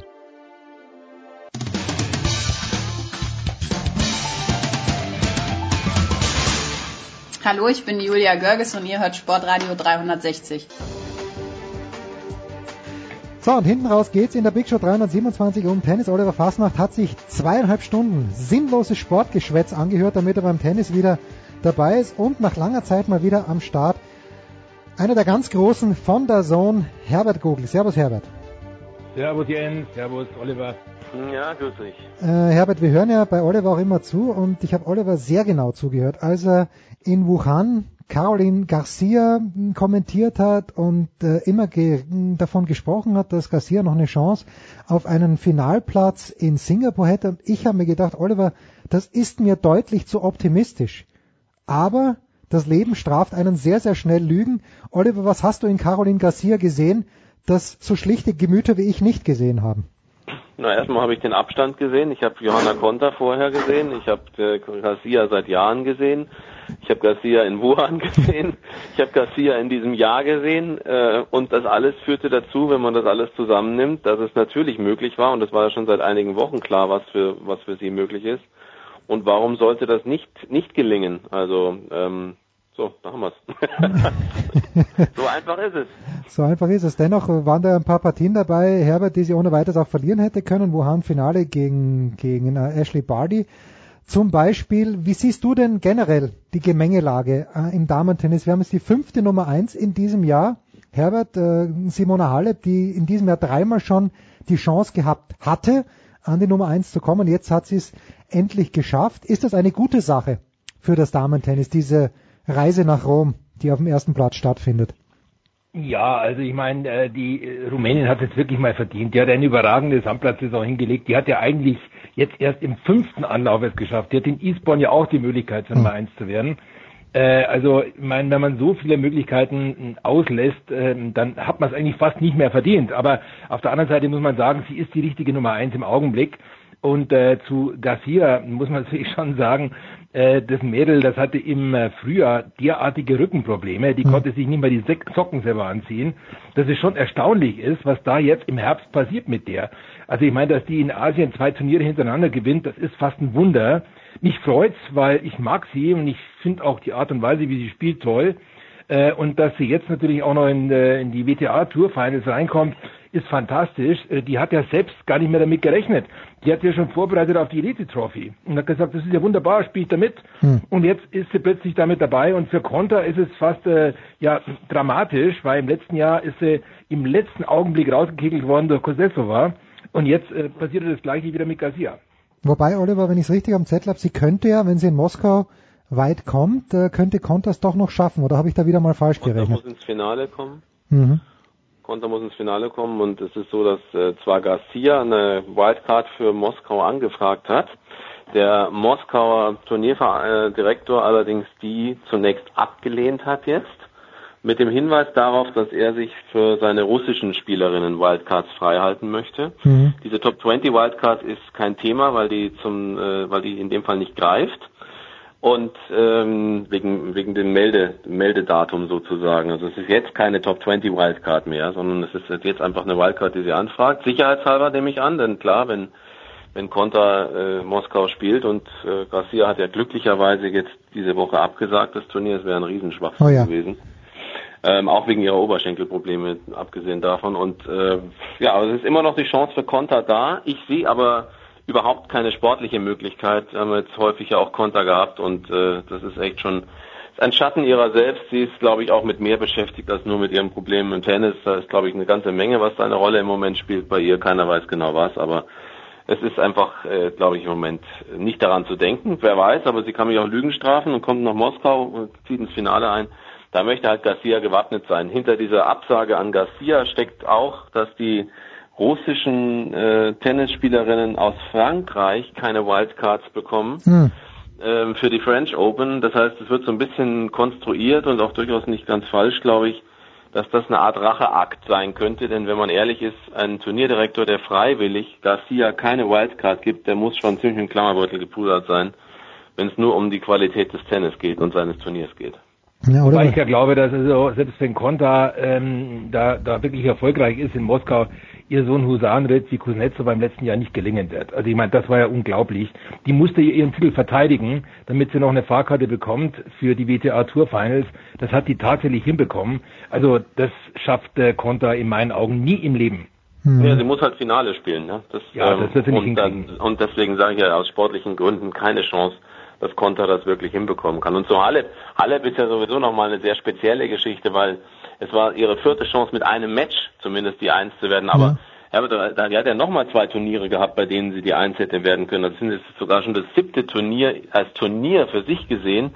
Und die sehr spannende Geschichte war ja die von, von Tiriak, der sich ja aufgeregt hat über sie, weil sie Bukarest nicht gespielt hat. Wäre sie in Bukarest erfolgreich gewesen, natürlich äh, kleines Turnier und keine großen Gegner als, als Namen, dann hätte sie sogar aus eigener Kraft schon vorzeitig mal die Eins erreichen können. Aber Halep hat ja gesagt, sie möchte nur gegen die Besten dann zur Eins kommen, was in Rumänien nicht so wahnsinnig doll angekommen ist.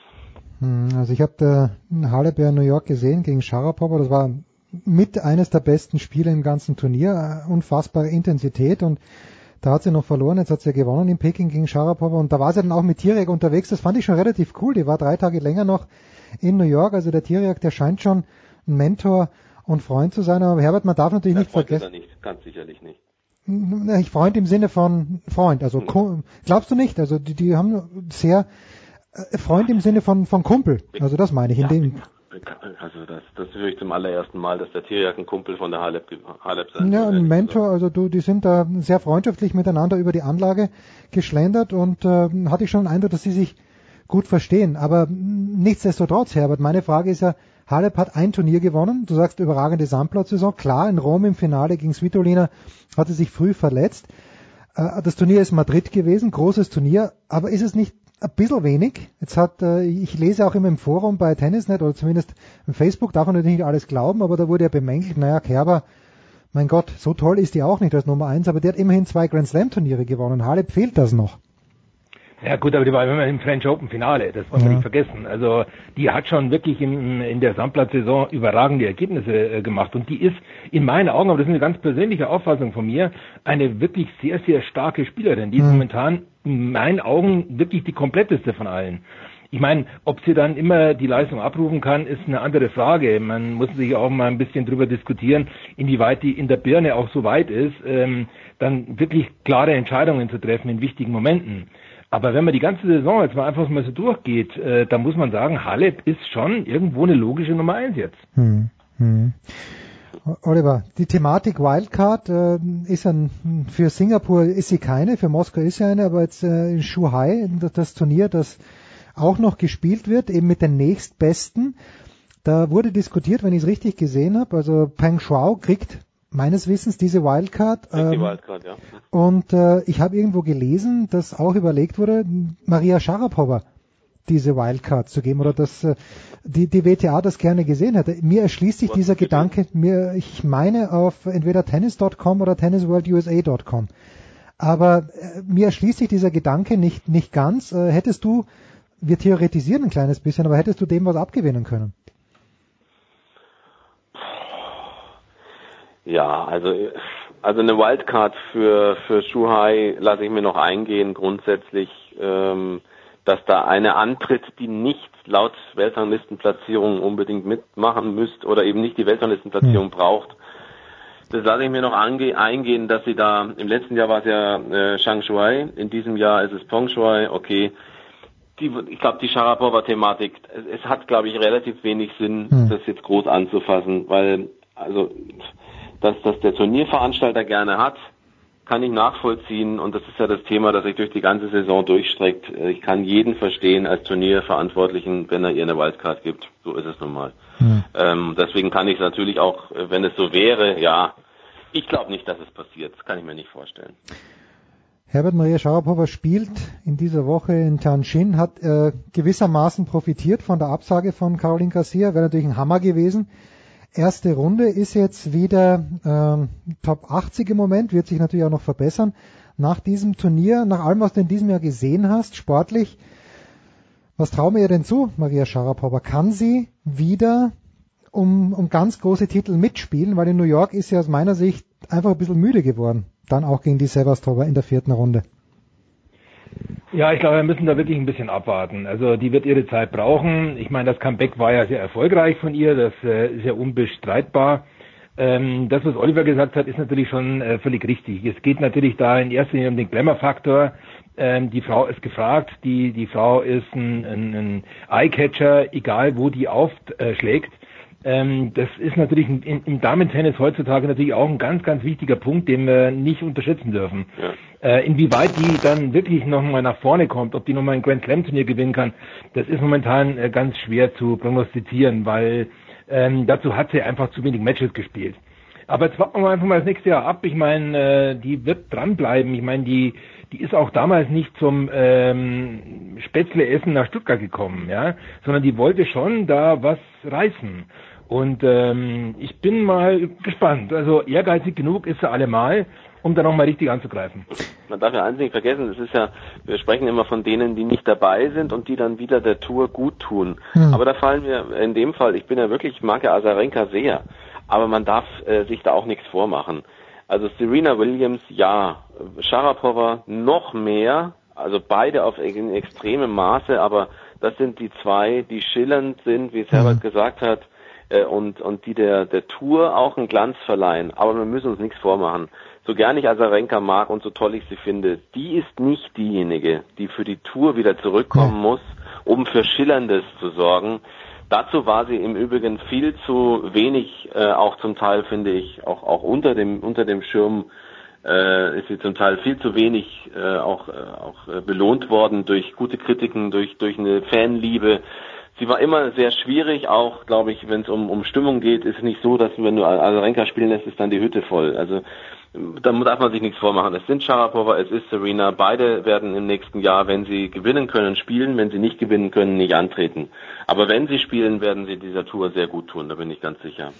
Da sind wir mal gespannt, ob Serena wirklich zu den Australian Open zurückkehrt. Äh, bei Herbert, weil das anspricht, der Oliver, äh, Fed Cup Finale, Weißrussland gegen die USA. Da habe ich jetzt tatsächlich ein Zitat gelesen. Also ich habe das andere auch gelesen, aber das ist ja auch wirklich der äh, weißrussische Verbandspräsident, Namen habe ich natürlich vergessen, aber sagt, naja, eigentlich geht er davon aus, dass Azarenka spielen wird. Sie hat wohl für Luxemburg genannt, Äh, die große Preisfrage, Herbert, die ich an dich habe, äh, ist äh, einfach aus Sicht der anderen Spielerinnen. Denkst du denn, dass das für, für die anderen Spielerinnen, die es ins Finale geschafft haben, jetzt leicht zu akzeptieren ist, dass da eine zurückkommt, die schon sehr lang kein professionelles Tennis mehr gespielt hat?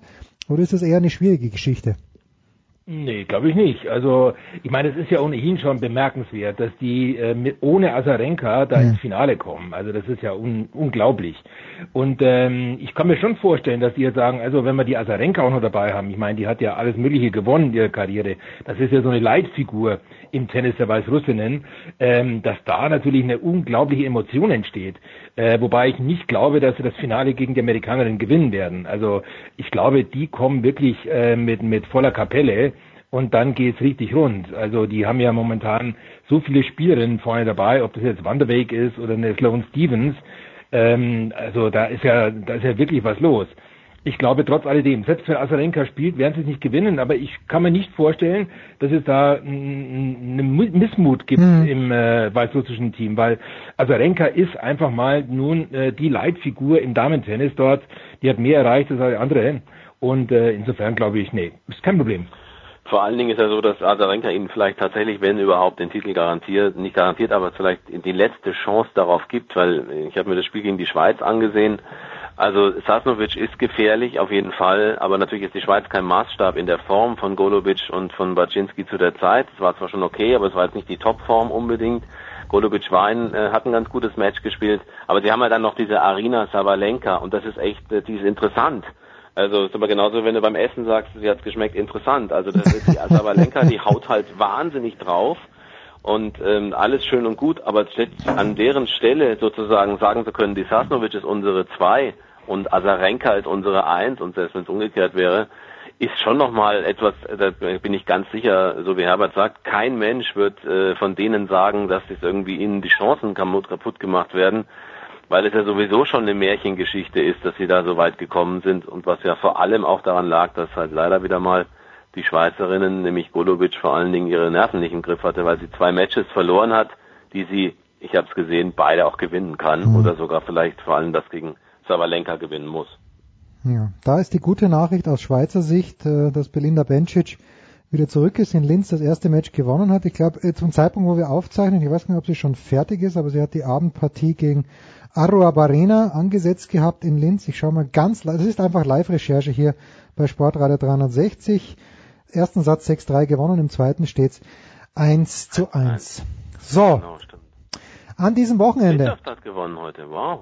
Witthöft gegen, Moment. Barbara Haas. Naja gut, also Oliver, bitte, bitte. Wow gegen, gegen Barbara Haas. hat auch gewonnen heute gegen Sinjakova. Entschuldigung. Ja, da, da sage ich wow. Da sage ich wow, weil mir gefällt äh, die Sinjako war spielerisch ganz gut. Äh, ich glaube, die, die kann mal besser werden, aber gegen Babsi Haas bei aller Liebe, wir hatten sie ja letzte Woche hier bei Sportradar 360, aber wenn ich ein, ein Mann wäre, der wettet, da hätte ich mein Geld doch eher auf die Karina gesetzt. Ja, man, muss, man muss immer aufpassen, mit dem Österreicher über österreichische Tennisspieler zu sprechen. Das geht mhm. immer in die Hose. Es geht immer. Naja, auch heute wieder. Dominik verliert natürlich wieder gegen Troitsky. Dritter Satz 7-6, 7-5 im Tiebreak. Das ist sehr, sehr mühsam.